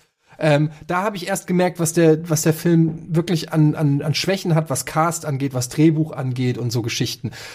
Trotzdem kann ich nicht, nicht dem absprechen, dass es ein fantastisches Kinoerlebnis war zu dem Zeitpunkt. Zu dem Zeitpunkt 1998 Avatar mit 3D-Brille im Kino zu sehen, war damals, weiß ich nicht, es war ein neues Jahre vor Benchmark. Release, ja. das ist gut. Es war ein fucking Benchmark. Ja. Nein, du hast, du hast Äh, 98 sorry, gesagt, 2009. 2009. Äh, Im, im Umkehrschluss. das Preview, Preview. Das Preview damals Presse- gemacht. Pressevorführung. Im, Im Umkehrschluss jetzt, also ich weiß, ich bin schon zweimal auf die Nase gefallen, dass ich James Cameron dann angezweifelt habe für Titanic und für Avatar. Er hat trotzdem dann mega Erfolg, den erfolgreichsten Film aller Zeiten gemacht. Ich habe kein gutes Gefühl, weil Avatar 2, 3 und 4 Ich auch nicht, produziert ja. werden. Aber, naja, ich weiß nicht, hast, Alita hast du auch gesehen, oder? Nee. Bisher noch nicht. Also nach Alita, da gebe ich auch Eddie zum Beispiel recht, da bin ich schon jetzt gespannt, was die aus der Technik nochmal rausholen. Weil ich meine, bei Alita hat man gesehen, Ja. was es ein, was einer macht, der die Technik von James Cameron übernommen hat oder die Ideen und sonst irgendwas. Und jetzt bin ich halt schon gespannt, was ein James Cameron dann daraus Ja, macht. so, was ja. er, finde ich, äh, schon immer gut gemacht hat, auch in Avatar ist, und das sieht man bei schlechten 3D-Filmen vor allen Dingen, äh, wenn zu hektische Bewegungen, Ja, einfach zu schlecht rausgerendert. Wenn einfach der Film nicht ausgelegt ist für 3D, dann macht das auch keinen Spaß, in den 3D zu gucken. Und das vergessen die Leute gern. Äh, Battle Angel Elite habe ich auch gesehen, fand ich super, weil da auch viele von, den, von diesen äh, Fehlern nicht begangen wurden und von vor, vorgedacht wurde. Und ich hoffe, da wird, glaube ich, äh, Cameron auch wieder äh, hohe Qualität liefern. Aber mich interessiert die Story halt überhaupt nicht. Und Aber das da jetzt wissen wir schon. auch nichts. Ich meine, das Ding ist halt. Was soll denn noch ähm, passieren? Das Ding ist halt, also ich bin mal gespannt, weil in, technisch, glaube ich, wird das über alle Zweifel haben sein. Wir werden da Sachen sehen, die wir so noch nie gesehen haben. Alles cool. Ähm, die Frage ist, ähm, kriegt er auch, äh, sage ich mal, eine epische Geschichte hin? Und wenn wir jetzt hier von vier, glaube ich, vier Teilen, die noch kommen, reden, dann muss das ja auch ähm, über eine simple Pocahontas Love Story hinausgehen. Und da wird es einfach unheimlich interessant äh, zu sehen sein. Und das beste Beispiel ist eben auch Star Wars. Sorry, ich will nicht schon jetzt vorweggreifen für Episode 8, aber da sieht man tolle Effekte auf der einen Seite und alles ist cool, aber Story pff, so. Und eine Story ist einfach unfassbar entscheidend. Gib dem Charakteren Motivation, gib Gib, lass uns einen Antagonist haben, lass uns irgendwas haben und dann bist du irgendwie auch gefangen. Und ich, ich glaube, wenn Avatar, und das hat Avatar 1 eben nicht geschafft, aber wenn er es schafft, und ich, das muss er eigentlich schaffen, sonst kannst du keine vier Filme drehen. Wenn du solche Elemente drinne hast, fantastische Welten, interessante Charaktere, ähm, interessante Antagonisten, eine, eine Heldengeschichte und so weiter. Und das, du hast vier Filme Zeit, a zweieinhalb Stunden, ähm, das zu erzählen mit der neuesten Filmtechnologie. Ähm, da muss ich sagen, also den Credit, wir haben es jetzt hier im Podcast rausgearbeitet, James Cameron ist einer der größten seines Fachs. Ich gebe ihm den Benefit of the Doubt. Ich bin gespannt. Ich, ich bin skeptisch, weil ich auch Avatar nicht mehr in der Retrospektive so geil finde. Aber ich, ich warte mal ab, was da noch kommt. So. Ich frage mich halt, ich frage mich halt, ob das wirklich sein muss, dass jeder Film für sich wieder so ein, so ein Mega-Epos ist. Also ich fänd's ja eigentlich ganz cool, wenn zum Beispiel Avatar 2 und 3 mal vielleicht so jeweils 100 Minuten lang sind. Weißt du? Und aufeinander aufbauen. Also ich hoffe, er widersteht der Versuchung, das Ganze wieder so aufzublähen, weil ich weiß nicht, ob ihr mal den Director's Cut von Avatar gesehen habt. Das ist zum Beispiel meiner Ansicht nach der unnötigste Director's Cut, den James Cameron jemals angefertigt hat, weil der untergräbt so ein bisschen diese ganze, ja, Ethnomoral der, der, der, wie heißen sie, Navi und die ganze Religion, weil er zeigt zum Beispiel eine Treibjagd, wo ich mir, wo ich mir dann ich gedacht habe, dachte, die leben alle zusammen in Harmonie. ja, genau. Aber in diesem Director's Cut siehst du unter anderem, wie so, halt so, wie so eine Art Rinderherde durch die Gegend jagen. Und das passt für mich so gar nicht zusammen mit der, wie hieß sie, Ja. Neytiri, die am Anfang sagt, wir nehmen nur oder wir machen nur das oder wir bringen nur das um, was wir wirklich zum Leben brauchen oder so und bedanken uns dafür und keine Ahnung. Na und gut, wünschen den- essen, ne? Ja, vielleicht will ich ein drittes, Ja, aber-. Ja, ja, genau. Wer, ich Aber- brauch den. Das wirkt halt so wie, keine Ahnung, wie auf Vorrat gejagt oder auf Vorrat sammeln oder sowas. Und das anhand der anderen Szenen, die man vorher irgendwie sieht, habe ich das nie so verstanden. Ich dachte, die, die machen einfach, okay, ich bin Navi, ich habe Hunger, also mache ich mir so ein Vieh klar. Weißt du? Also so hat mir der Film das irgendwie so ein bisschen verkauft. Man's Und- gotta eat, Eine Welt ohne Kühlschränke eigentlich. Genau. Aber ich fand halt, wie gesagt, dieser Director's Cut, den, den, dem war, der war unnötig. Der war komplett unnötig. Ich meine, Avatar ist eh schon lang genug, da brauchst du nicht nochmal die 20 Minu- Minuten, die er draufgepackt hat.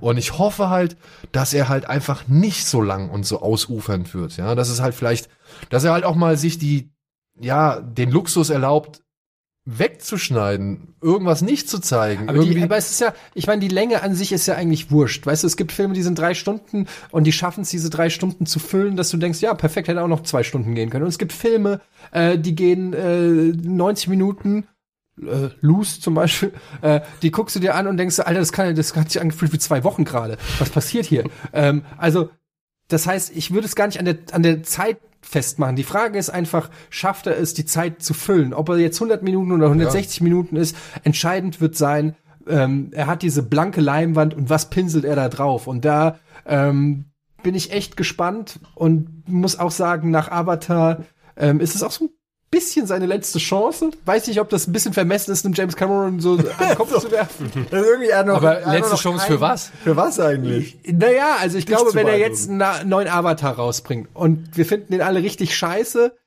und dann kommen noch vier. Also das wäre schon. Ja, okay. Werden ja nicht kommen. Also Äh, der, der, der Plan ist doch back to back. gerade, ja, aber was? der Plan ist jetzt erstmal zwei und drei. Zwei und drei sind back to back.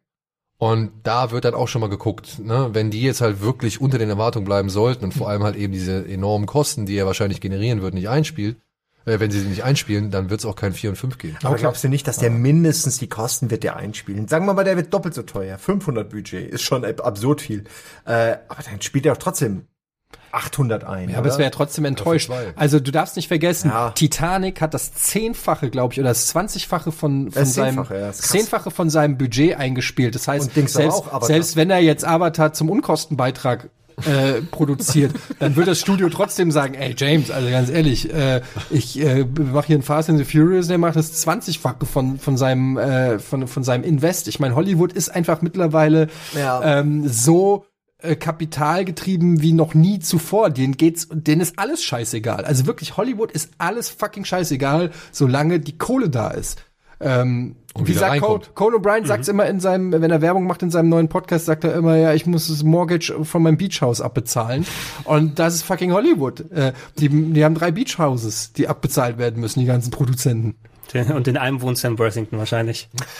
In der Zwischenzeit. Wenn Zur er Untermiete von Bei James House wohnt er. Ja, wie, wenn, der Zweier kommt, Daniel, dann machen wir eine schöne ausführliche Besprechung in Kino Plus dann, ne? Ja, ja, Da gibt's, gibt's äh, erste Kino Plus Folge in 3D. Avatar 2. Weiß man das? Äh, ja, der, da stehen schon gewisse Zeiträume fest. Nächstes Jahr? Dieses Jahr? Nee, nee, nee, In nee, drei nee. Jahren? Zwei Jahren? Ja. zwei- 21? 2020? Das ist alles so 2020, glaube ich. Kann gut sein, dass Ja? der erste da schon Ja. kommt. Oder wir kommen zum Ü50 Podcast dann. Ich sag euch, der hat doch noch, ich sag's jetzt schon mal, der hat einige Überraschungen noch für uns vor. Der, der ist noch nicht fertig. Ich meine, was man ja schon Der hört, James. so, ähm, ja, 2020. Was man schon hört, ist ja schon wieder ganz geil, wenn er sich da wirklich Gedanken drüber macht, wie man diese, die haben ja alle diese Bulbs, die haben ja diese, diese, wie so Glühbirnen auf dem Körper, um halt gewisse, ja, Bewegungen Ja, fürs und, Track- und genau, fürs Tracking und so weiter. Und das Problem ist ja wohl, dass ziemlich viel, oder beziehungsweise, dass der Film doch schon eine Zeit lang immer in dieser Zwischenphase zwischen Wasser und, und Luft irgendwie Ja? spielt. Also, dass sie entweder bis zur Hälfte drin sind oder halt gerade unter dem frisch unter der Meeresoberfläche und dadurch halt die Beleuchtung einfach so übel ist, beziehungsweise das Sonnenlicht, der Einfall von Sonnenlicht oder von Tageslicht so problematisch ist, dass sie es halt alles durch diese Bulbs nicht richtig erfassen können. Mhm. Das Ja? war ihm zu einfach bei Avatar, deswegen hatte ich jetzt ein bisschen was. Wie machen wir es Okay. jetzt im, im Wasser? Hard Mode. Und da gibt's ja schon so die ersten, da gibt's ja schon so die ersten Informationen und auch Interviews und, und Erklärungen dazu, wie sie halt versucht haben, dieses Problem zu lösen, eben aus dieser doppelten, weil du musst dir vorstellen, du hast das Sonnenlicht von oben und du hast die Reflexion von unten. Ja, so, ich- ne?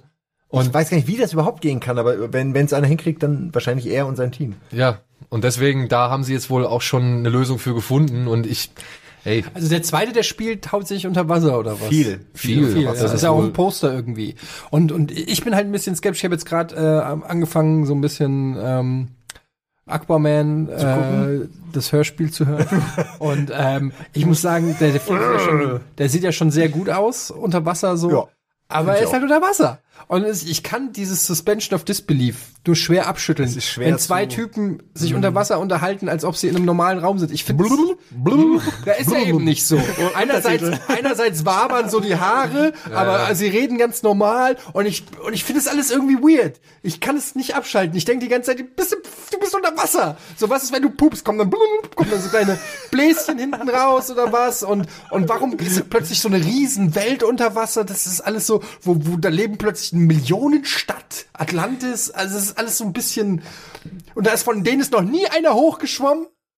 Mit seinem komischen, du habt ihr ha- habt ihr Aquaman gesehen? Ja, ich hab ihn diese ihn Autobahn. Ich- mit ja, komischen ja, Fahrzeugen und alles ist so ein Komm, bisschen es ist ein bisschen übertrieben. es ist ja. alles so ein bisschen Moment, da war erst nur James Cameron und zwei weitere. Also außer den drei weiß es keiner. Ja. Hat es noch keiner gesehen. Du hast die Osterinseln auch noch nicht gesehen und du glaubst trotzdem an sie.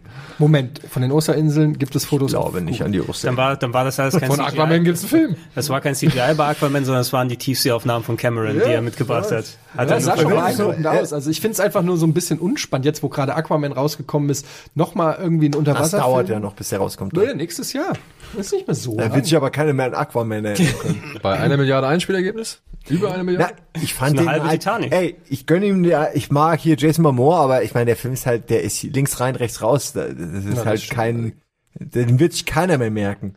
Ja, aber vielleicht hocken wir irgendwann in fünf, sechs Jahren, hocken wir hier und reden über James Wan. Ja, der James Wan Podcast. Halbe Ich Stunde. meine, der hat mit zwei, der hat mit zwei oder in zwei verschiedenen Universen hat er jeweils eine Milliarde rausgeholt. Ja, krasser Typ, aber Und das ist neben James Cameron der Einzige, der es geschafft hat. nur Wo wir wieder beim die Thema Kohle ist nicht, nicht alles, ne? Dann würden wir ja hier die ganze Zeit über Titanic und Avatar schwärmen. Dabei äh, war da am meisten Kritik noch, ne? Es sind die Inhalte zählen. Yes. Wie bei Rocket Beans. Leute, ich bedanke mich bei euch. Es war ein sehr unterhaltsames Gespräch. Jemand wie James Cameron ist aber auch ein sehr beliebtes Thema. Da kann man sich schön darüber auslassen. Gerne auch äh, in dieser Konstellation mit äh, vergleichbaren Themen. Müssen wir mal schauen. Ihr da draußen könnt natürlich gerne euch auch, ähm, äh, wir haben noch den, ich glaube, da warst du auch dabei, Ede, den ganz alten Oscar-Podcast 2009, wo wir auch nochmal über Avatar gesprochen haben. Da könnt ihr das gerne in den Kontrast setzen. Bei den Retro-Podcasts unter Plauschangriff.de unter anderem mit dabei. Gerne mal reinhören und da mal schauen, wie sich das über zehn Jahre verändern kann. Ansonsten nochmal vielen Dank, dass ihr da seid und Vielen ich Dank. sage schon mal Tschüss. Dankeschön. Tschüss.